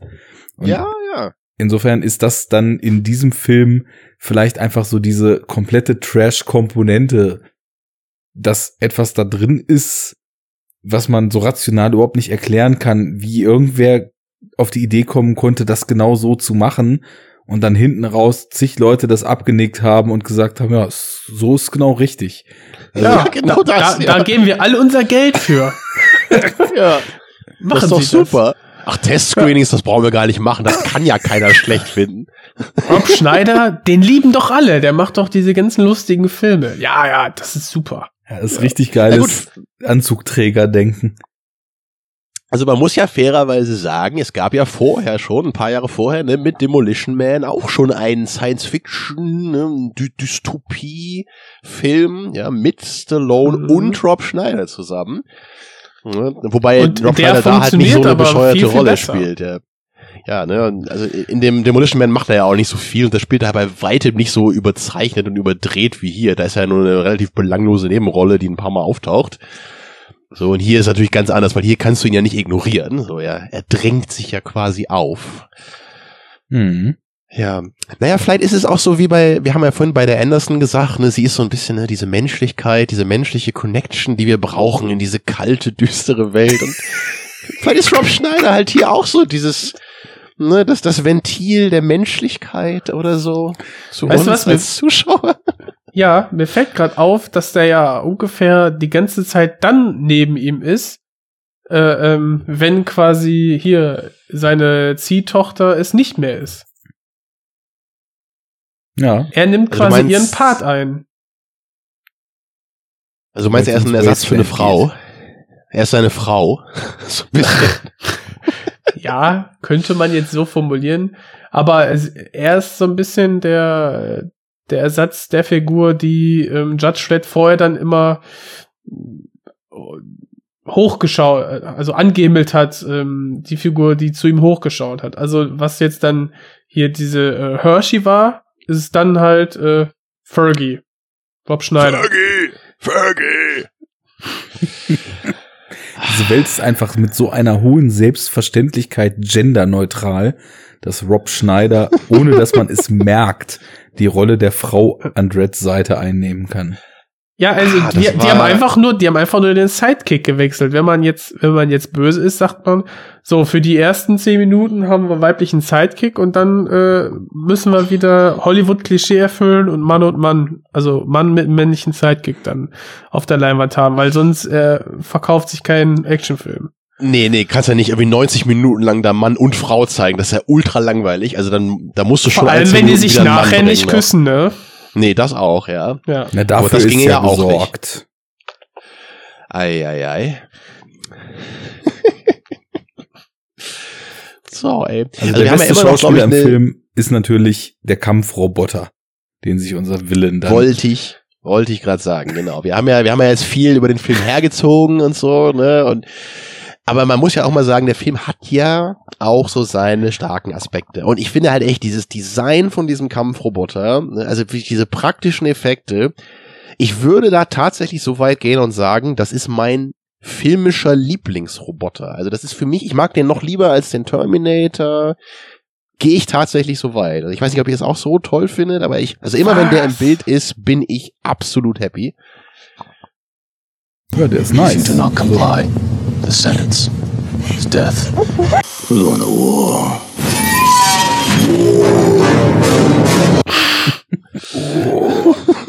ich finde den, ich, ich finde den vom Design her auch Hammer. Ähm, aber meine, mein, also, wenn man in den 90ern aufgewachsen ist, dann kommt man nicht umhin. Man hat Arnie und Stallone als die beiden ähm, Stars am Actionhimmel irgendwie, die auch immer wieder versucht haben, sich gegenseitig zu übertrumpfen. Und äh, teilweise kommt das ja auch so ein bisschen in den zumindest in den späteren Filmen bauen die immer mal wieder so kleine Seitenhiebe dann ein, äh, wie zum Beispiel in Last Action Hero, wo dann quasi Terminator mit so einem Stallone-Pappaufsteller dann überworben wird. Ah, und ja, dann, ja, wenn er dann sagt so, ah, wer will denn sowas sehen oder so, ne? Oder äh, und hier äh, habe ich immer so gedacht, weil wir dann ja auch ähm, dem den Rico haben, wie er dann so eine Zigarre dann von diesem ähm, ähm, ähm, ah, wie heißen diese Shops da nochmal, egal, von dem Eigentümer dann nimmt, ne, wie wie, wie er halt auch immer seine Zigarren geraucht hat und dann zu diesem Metallroboter spricht, der einfach nur dafür da ist, um Leute zu killen, ähnlich halt wie Terminator. Also so diese Verbindung habe ich dann visuell relativ schnell gezogen, fand ich irgendwie so ganz witzig. Aber ja, das, das, das handwerkliche Design ist schon, ist schon ganz cool. Man, man erwartet immer, dass der Roboter jetzt irgendwie so die Faction, fette Action irgendwie äh, vom Zaun bricht, aber dadurch, dass es halt ein richtiges Prop ist und sich ehrlich gesagt sehr, sehr langsam bewegt und sehr behäbig ist, äh, Was? ja, komm, kommt es nie dazu. Also Ad 209 ist da schon äh, wesentlich flinker unterwegs. Ja, aber die Stop-Motion-Effekte finde ich halt nicht, also natürlich Ed 9 ist auch cool, aber ich, ich finde die halt nicht ganz so geil, ne, wie diese richtig äh, 100% praktischen, echten Effekte. Das Ja, sieht ja, halt ja. immer noch ein bisschen geiler aus. Aber Ja, die sind halt sich beschnitten, nicht ne? ganz so toll. Also, der Ja, steht halt in der. Ecke und dann bewegt sich sein Oberkörper. Deswegen kann ja auch am Ende ne, Rob Schneider ihn außer Gefecht setzen. Das wäre dem Terminator wohl nicht passiert. Das wäre dem anderen nicht passiert. Nee. nee, aber Ja, ich weiß nicht, das Design ist einfach so geil und dann diese Ja. Stimme und die, diese stumpfsinnige Art, wie dieser Roboter noch ist, ist halt so eine reine Tötungsmaschine, die auch nichts anderes kann. Das ist einfach, einfach klasse. Besonders cool finde ich übrigens auch, dass ja dieser, äh, dieser Typ in diesem Pornshop da oder was das ist am Anfang ja sagt, Pornshop, äh, ja, ja, ne, so, so ein Pfandleier ist das, glaube ich, ne, oder was er da hat, weiß ich gar nicht. Mhm. Und er sagt ja, ja, man darf die Dinger halt noch besitzen, wenn sie nicht funktionsfähig sind. Ja, da kommt halt Genau. der Rico da rein, er schießt den Typen und dann hätte er da irgendwie zwei Drähte aneinander und das Ding läuft dann sofort wieder. Völlig normal. Es ist, so, Ja, äh, es ist okay, aus den also, 60ern, unkaputtbar. Ich meine, das heißt jetzt nicht funktionsfähig. Ja, es ist halt nicht angewiesen so. so okay. Äh, Und dieser, dieser, weiß ich, das braucht ja auch, hat ja wahrscheinlich mega Energiehunger. Ich meine, ja, so eine Energiequelle da drin, ne, ist natürlich. ja, der, der äh, läuft mit so Walkman-Batterien wahrscheinlich. Nee, die dicken, die du für den Maglite brauchst. Ja, in dieser Nee, die Zukunft dicken Batterien. wurden die Wirkungsgrade erhöht. Da braucht man nicht mehr viel Energiezufuhr für so einen Kriegsroboter. Der hat wahrscheinlich einen Hybridmotor, das denke ich auch. ja, aber ums ums äh, auch noch mal so ein bisschen in Richtung des Lobens zu verschieben. Der Roboter ist auf jeden Fall cool, keine Frage. Und was ich eben insgesamt am Film auch noch schön finde, ist, dass der was was Schnitt und was so gewisse Momente, die mit Action zu tun haben, betrifft, dass der es immer schafft, irgendwie auch ein ziemlich starkes Gefühl von Kinetik zu vermitteln, wenn es denn mal an Action-Szenen geht. Also es ist alles nicht so, dass ich jetzt einen Finger drauf zeigen kann und sage, da ist irgendwas besonders oder sehr eigensinnig oder so dran, aber es gibt halt Leute, die, die wissen, dass man halt, wenn man Action-Szenen macht, dass es irgendwie so ein Gefühl von Bewegung dann schon besser entsteht, wenn man die Kamera mal mitfahren lässt und nicht einfach nur schwenkt oder statisch hinstellt. Und das ist eben, was das Inszenatorische betrifft, ziemlich gut gelöst. Ich habe eben noch mal geguckt, also der Regisseur von dem Film, äh, Danny, Danny, wie heißt er noch mal?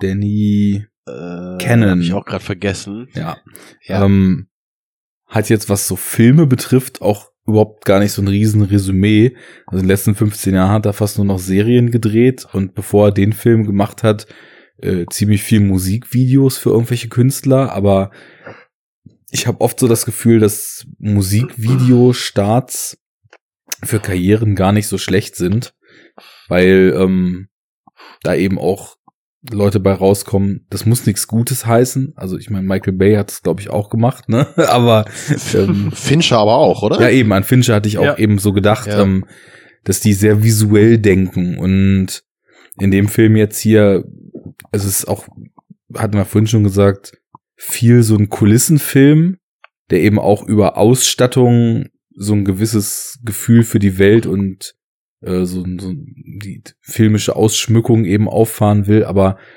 so in, in so kleineren Action-Momenten, keine Ahnung, der Kampf gegen diese Wasteland-Typen oder da ist dann einmal so ein, so ein Riot in diesem äh, Knast da, glaube ich, wo unser Villain ausbricht und äh, später dann auch in dieser Speeder-Szene. Das ist irgendwie kameratechnisch alles, finde ich, gut gemacht. Also so, ich, ich weiß ja nach wie vor nicht, A, ob ich irgendwie eigentlich Action-Fan bin und B, ob ich eine gute Action-Szene überhaupt erkenne, wenn ich sie sehe und eine schlechte erkenne, wenn ich sie sehe. Aber ähm, mir ist es immer total wichtig, dass bei Action nicht einfach nur geholzt wird, sondern dass ich insgesamt also das Gefühl von Bewegung habe. So von Kinetik in irgendeiner Art und Weise. Das kann eine Kampfszene sein, das, das kann eine Szene sein, wo sich einfach nur jemand bewegt, aber da muss irgendwie so ein Funke überspringen. Und das schafft der Film hier relativ gut eigentlich. Kann ich, kann ich dir nur recht geben. Der Film hat nämlich nicht das, was man ja öfter auch in den 90ern gerade hatte, ne, dass da eben dieser äh, MTV-Style halt durchkommt, ne, so alles hektisch, alles cool und schnell. Also ich weiß nicht, ob ihr mal diesen Hackers-Film gesehen habt, so, also wenn man, Mhm. wenn man, das ist kein Actionfilm, ne, aber wenn man jetzt so diesen, diese Art 90er-Style hat, äh, das ist einfach ziemlich anstrengend. Und das hat Judge Dredd nämlich überhaupt nicht. Also das, das sehe ich absolut so. Und ich, ich würde noch eine andere positive Sequenz vielleicht rausheben wollen, nämlich da, ähm, wo Judge Dredd dann in der Wüste landet und bei dieser sogenannten Angel Family, äh, Family halt strandet, ne? So diese kleine Truppe von Kannibalen, die alle, ne, so, so, so Cyborg-mäßig auch aussehen und so gleichzeitig so ein bisschen wie so ähm, Hillbillies. Also das finde ich auch, Ja. das, das, das fand ich schon immer irgendwie eine coole Idee. Das äh, hat mich auch als Kind durchaus noch ein bisschen verstören können. Äh, Das kann es jetzt heute nicht mehr so. ähm. Und es hat vor allem auch diesen einen Nebendarsteller, den ich immer ganz gerne mag, diesen Ewan Bremner. Vielleicht kennt ihr den auch. Ja, klar. Ich glaube der nämlich, der ja- hat, der, der hat halt auch bei, bei ähm, Trainspotting, glaube ich, Genau, mitgespielt. genau. Ich glaube nämlich, er ist, er ist der Typ, der einmal diese vollgeschissene Decke da irgendwie ausschüttelt, oder? Spike heißt er, glaube ich, in Trainspotting, ne? Genau, ja, das, das hatte ich jetzt irgendwie noch so in meinem Hinterkopf. Dann scheint das ja zu stimmen. Ja, den, den habe ich jetzt auch noch nie in der Hauptrolle irgendwo gesehen, aber ich freue mich auch immer, wenn der mal so in der Nebenrolle auftaucht. Und ja, hier ist er eben auch einer dieser verrückten Familie. Und ja, dann haben sie ja noch diesen anderen Typen, ne, diesen, der, der ja kaum noch aussieht wie ein Mensch da, ne? Dieser, der Mhm. nur so ein Roboter ist und hat halt vorne an seiner Stirn hat er halt so ein kleines Rädchen und dann kannst du halt immer einstellen, wie sauer oder gut gelaunt er halt gerade ist. Und das fand ich schon immer so eine geile Idee. Einfach. Das ist auch so richtig comichaft, ne? Ja, total, ja. Aber das Aber- Design ist schon geil und die Maske, finde ich. Ja, Also, das muss man nämlich echt sagen. Ne? Das sieht wirklich gut aus. ja. Und der Ja. hat mich irgendwie so an diesen, an diesen Glatzkopf von The Hills Have Eyes erinnert, an den alten. Stimmt, Der das Der war's. hat auch so einen Eierkopf. ich habe mich die ganze Zeit nämlich auch gefragt, woran der mich erinnert. Mhm. Und Auch ne, so der- eine Familie, verstrahlt irgendwie und so. Dieser Riese da aus dem alten Ja. Craven Hills Have Eyes, ja. Ja, genau. Ja, könnte durchaus eine Hommage sein. Äh, Ja, klar, Nicht also- so abwegig, ne? Ja, gerade so eine verstrahlte Familie im Wasteland, Mhm. das ist ja genau Hills Have Eyes. Stimmt. Exakt, ja. Ja. Und, und vor allem das Geile an dieser Family hier ist ja auch, dass sie halt irgendwie auch noch sich so christlich definiert, ne? Und dann, dann danken Ja. sie dem Herrn dafür, dass jetzt dieses Raumschiff da bei ihnen vorbeigeflogen ist. Also so, als wenn du so, so ein Erntedankfest feierst quasi, ne? Wie, ja, Herr, wir danken dir für die Kartoffeln, die wir vom äh, Beet geerntet haben. So. Und hier danken wir dir für die muskulösen Männer, die wir gerade vom Himmel geholt haben, die wir jetzt ordentlich verspeisen können. Also das Endlich was Gutes zwischen den Zähnen hier. Es ist bestimmt eine Hills Have Eyes Hommage, weil das war ja auch eine Kannibalenfamilie, die da in den Bergen haust. Und ich habe sowieso jetzt bei dem Judge Dredd das Gefühl, dass der ständig, ähm, ich glaube, auch so nett gemeint in Richtung irgendwelcher anderen Filme nickt. Und das ist dann wahrscheinlich auch einer davon. Was Ja, ganz kann gut. sein, ja. Ja, bei der Blade Runner Optik kann man sich dann eben streiten. Ne? Ist es eine Hommage? Äh, Ist es Tipping the Head oder ist es halt eher so äh, Klauen und Abkupfern? So, ja, das ist, Ist halt oft nicht so genau so. Genre- Aber Blade Runner sehe ich da ne? nicht, ganz ehrlich. Blade Runner ist doch viel, viel dunkler und verregnet und gritty und da haben wir viel mehr auch, sag ich mal, die Größe und epochale Welt dieser und verschiedene Arten von Hochhäusern und so. Ja, und hier, Also, also Haben wir halt Shots von der Straßen? Stadt. ja, ein paar und alles bunt und dann haben wir halt auch wieder, äh, weiß ich nicht, diese, ja, Feuer, Feuer, äh, ähm, Kloake, wo sie dann irgendwie durchrennen müssen und, und denkst, ja, okay, sind wir jetzt hier in Alcatraz und müssen The Rock ähm, nachdrehen oder ich Ja, weiß halt nicht. schon so ein paar, äh, natürlich ist es nicht viel und da ist auch noch eine Menge Platz dazwischen, aber ich finde schon so mit, auch mit diesen Werbetafeln, ne, das hast du ja in Blade Runner auch gehabt und halt unten eben die Autos, die halt noch Räder haben und oben wird dann rumgeflogen. Das, das hat schon so ein paar Okay, Parallelen, also so- würde ich sagen. Ne? So, Ja, also die Ideen schon, aber die Wirkung ist, finde ich, ja, komplett. die, die Wirkung ist andere. natürlich völlig anders, ja, das ist klar. okay, ist gut, klar. ja, dann, Thema dann Wirkung. kann ich ja. da hatte ich auch noch mal so ein bisschen drüber nachgedacht, weil ich ja auch dann eben die Filme sehr kurz nacheinander gesehen habe. Der, das ist ja wirklich sehr, sehr krass in den Themen und schon eigentlich, wenn man sich das mal genauer auf der Zunge zergehen lässt, was uns da für eine Welt gezeigt wird, ganz im Sinne der Dystopie, wenn man es möchte, ja auch ziemlich Stoff zum Nachdenken. Hattet ihr bei einem oder bei vielleicht sogar bei beiden der Filme irgendwo das Gefühl, dass er tatsächlich mal auch Momente hat, die einen aktiv so Fragen stellen, sich mit dieser ganzen Rechtsprechungs-, Gewaltenteilungsthematik etc. zu befassen? Oder geht das eher so unter, weil man einfach hier tatsächlich zwei relativ reinrassige Actionfilme hat? Das ist ja schon sehr Also ungerecht. Das, nur, nur weil sich äh, Rob Schneider in so einem Nudelautomaten da versteckt hat, dass er da gleich ins Gefängnis kommt. Ne? Das ist ja schon, da habe ich auch eine Träne vergossen. Das ist mein Beitrag zu deiner Frage. Sehr produktiv. Vielen Dank dafür. Jens, wie also ich sieht's bei finde, dir ich, aus? ich, finde, ich finde, Tamino hat da einen Punkt, weil in einer Welt, wo du eigentlich andere Menschen recycelst und dann in Essen umwandelst, sind hausgemachte Nudeln schon sehr viel wert. War das dein Beitrag auf die Frage? Hm? ja, also du meinst jetzt, ob ich das, ich weiß nicht, ob ich das richtig verstanden habe, die Rechtsprechung ähm, zu vergleichen jetzt äh, in den beiden Filmen.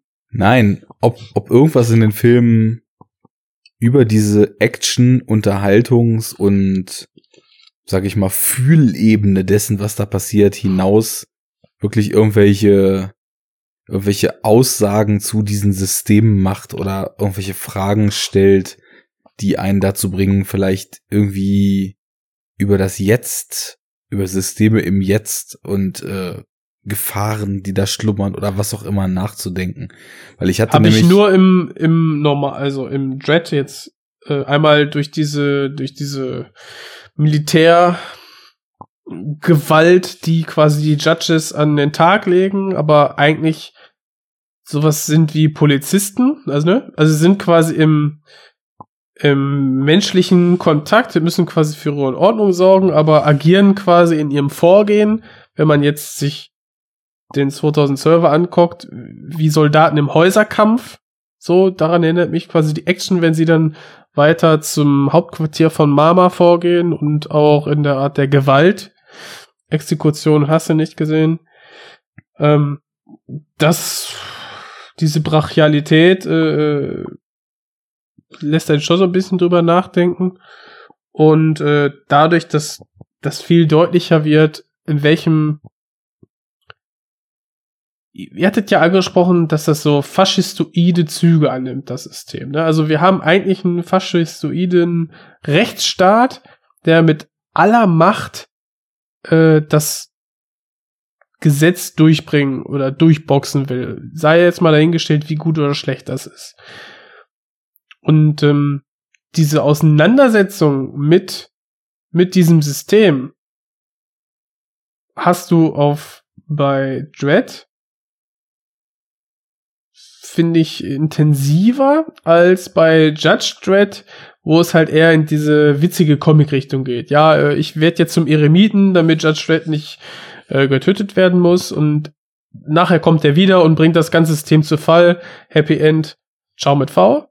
Und bei Dread, ja, gehen wir quasi, haben wir nur einen Tag im Leben von ihm und wir sehen einfach, mit welcher Scheiße er zu tun hat und sehen dann quasi die gefallenen Judges, die äh, äh, ja im Prinzip korrupt sind und ähm, das System wieder ähm, ja unterhöhlen, äh, ausnutzen wollen und man merkt, okay, äh, bei der ganzen Gewalt und, und Schlechtigkeit in der Welt äh, ist es vielleicht eine logische Konsequenz, aber gut ist es auf gar keinen Fall so, wie es ist.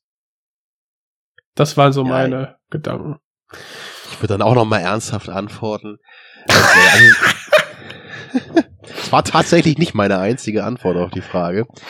Nee, aber ich, ich muss aber ganz ehrlich sagen, selbst, selbst bei dem Alten habe ich als Kind schon zumindest im Ansatz das gesehen. Ne? Diese, also gerade eben mit dieser Ad-Hoc-Rechtsprechung, ne? das ist ja eben einer dieser Kernideen auch dieser Judges, so dass diese Gewaltenteilung da aufgehoben wird und man so ne, wie so eine Art Standprozess, ne, so immer immer sofort, ne, nachdem du da irgendwie geschnappt wirst, kriegst du sofort deine Verurteilung in 20 Sekunden.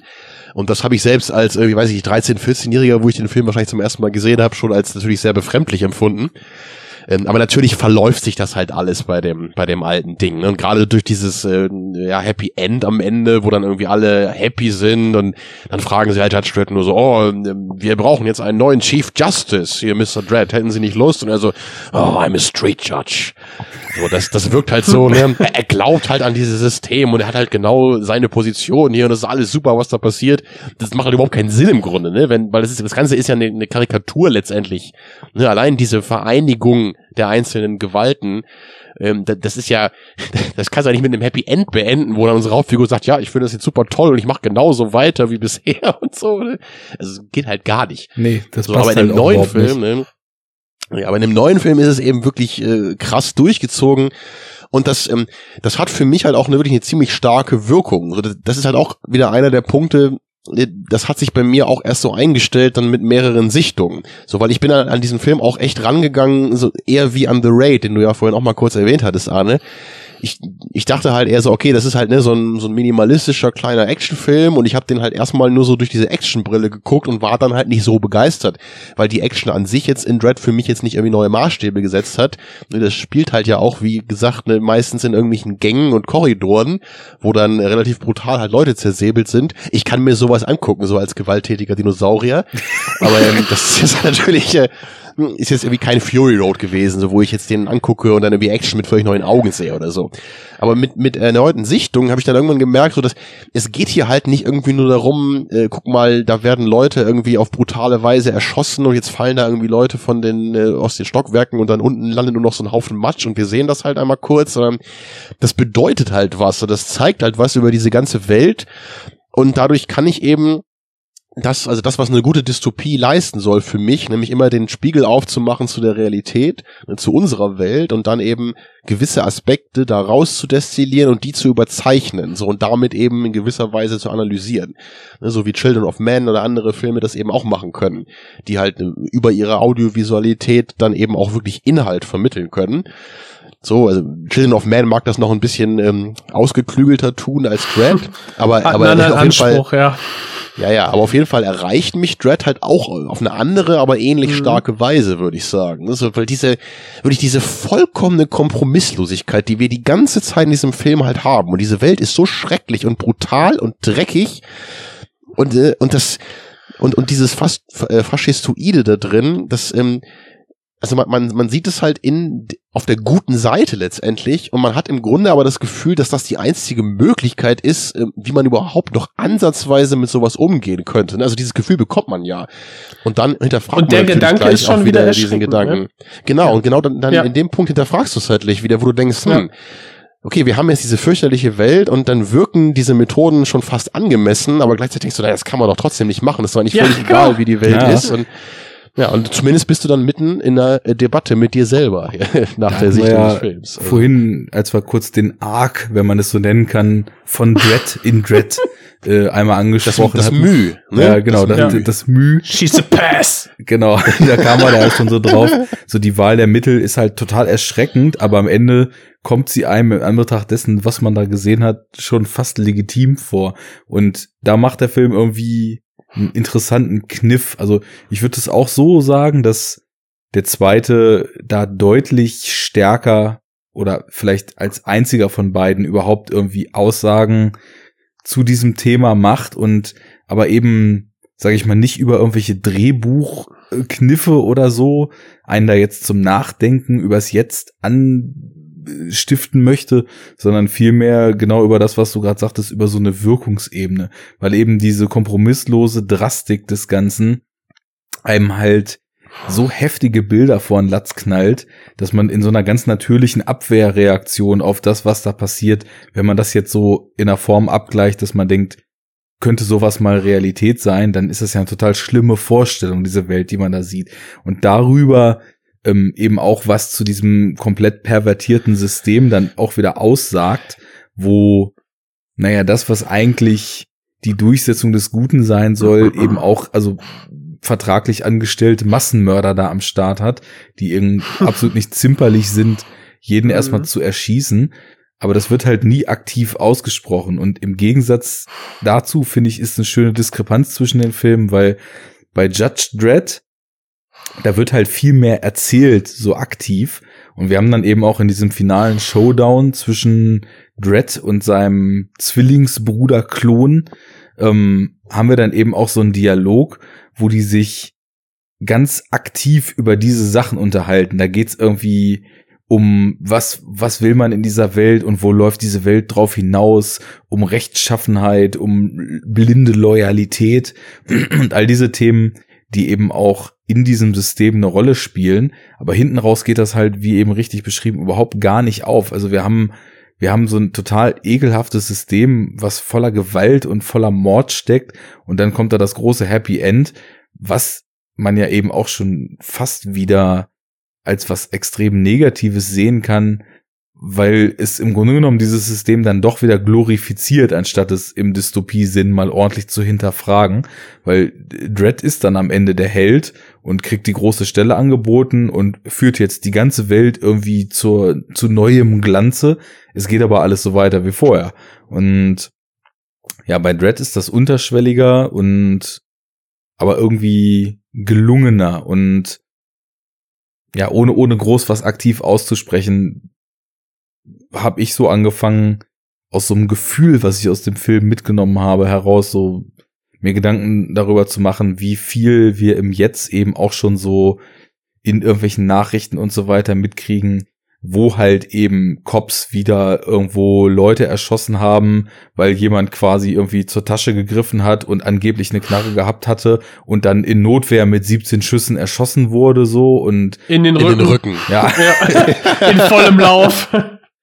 Das sind ja leider Sachen, die eben so passieren. Und da ist ja das, was hier eben so als überzeichnete Version der Realität passiert, dann in Ausnahmefällen oder vielleicht leider gar nicht mehr in Ausnahmefällen dann eben auch schon so dass, dass diese Gewaltenteilung im, im Ernstfall dann auch aufgehoben wird und irgendwelche Cops sich dann ja zum, zum Vollstrecker ernennen und äh, keine Ahnung, ob in Kurzschlussreaktionen, ob aus rassistischen Motiven heraus, ob aus äh, kompletter Gehirnfreiheit heraus. Ähm, Ja, aber passiert. äh, das sind die Rahmenbedingungen. Ne? Ich meine, in einem Land, wo du mit rechnen musst, dass jeder Vollidiot eine Waffe hat, da bist du halt schneller dabei, deine zu ziehen, ne? Und klar, in, klar. im Ernstfall heißt es du oder er. Ja, das heißt es ja für die Judges hier auch. Deswegen ist das ganze Setting und die ganze Dystopie, die hier drin steckt, finde ich auch eine ziemlich clevere, also in, in, in, diesem, in der Grundprämisse ziemlich cleveres Weiterdenken von Polizeistaat, von Ja. zunehmender Überwachungstechnologie und eben vor allem aber auch von der, ja, wie soll man sagen, von der ähm, logischen Konsequenz einer Lähmung gegenüber Dingen, die eben in, in Städten und so weiter passieren. Also man hört ja irgendwie immer diese Geschichten so, ja, in Stadt XY und in den Ghettos in USA und in den Vororten von Paris und so weiter, da fährt ja die Polizei schon gar nicht mehr hin und so weiter. Das sind ja alles schon, wenn es denn wirklich so ist, ähm, Symptome einer, ja, einer Hilflosigkeit und einer Überforderung, weil eben da Dinge schon so aus dem Ruder gelaufen sind, dass man ihnen jetzt schon nicht mehr Herr werden kann. Und diesen, dieses ganze System von Gerichtsprozessen und äh, eigentlich einer fairen Rechtsprechung, wo Leute ihre Grundrechte bewahrt äh, bekommen und, und fair behandelt werden, das wird ja hier eben total ausgehebelt, weil es geht halt eben so schnell und weil die Welt so auf dem Weg ist, so abgefuckt zu werden, dass irgendwann die Zeit nicht mehr da ist, um Leuten fair den Prozess zu machen, also wird halt wortwörtlich kurzer Prozess gemacht. Mm, Da ist das viel drin, was man irgendwie in Nuancen auch schon jetzt in der Welt leider so beobachten kann.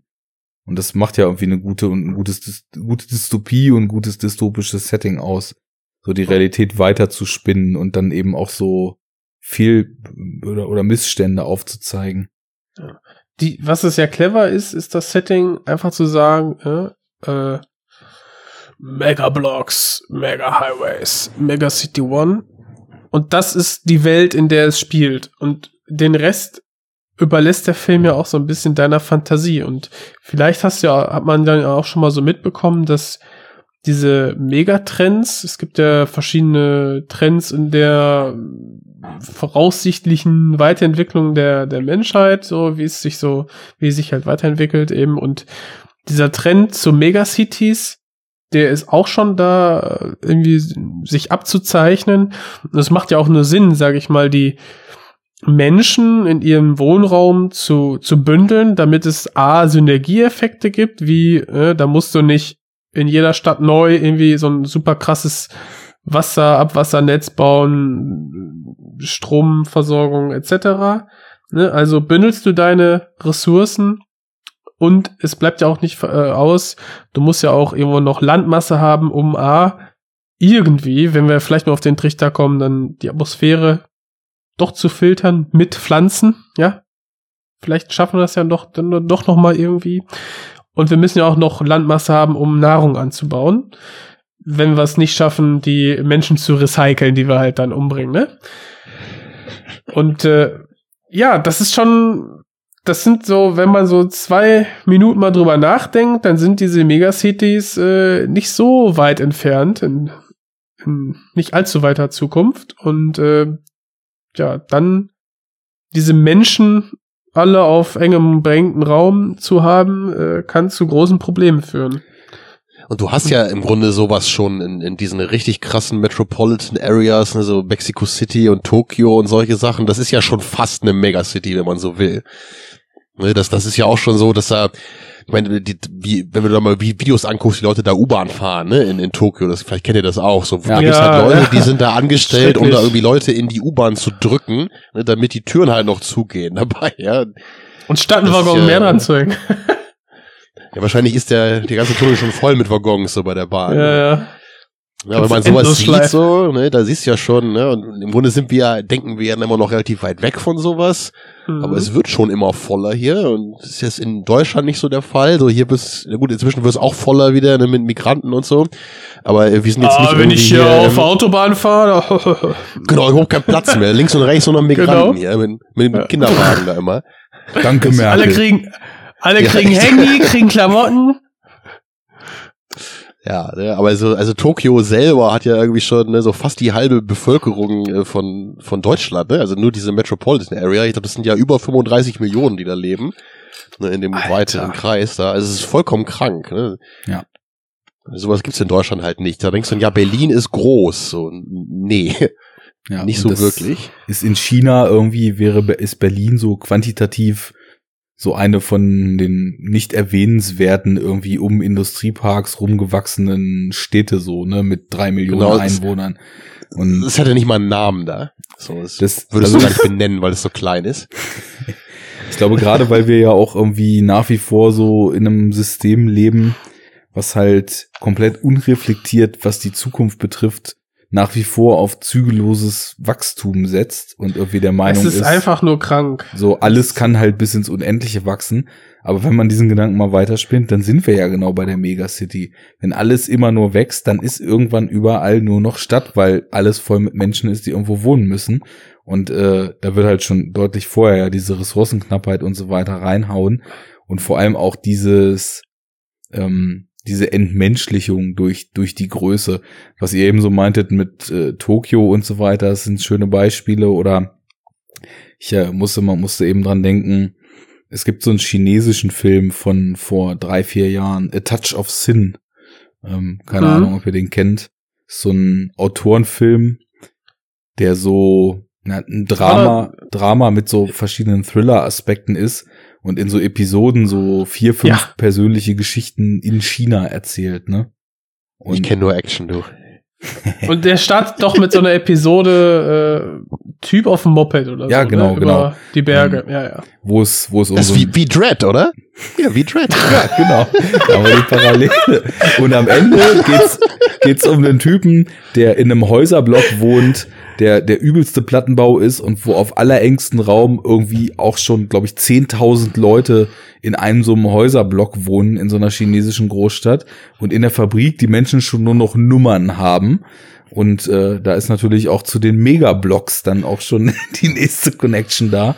Also da haben wir irgendwie das auch wieder. Also Sicario und Dread sind eigentlich derselbe Film. A Touch of Sin und Dread sind derselbe Film. Jeder Film ist eigentlich Dread. Also das ist so das Outcome aus der Sendung heute. Das ist doch mal eine Erkenntnis, ja. Ja. Sind wir nicht alle ein bisschen wie Dread? Genau. Ich, dazu kann ich echt noch sagen, also das, die, die Anderson, ne, die, seine, seine, sein Rookie hier, die, die Mr. Anderson. Ach nee, war jemand anders, sorry. Miss Anderson, ja. Ja, sie erinnert mich tatsächlich ein bisschen an meine Matrix ist auch Ex-Freundin. Dread. Oh ja. Oh. Nee, aber, aber die Anderson hat halt echt so eine, so eine Frisur wie meine Ex-Freundin, hat echt auch so kurze blonde Haare, obwohl die, die Thirlby ja eigentlich gar nicht blond ist. Aber Mhm. deswegen, die- das ist immer so eine Art äh, Power-Fantasy dann von mir, ne? Weil sie sieht aus wie meine Ex-Freundin und dann kann ich mich natürlich dann wie Dread fühlen und dann kann ich so in der Vergangenheit leben und dann denke ich, ja, wir wären wieder zusammen. Aber, in Aber dieser eigentlich Welt, stehst du doch auf ja, Lena Headey. Ich stehe auf so einige, du. Lena Headey mit der Maschine, mit der Ja, dass Äh, du das noch so Minigun. genau weißt, da musst du ja unseren Nausicaa-Podcast aufmerksam gehört haben, wenn du das noch so im Kopf hast, so, wo ich mich als, Natürlich. als, als Liebhaber von Mädels mit äh, Gatling Guns Ja. Ganz genau. Aber weil, weil ja. ich, weil ich ähm, auch, ich glaube, ich habe ähm, Nausicaa als boah, also da kannte ich schon einige Ghibli-Filme, habe mich dann an die Älteren getraut und ich muss sagen, der ist immer noch so gut und äh, ja, ich glaube, der ist einfach hängen geblieben. Was ihr da so verzapft habt. Ja, das hört man doch gerne. Ist halt klar der Beste, meiner Meinung nach. Es, Der er ist olle sehr, sehr gut. kommt halt nicht über neun von zehn hinaus. meiner Aber Meinung ich Scheißfilm. ich, mö- ich, Genau. ich möchte. Seid zu blöd, ey. Ich möchte eine Lanze für Porco Rosso brechen. Dem werde ich auch noch mal eine zweite Chance geben irgendwann. Habe ich auch mal mit Arne irgendwann drüber geredet hier, über diese ganzen Lieber ein Schwein sein als ein Faschist. Das lernt man aus dem Film. Ja. Ist also auch wieder wie Dread. Und wie. Ah.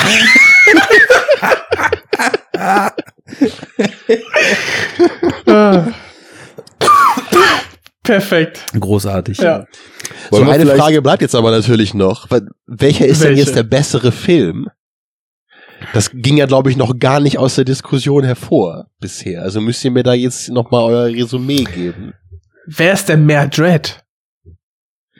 Wer, wer ist äh, truer to the source material? Das wir alle Ja. nicht Das kennen. können wir alle total gut einschätzen. Ja. Ja. Ja, eben. Aus dem, aus dem Sturm der Entrüstung heraus, dass Stallone nach fünf Minuten den Helm abnimmt, würde ich sagen, dann der neue Dread, also Dread. Und nicht Oder vielleicht Judge so äh, Dredd. leicht abgewandelt, nur ähm, man könnte ja vielleicht ein bisschen äh, sinnvoller fragen, wie viel schlechter ist denn der alte als der neue? Vielleicht formulieren wir es so. er Was ist halt komplett dazu? anders. Es ist Wenn halt ich schwierig zu auf eine vergleichen. Runde ne? Quatsch, ne, dann brauche ich den Dread 2012 nicht reinlegen, äh, sondern hab dann jede Menge Spaß bei Judge Dredd. Aber so rein ein kompromissloser Actioner, da fällt die Wahl natürlich auf, auf 2012. Ja, sie sind, sie sind schwer zu vergleichen, aber vom, aus meinem, aus meinem Gefühl her und wie ich auch über die Filme so nachdenke, ist Dread da schon einige Stufen äh, höher in meiner Gunst, ganz persönlich. Also der neue. Arne, noch da? Ich bin da und ich denke über die Frage auch gerade nach. weil- Ist doch so schwierig, welcher der bessere ist für dich, ja? Ja. Also, So, was so das Viewing.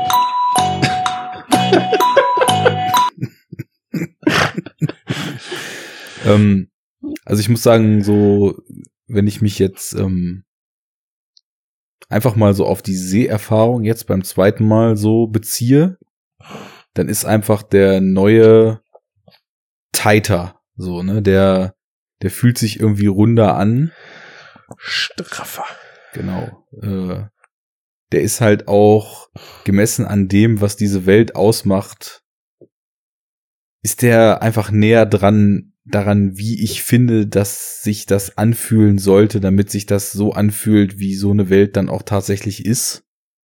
Ähm, ich finde aber die Vergleichbarkeit tatsächlich schwierig. Also ich glaube, ich bin aus völlig anderen Gründen bei beiden Filmen irgendwie momentan so, keine Ahnung, wenn wir jetzt hier mit den Ratings anfangen, irgendwie irgendwas so zwischen sechs und sieben von zehn, so, würde ich mal sagen.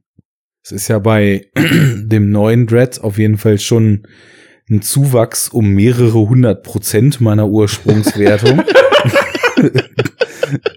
und äh, ja, beim alten, keine Ahnung, also ich, ich, ich finde, der, der alte, der fühlt sich eigentlich fast noch eher wie so ein spät 80er Film mit etwas neuerer Technik an, Mhm. aber irgendwie auch nicht mehr genug, um so voll diesen 80er Vibe zu haben. Und beim neuen ist es jetzt eher so, dass ich insgesamt den Ansatz jetzt, glaube ich, schon ziemlich gut wertschätzen kann, mit dem ich so beim ersten Mal schauen überhaupt nicht klarkam, weil ich einfach auch, ich glaube, den Film dafür verurteilt habe, dass er nicht der Film ist, den ich eigentlich sehen wollte und in dem Zuge dann überhaupt gar nicht mehr wahrgenommen habe, was für ein Film da eigentlich gemacht wurde. Ähm, also ich, ich glaube, ich finde auch den, den neuen sogar tatsächlich dann eine Nuance besser, weil er einfach irgendwie so, der hat so dieses pulsierend fiebrige, was ich in dieser Welt besser aufgehoben finde. Ach, Arne, das geht echt runter Yay. wie Soylent Great Green oder success. so. Ja. Great success. Die Therapiesitzung hat gefruchtet, Ja. Tamino. Ja, ich finde das auch schön, weil als wir damals irgendwie nochmal The Good, The Bad and The Ugly besprochen hatten, den, den Arne ja, glaube ich, auch wie auch bei der ersten Richtung so, Sichtung so völlig zerrissen hatte. So. Und ich glaube, nach unserer Besprechung mochte er ihn, glaube ich, lieber als ich, wenn ich mich richtig erinnere oder so. Also das, das scheint zu helfen. So. Also, Arne, ne, beim nächsten Mal, wenn du irgendeinem Film zwei Punkte gibst, frag vielleicht vorher nochmal bei mir nach, ob der wirklich so schlecht ist. Dann machen Und wir nochmal einen Podcast drüber. Und Genau, dann genau. Sollten dann noch Fragen bestehen, ja. Also ich habe Boah, gemerkt, also ich, dass ich, was bei mir auf jeden Fall eine Sache ist, ich glaube, ich sollte generell einfach keine Filme gucken, wenn ich krank bin. Das ist schon mal so das Erste. Weil total viele Filme von diesen, ähm, alle finden die super geil und sogar du. und äh, ich, ich denke mir, was ist das für ein Scheiß und was für ein langsamer, fehlgeleiteter, langweiliger, komplett äh, seltsamer Quatsch. ist denn bitte Big Lebowski? Wer findet den denn witzig? Aus zwei Punkte. ähm, ich war da meistens irgendwie auch Arne. nicht so ganz fit. Und deswegen habe ich mir jetzt abgewöhnt, wenn ich krank bin, Filme zu gucken, weil ich sie dann sowieso wahrscheinlich nicht mag. Ähm, ja, das ist äh, einfach so ein Punkt. Aber ich glaube, dass es wirklich auch eine Rolle spielt. Ich habe viel so in den letzten Jahren bei Filmdiskussionen, äh, auch mit dir unter anderem so, ich, das war mit Collateral zum Beispiel auf dem Movie Pilot, diese eine Diskussion, die du da mit Max und mir geführt hattest und so ein paar andere Sachen. Äh, ich nehme irgendwie, ich glaube, ich kann viel besser jetzt als damals noch irgendwie so einen Film so annehmen, wie er, wie er von den kreativen Köpfen dahinter gestaltet wurde und total viele Dinge, die so in den Filmen passieren, einfach erstmal als gegeben hinnehmen, weil sie einfach aufgrund dessen, wie der Film designt wurde, so sein sollen. Das muss einem natürlich deswegen nicht gefallen, aber ich würde, glaube ich, heute nicht mehr, weil der Film mir wenig von der Welt zeigt, äh, erstmal so ein Agro schieben, sondern würde halt vielleicht gucken, weil ich habe jetzt beim zweiten Mal eben auch gemerkt, dass man eben über dieses passive Worldbuilding ja auch ziemlich viel daraus ziehen kann. Klar, von solchen Shots über diese Stadt, da konnte ich mich gar nicht satt sehen, da hätte es irgendwie auch ruhig noch ein paar mehr geben können, aber Und die echt gut animiert waren. Also die Häuser, wie sie da reingesetzt wurden, Ja, in eine super echte aus, Stadt, ja. das Mega. sieht so gut aus. und es sieht, finde ich, sogar besser aus als in vielen von diesen 200 Millionen Dollar Filmen, die es heute so auf gibt. jeden Fall, ja. Ähm, Weil es so sehr punktuell eingesetzt Ja. wurde. Und es ist ja immer noch so diese Serie, ne, im Gespräch. Karl Urban selber meint ja immer, er wäre sofort dabei, ne, und das, also, es ist, glaube ich, noch nicht so völlig aus der Welt geschafft, aber Konkretes ist, glaube ich, auch noch nicht raus. Aber das wäre ja vielleicht Amazon, mal eine Möglichkeit, dann ne, mehr von der Stadt zu zeigen. Dann hättest du halt den Film Mhm. so als Aufhänger, wie so eine Art Pilotfolge oder so, und der spielt dann halt nur in dem Haus, okay. Aber danach hättest du dann die Chance, ne, okay, jetzt sehen wir mehr von der Welt und dann wäre auch Arne richtig zufrieden und kann den Film auch nochmal aufwerten. Also allen wäre gedient damit. Nee, aber im Großen und Ganzen muss ich sagen, Arne, das ist eine super löbliche Einstellung und ich äh, muss da auch selber ganz ehrlich zugeben, ich kann das auch oft einfach nicht. Also oft denke ich halt auch bei dem Film so, oder ich meine, Lost in Translation ist da auch so ein gutes Beispiel, so bei dem kann ich es halt noch einigermaßen hinkriegen, wo ich auch sage, hey, das, ich mag den überhaupt nicht für mich selber, aber ich würde den halt irgendwie nicht zerreißen, weil ich halt schon äh, erkenne, dass der halt für so eine für so ein gewisses Klientel oder ne, wenn man eine, eine gewisse Art Stimmung halt sehr sucht in einem Film, dass der halt sehr gut funktionieren wird dafür. Ne, Ja. aber, aber ganz oft selber ähm, erkenne ich dann auch einfach, hey, äh, ich finde den Film einfach nur scheiße. Also dieses Gefühl habe ich da. Ne? Und ist mir im Grunde auch kackegal, was damit jetzt jemand erreichen wollte. Ich finde es einfach nur scheiße und ich will Verfolgungsjagden sehen, fertig. So, äh, Ich wollte, ich war so kurz davor zu sagen, ah, Termino wird auf seine alte Jahre noch irgendwie weich, aber die Kurve nee. hast ja noch mal gekriegt. Aber ich versuche das ja auch immer, ne? Ich bemühe mich ja auch, da ein bisschen offener ranzugehen, zumindest in erster Instanz. Und man kann ja immer noch auch eine, eine persönliche Meinung von einer etwas ne, objektiveren, so tendenziell vielleicht unterscheiden. Naja, aber ich gebe auch noch mal ein kurzes Resümee jetzt für die beiden Filme. Und, ach, und das ist auch, also, ja, ich, ich fange mit dem alten an. Also der, der ist für mich auch einfach nicht objektiv zu bewerten. Das kann ich halt nicht. Ne? Ich kenne den schon so lange. Ich, ich habe für den immer schon einiges übrig gehabt, seit ich ihn damals eben bei Penny aus der Grabbel-Schublade gefischt habe. Gerettet. genau, gerettet, ja. Vor den weißt du, bei den Kritikern. Preisen, die Judge Dredd auf Disc heute im Gebrauchtmarkt erzielt, war das wahrscheinlich eine Stimmt. Wertanlage, dein Penny Grab vom Grabbeltisch. Ja, total, ey. Aber der Film ist natürlich nicht perfekt und wenn man den irgendwie jetzt ne, versucht, so richtig zu analysieren, dann zerfällt er natürlich total. Da macht halt hinten und vorne einiges keinen Sinn. Äh, Also er hat ein paar Aspekte wie diesen Roboter, ne, wie diese Angel Family, so noch ein paar Shots so von der Welt, so die durchaus cool sind. Aber im Großen und Ganzen, klar, das ist irgendwie Firlefanz, das ist ein Film aus den 90ern, der noch ein bisschen dieses 80s-Feeling hat. So, unsere Hauptfigur rennt halt rum wie beim Karneval, das kann man so festhalten. Und das ähm, passt im Grunde halt überhaupt nicht zu dieser Zukunftsvision, die da gezeichnet werden soll. Aber es ist halt Stallone, ne? es ist Armand Assorte in dieser Overacting-Rolle. es hat dieses befremdliche ne, Element von Rob Schneider als Sidekick, wo ich immer nur denke, wer hat gedacht, dass das funktionieren kann? Und am Ende kommt halt irgend so ein yeah. Es kommt halt so ein irres Potpourri von allem, allen möglichen Sachen raus, von denen ich ein paar Sachen echt gut finde, vieles aber einfach auch nur so bescheuert. Ähm, ja, und das ist natürlich was vollkommen anderes als der neue Dread-Film. So, deswegen würde ich die beiden im Grunde auch gar nicht so wirklich vergleichen, weil echt das Einzige, was sie gemein haben, ist halt gut. Judge Dredd ist die Hauptfigur. Ne? Aber der alte Film, den, den würdest du halt in, in einem Atemzug mit Commando oder Over the Top halt nennen, so mit solchen Filmen. So dann, äh, wenn ich Lust auf sowas hab, dann würde auch Judge Dredd in die Auswahl kommen, ob ich den heute gucke. Und was halt Dread angeht, ist was ganz anderes. So, der ist zwar formal auch ein Actionfilm, aber den gucke ich jetzt nicht, weil ich irgendwie Bock auf geile Action hab und der Rest ist mir egal. Sondern das ist halt echt ein Film, den gucke ich nicht nebenbei, sondern da will ich mich voll drauf einlassen. Ne? Der soll mich mitnehmen, der soll mich mit seiner Gewalt in seinen Sog ziehen. Ne? Und äh, das, was Arne am Ende halt auch noch angesprochen hat, so da ist halt auch ein bisschen was drin noch. So, da, da wird jetzt nicht groß diskutiert, aber das, das hat eine Aussage, ne? da, da wird was überzeichnet in der dystopischen Form, so auf den, auf den Punkt gebracht, auf die Spitze getrieben, mit dieser Gewaltenteilung, ne? mit diesem Gesetzessystem, mit dieser Idee der Judges. So, das ist halt nicht einfach nur so ein Gimmick oder so, weil der Typ einen coolen Helm auf hat, sondern da ist schon ne, was dabei, wo du auch wirklich drüber nachdenken kannst. Ähm, Aber ja, du musst es nicht. Nee, du musst es nicht, klar, aber du kannst halt. Und wenn man den Film öfter gesehen hat, so dann, und den halt auch so gerne mag, dann macht man das auch automatisch. Ja, ich mag die, die Thrillby mag ich gerne, die Schauspielerin, ne? Über Carl Urban selber haben wir gar nicht viel gesagt. Gut, ich meine, er, er spielt halt auch gut mit seinen Mundwinkeln, so. Kann man natürlich auch ein bisschen albern finden, weil die halt so Die haben permanent immer so die nach haben unten gezogen sind. Ja. Die haben verschiedene Level, die Mundwinkel. Genau, ja. Aber auch dieses, da muss ich kurz noch den Einwurf machen, auch dieses extrem stoische, was ich so beim ersten Mal schauen total zu, too much fand, weil ich einfach eben irgendwie jetzt so beim zweiten Mal gucken ein anderes Gefühl für diese Welt gekriegt hatte.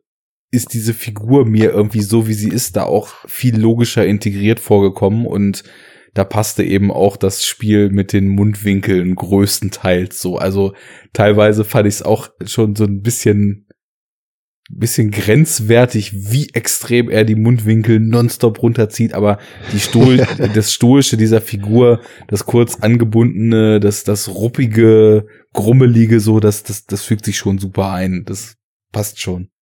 Aber auch wie die, wie alle Judges so reden, so, ähm, man, man sagt ja auch den deutschen, weiß nicht, Wehrmacht und Offizieren und so, dieses Zackige nach, ne, irgendwie so schnell auf den Punkt, äh, so gut, also viele Abkürzungen und kurze Sätze und gerade heraus.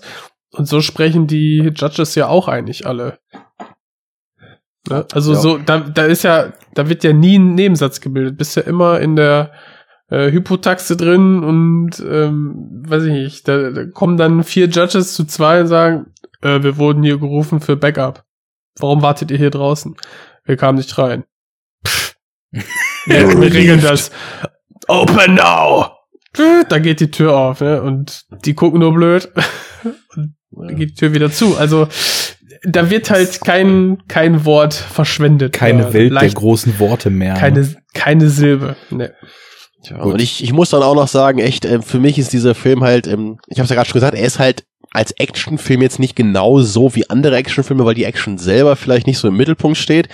Aber dennoch ist er halt ein Actionfilm und äh, ich, ich würde ihn halt immer so für, in meiner heiligen Dreifaltigkeit der äh, Actionfilme der letzten zehn Jahre so nennen, was halt äh, ganz klar halt Fury Road an Nummer eins ist, wo offensichtlicherweise auch niemand widersprechen würde heute Nein. ähm, ge gefolgt von äh, The Raid 2, der für mich Was? Nummer 2 ist halt. Nein. Und, äh, The Raid 1.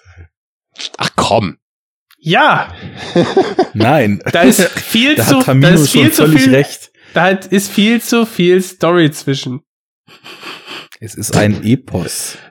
Streiten wir uns okay. darüber noch mal einen anderen Tag, ja. Aber die Aber beiden sind für mich zumindest die ersten beiden und dann kommt Dread auf der Nummer 3. so, was so die, Und die, dann, das sind und so dann die The Raid heiligen- 1 oder was?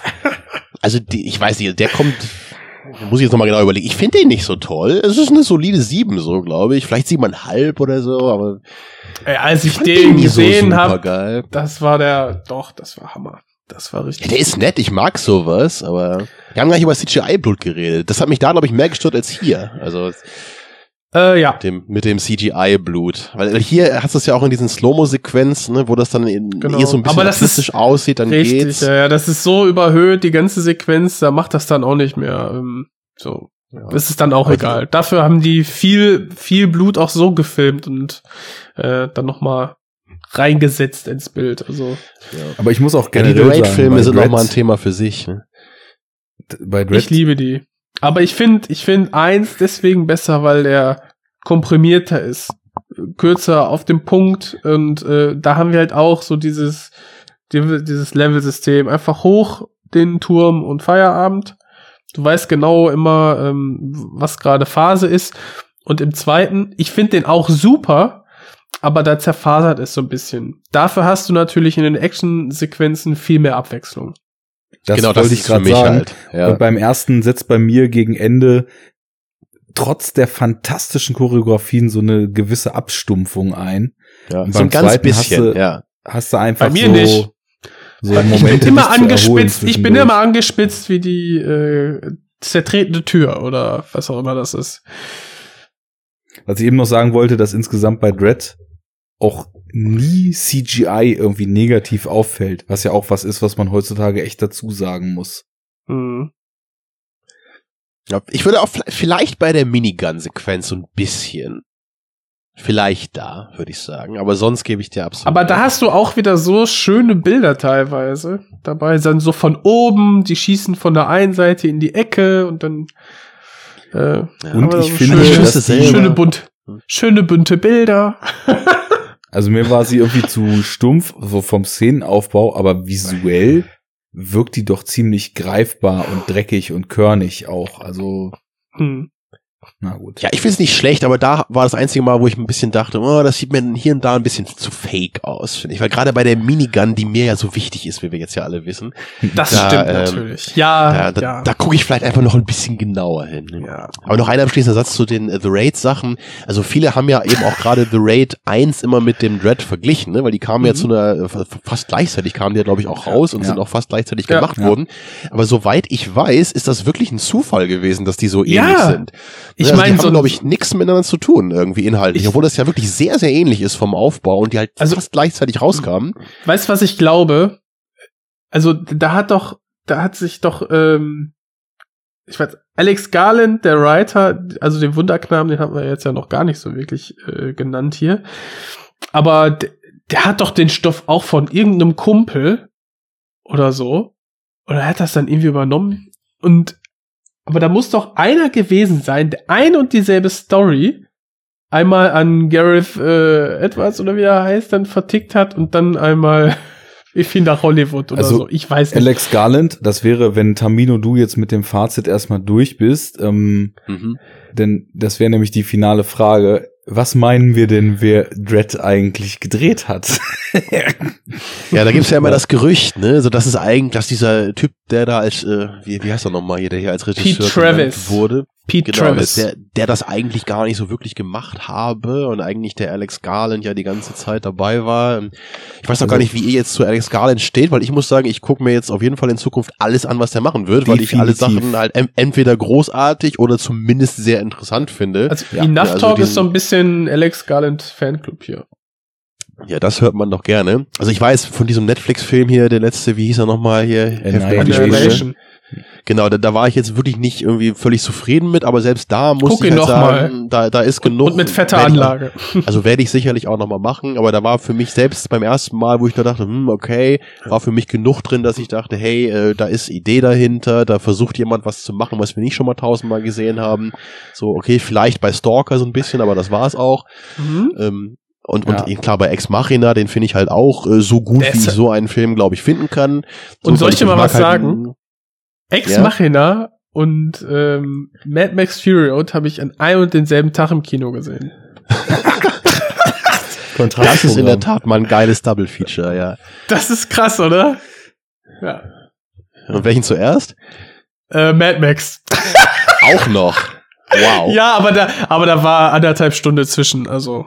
Und Du bist dann nicht eingepennt beim zweiten. Wie kann man denn da einpennen? Ja, um das mal wieder zurückzulenken, also mir geht es mit Was? Alex Garland genauso. Ähm, alles, was der macht, sind Sachen, wo du das Gefühl hast, da steht eine Vision hinter, da ist jemand, der will was und der will auch irgendwas erzählen und der will auch irgendwas Bestimmtes zeigen und denkt halt irgendwie Film als Werk und nicht Film als Produkt. So, und deswegen bin ich da auch komplett all in, gerade auch bei Annihilation. Ich fand den auch am Anfang irgendwie äh, auf jeden Fall sehr weird und in vielen Aspekten überhaupt nicht perfekt. So dieses, dieses Ja. Element der Rückblenden und so weiter, das fand ich da sehr reingeflanscht und auch innerhalb dieser Zone war das auch alles irgendwie nicht perfekt so, aber der, der war trotzdem total einzig und auf seine eigene Art eben äh, einzigartig und besonders. Und Die Herangehensweise allein, ne, Ja. zu sagen, ich, ich verfilme jetzt ein Buch, was mich so, so beeindruckt hat aus der Erinnerung heraus. ja, ähm, ist schon ist schon irgendwie geil und äh, ich meine in unserer Diskussion hier äh, muss ich auch sagen, dass so dieses Gefühl von ja ich fand den Film gut, konnte ihn aber nicht so richtig greifen, so 100% überzeugt hat er mich nicht, aber im Laufe der Diskussion fand ich immer mehr Ansätze, die mich echt begeistert haben und Ja. was ich so die Ideen, wie sie sich so gegenseitig ähm, beeinflusst haben müssen in der Produktion selber oder vielleicht von vornherein so angesetzt waren. Das war schon echt gut. Und Fabi, der dann immer gesagt hat, nee, also im Buch war das ja ganz anders, aber im Film war auch gut. Genau. Und ich merke jetzt so in, in, rückwirkend, ich habe halt total lang so, jetzt wo ich Alex Garland in den letzten Jahren halt voll entdeckt habe, so gedacht, hä, der soll jetzt Red geschrieben haben. Ähm, raff ich irgendwie nicht so richtig so, weil ich halt in Erinnerung jetzt Red ja nicht gerade so geil fand, aber ich merke jetzt halt auch so von, von seinem. Aber jetzt schon, also. Na, ich merke zumindest jetzt, also, dass ich glaube, dass einfach ganz viele Aspekte, die der Film jetzt eben auch so, so unterschwellig umsetzt und die dann irgendwie so ihre Wirkung entfalten, da ist er halt clever genug in seinen Drehbüchern, um das halt eben einzubauen, so, ne? Und deswegen glaube ich, dass da eben viel auch aus seiner Ja. Feder kommt. Also hatten- nächste Woche kommt raus, David Lynch hat mitgeschrieben und dann ist plötzlich Lieblingsfilm bei Arne. Ne? äh, was ja, was ja I, I wirklich see the interessant pattern ist, hier. ist, dass ja Carl Urban 2018 in irgendeinem Interview nochmal gesagt hat, äh, dass so, also offiziell war ja die Version, dieser Pete Travis hat den gedreht, hat sich direkt nach den Shoots irgendwie komplett mit Produzenten und so weiter verworfen. Und Alex Garland hat dann, äh, der auch irgendwie am Dreh schon die ganze Zeit rumgelungert hat, weil er halt das Skript geschrieben hatte, hat dann den Schnitt gekriegt und dann gab es irgendwie so eine medienwirksam inszenierte Versöhnung zwischen Pete Travis und Alex Garland, die gesagt haben, ja, das war ja die ganze Zeit so geplant, das ist jetzt gar nicht, gar nichts Besonderes, dass ich den Schnitt hier mache. Pete Travis hat aber wohl irgendwie überhaupt nicht in der Promo für den Film mitgemischt und so.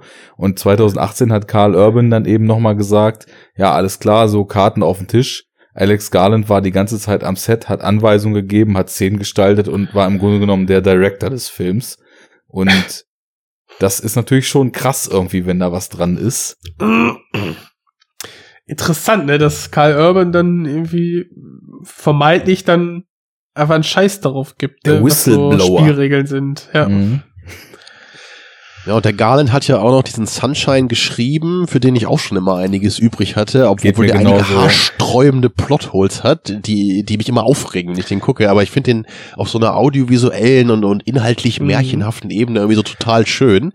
Also, So, ja, also, audiovisuell ja, ist ja fantastisch, ey.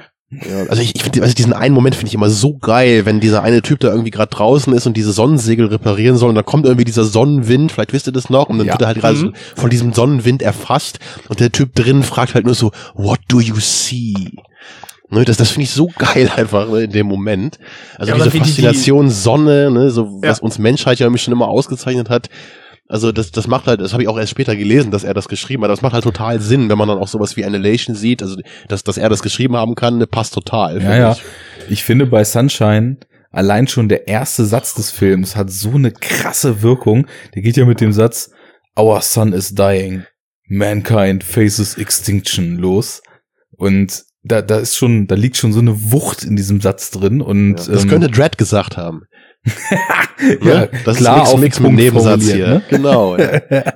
Also Sunshine auch Dread. Dann haben wir das auch geklärt. Stimmt, oh, das, ist ja, es stimmt, oder? Es stimmt. Das ist nicht nur so ein Spruch. Wenn wir jetzt noch rausfinden, dass The Beach auch noch Dread ist, ne, diese, diesen Roman, den er da auch noch geschrieben hat, dann wäre es natürlich der Hammer. Weil, weil das ich klingt, mag ihn ja. Ich mag ihn. Ich habe ja. den nämlich nie gesehen und ich weiß nicht, ob ich ihn mir nur deswegen mal angucken sollte, aber irgendwie so ein, so ein kitschiger, früher Leo-Film war jetzt nicht so der Aufhänger für mich. Ja, aber so kitschig ist er gar nicht. Ja. Das war jetzt auch nur so behauptet, weil Leo halt immer kitschige Sachen gemacht hat früher. Ja, besonders, besonders diesen, äh, wie hieß er nochmal, der Drogenfilm in New York, wo er, Titanic, Ähm, Gangs of New York meinst du wahrscheinlich. Na, Namen ist das doch nur. nein, Namen sind Schall und Rauch. ich weiß Also in nicht. Gangs of New York spielt er mit und es spielt in New Nein, da York. ist er noch richtig jung. Knapper wird's nicht. Nee, den kenne ich gar nicht. Gut, ist für Aber mich Leo ist New zu York, spät, muss um mich an. Namen zu erinnern. Also wir hoffen, dass Dread tatsächlich von Alex Garland gedreht ist. Und, Das wäre äh, echt bitter, wenn das jetzt nicht so wäre, ne? Ja. Äh, es ist halt so ein Gerücht, das als Trivia so im Netz rumgeistert. Ja. Das können andere verifizieren. Ich würde sagen, ähm, wir machen den Sack mal zu. Ja. Und Mhm. äh, ich habe eine Idee, weil jedes Mal, wenn ich mit dir, Tamino, über Filme, die ich mal nicht mochte, podcaste, erkenne ich, Ja. dass die Filme nice sind. Also, jetzt hoffst du natürlich, dass ich sage, wir machen Fury Road als nächstes, aber nein, Nee, du darauf willst eigentlich nicht hinaus. Finde ich gut. eigentlich- Finde ich sehr gut. Den haben wir leider schon im Feed. Den können wir nicht machen. Nee, Arne, du willst einen dieser Rob Schneider Filme gucken, die ich in Vorbereitung auf die Sendung gesehen habe, richtig? Genau, Mr. Gigolo möchte ich gucken. Nee, ich habe gedacht, vielleicht wenden wir uns irgendwie mal äh, dem einen Kollegen zu, der hier das ein oder andere Mal heute auch schon vom Soundboard zu uns sprach. Und Der- nehmen der uns Klausi, oder vielleicht mal Werner Herzog und Klaus Kinski Corporations äh, vor Ja, Mensch, du. und machen Also mal den- Agire und äh, vielleicht also ein Double Double ist ja bei uns dann von der Zeit immer so ganz gut so Double Features Agire und äh, den anderen, wo sie das Boot über den Berg ziehen. Fitzcarraldo. Fitzcarraldo. So blöd kann keiner sein! Ja, dann mach doch deinen Scheiß! Na mach doch deinen Scheiß! Fass mich nicht an! Weißt du, was Jesus gemacht Arsch, hätte? Mensch! Er hat eine Peitsche genommen Diesmal schlag ich ihn, die Verslauf hat dich verlassen! und in die Fresse gehauen.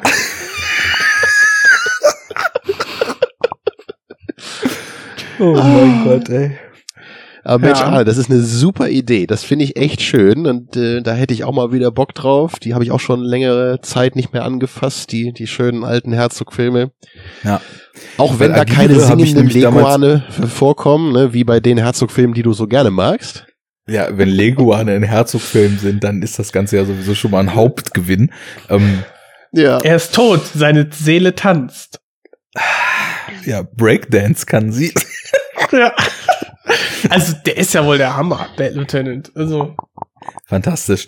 Also Herzog, da könnten wir irgendwie auch zehn Sendungen über den Typen machen. Der ist einfach nur göttlich, der Mann. Aber lass Aber uns hab mit erstmal den- mit den Standardwerken den großen anfangen. Film, ja, da, die sind, die haben schon viel Diskussionspotenzial auf jeden Fall.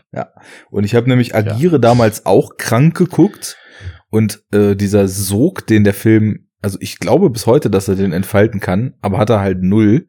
Und ich habe die ganze Zeit einfach nur gedacht, was geht hier ab? Und war voll genervt davon und kann das irgendwie bis heute gar nicht so richtig glauben. Das, ich glaube auch nicht, dass, du, bei Fury Road kann das anders sein, ja, aber bei dem Film glaube ich echt nicht, dass du den scheiße finden wirst bei der zweiten Sichtung. Also der ist einfach so gut und das ist jetzt auch äh, durchaus ein Ahne-Film, würde ich mal sagen. Also das, äh, das, da, da gebe ich dir gute Chancen, glaube ich, dass du da mit einem guten Eindruck rausgehen wirst aus der Sichtung. Ich habe auch, seit ich den damals geguckt habe, habe ich, glaube ich, zwei oder dreimal irgendwie, wenn der mal im Fernsehen lief und äh, ich, ich guck also eigentlich ja so gut wie gar kein Fernsehen mehr und habe hier irgendwie nicht mal mehr Sender programmiert, aber irgendwo gewesen bei Schwiegereltern oder so und Fernseher laufen gehabt und da habe ich zwei oder dreimal diese Eröffnungsszene, wo diese ganze Gefolgschaft da auf diesen schmalen Bergpfaden durch die Anden wandert, Ja, ja. ne, gesehen Mhm. und habe jedes Mal gedacht, Alter, ist, ist das ein Shot, der ist ja zum Einrahmen. Und dann ging das jedes Mal im Fernsehen weiter und jedes Mal habe ich halt gedacht, oh, ich meine, gut, der Film ist irgendwie sowieso äh, teilweise so ein bisschen seltsam nachsynchronisiert, aber auf Deutsch ist Leider, das irgendwie ja. komisch. Weil, weil Kinski, glaube ich, sich dann nicht mal selber synchronisiert hat. Nee, das ist bitter, ja. Die Stimme ist trotzdem gut, aber es ist halt leider nicht er selber. Ja. Und dann habe ich immer gedacht, okay, ich, ich gebe dem lieber irgendwie noch mal eine Chance, so wenn alles passt. Aber war halt jedes Mal total beeindruckt von dieser Eröffnungsszene und bin dann halt irgendwie so ein paar Mal beim Seppen dann doch noch da gelandet und habe immer wieder gedacht, so, also irgendwie, ich glaube, so dieser, dieser meditative Rausch, den der Film eigentlich entfalten soll, den, da, da werde ich irgendwie auch noch Zugang kriegen. Also da habe ich einfach viel zu starken Fable. Das ist wohl das, was du so mit Ahne-Filmen meinst, für so Rauschkino. Was irgendwie. Ja. Ich sag ja sonst immer gerne so Arte-Film und da ist ja eigentlich denn das Wort gar nicht so unähnlich. Mhm. Wobei ich. Arte-Film meistens äh, etwas despektierlich benutze. Kann man auch ruhig. Ja, ist natürlich immer mit dem Augenzwinkern gemeint.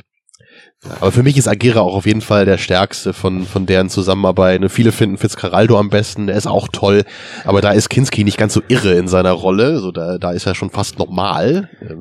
Und Ja, aber ich finde in auch in dieser halt Normalität versprüht er Figur. was ganz, ganz, ganz Besonderes. Nee, klar, also ich bin wirklich großer Kinski-Fan, so bescheuert er als Person auch gewesen sein mag. Ich habe schon zigmal irgendwelche Talkshows gesehen von damals von ihm noch, einfach, weil ich, er ist für mich echt wie so ein Orakel. Wirklich, du hörst ihm zu und du kannst ihn auch jahrelang kennen. Du hast einfach keine Ahnung, was er da erzählt. Und irgendwie ist eine gewisse Faszination. ich weiß nicht, ob ihr das mal gemacht habt, aber guckt euch mal irgendeinen so Talkshow-Clip an von dem. Der, der Typ, der kann auf keine Frage antworten, auf keine. Nee, du der- kriegst der- nicht irgendwas raus. Der labert immer das nur irgend so völlig kryptisches Geschwurbel und dann Auf fragt irgendjemand Fall, ja. nach und dann rastet er aus und brüllt alle nur an. Das ist göttlich. Ja, wie kannst du denn aber es gibt eine Talkshow, die ist, die ist am besten, da ist er nämlich richtig gut drauf mal. Da ist er so 40 Minuten dabei und dann kommt da auch so ein Typ aus dem Publikum, der irgendwie schon genervt ist und, und er lacht dann immer die ganze Zeit drüber, ah, meint ja, der Typ muss sich gerade auch mal ein bisschen profilieren, hier lass ihn mal aus dem Publikum und so. Hm. Also das, das ist halt super Unterhaltungswert, ey. Das ist der Hat Hammer. mal seine. Ja. ja. Hat er mal seine Tabletten So. genommen. Sehr gut. Wahrscheinlich, ja. Das, das ist wie bei Tom Cruise, wo man sich immer fragt, welcher ist jetzt der echte, ne? Der in den verrückten Interviews oder der Typ in den Filmen? So, man, man weiß es nicht. Ja, wir werden es rausfinden. So haben Ich wir es glaube, der, dann, ich oder glaub, der hat keine Persönlichkeit. Ja. Und, und wenn wir dann auch noch rausfinden, dass Agirre wie Dread ist, dann bin ich wirklich restlos zufrieden für heute. wir werden es rausfinden, weil wenn wir eins gelernt haben Ja. heute, dann äh, jeder Film ist Dread, denn Dread ist jeder Film. Und das lassen wir mal als Schlusswort so stehen. Tamino, danke, dass du dir Bis- die vielen Stunden mal wieder genommen hast, um Ja. äh, mit uns zu Auf jeden casten. Fall. Es war uns ein Darf Fest. ich mir. Ja, ich würde aber noch, noch eine kleine Einschränkung noch. Ich finde nämlich, weißt du, Transformers ist nicht wie Dread, weil Transformers ist scheiße. so. So. Okay. Darf ich, da, darf ich noch einmal, ich möchte ein, um eine Sache möchte ich noch bitten, so ganz zum Schluss. Und zwar deine Boxquote würdige Zusammenfassung beziehungsweise Bewertung von Dread. Was, wie hast du diesen Film bei Movie Pilot rezensiert? Bitte. Urbane Gewaltexzesse mit Karl Urban. Ja, Danke, damit sind wir raus. Wir sind raus. Vielen Dank fürs Zuhören. Bis zum nächsten Mal. Auf Bis Wiedersehen. dann. Ciao.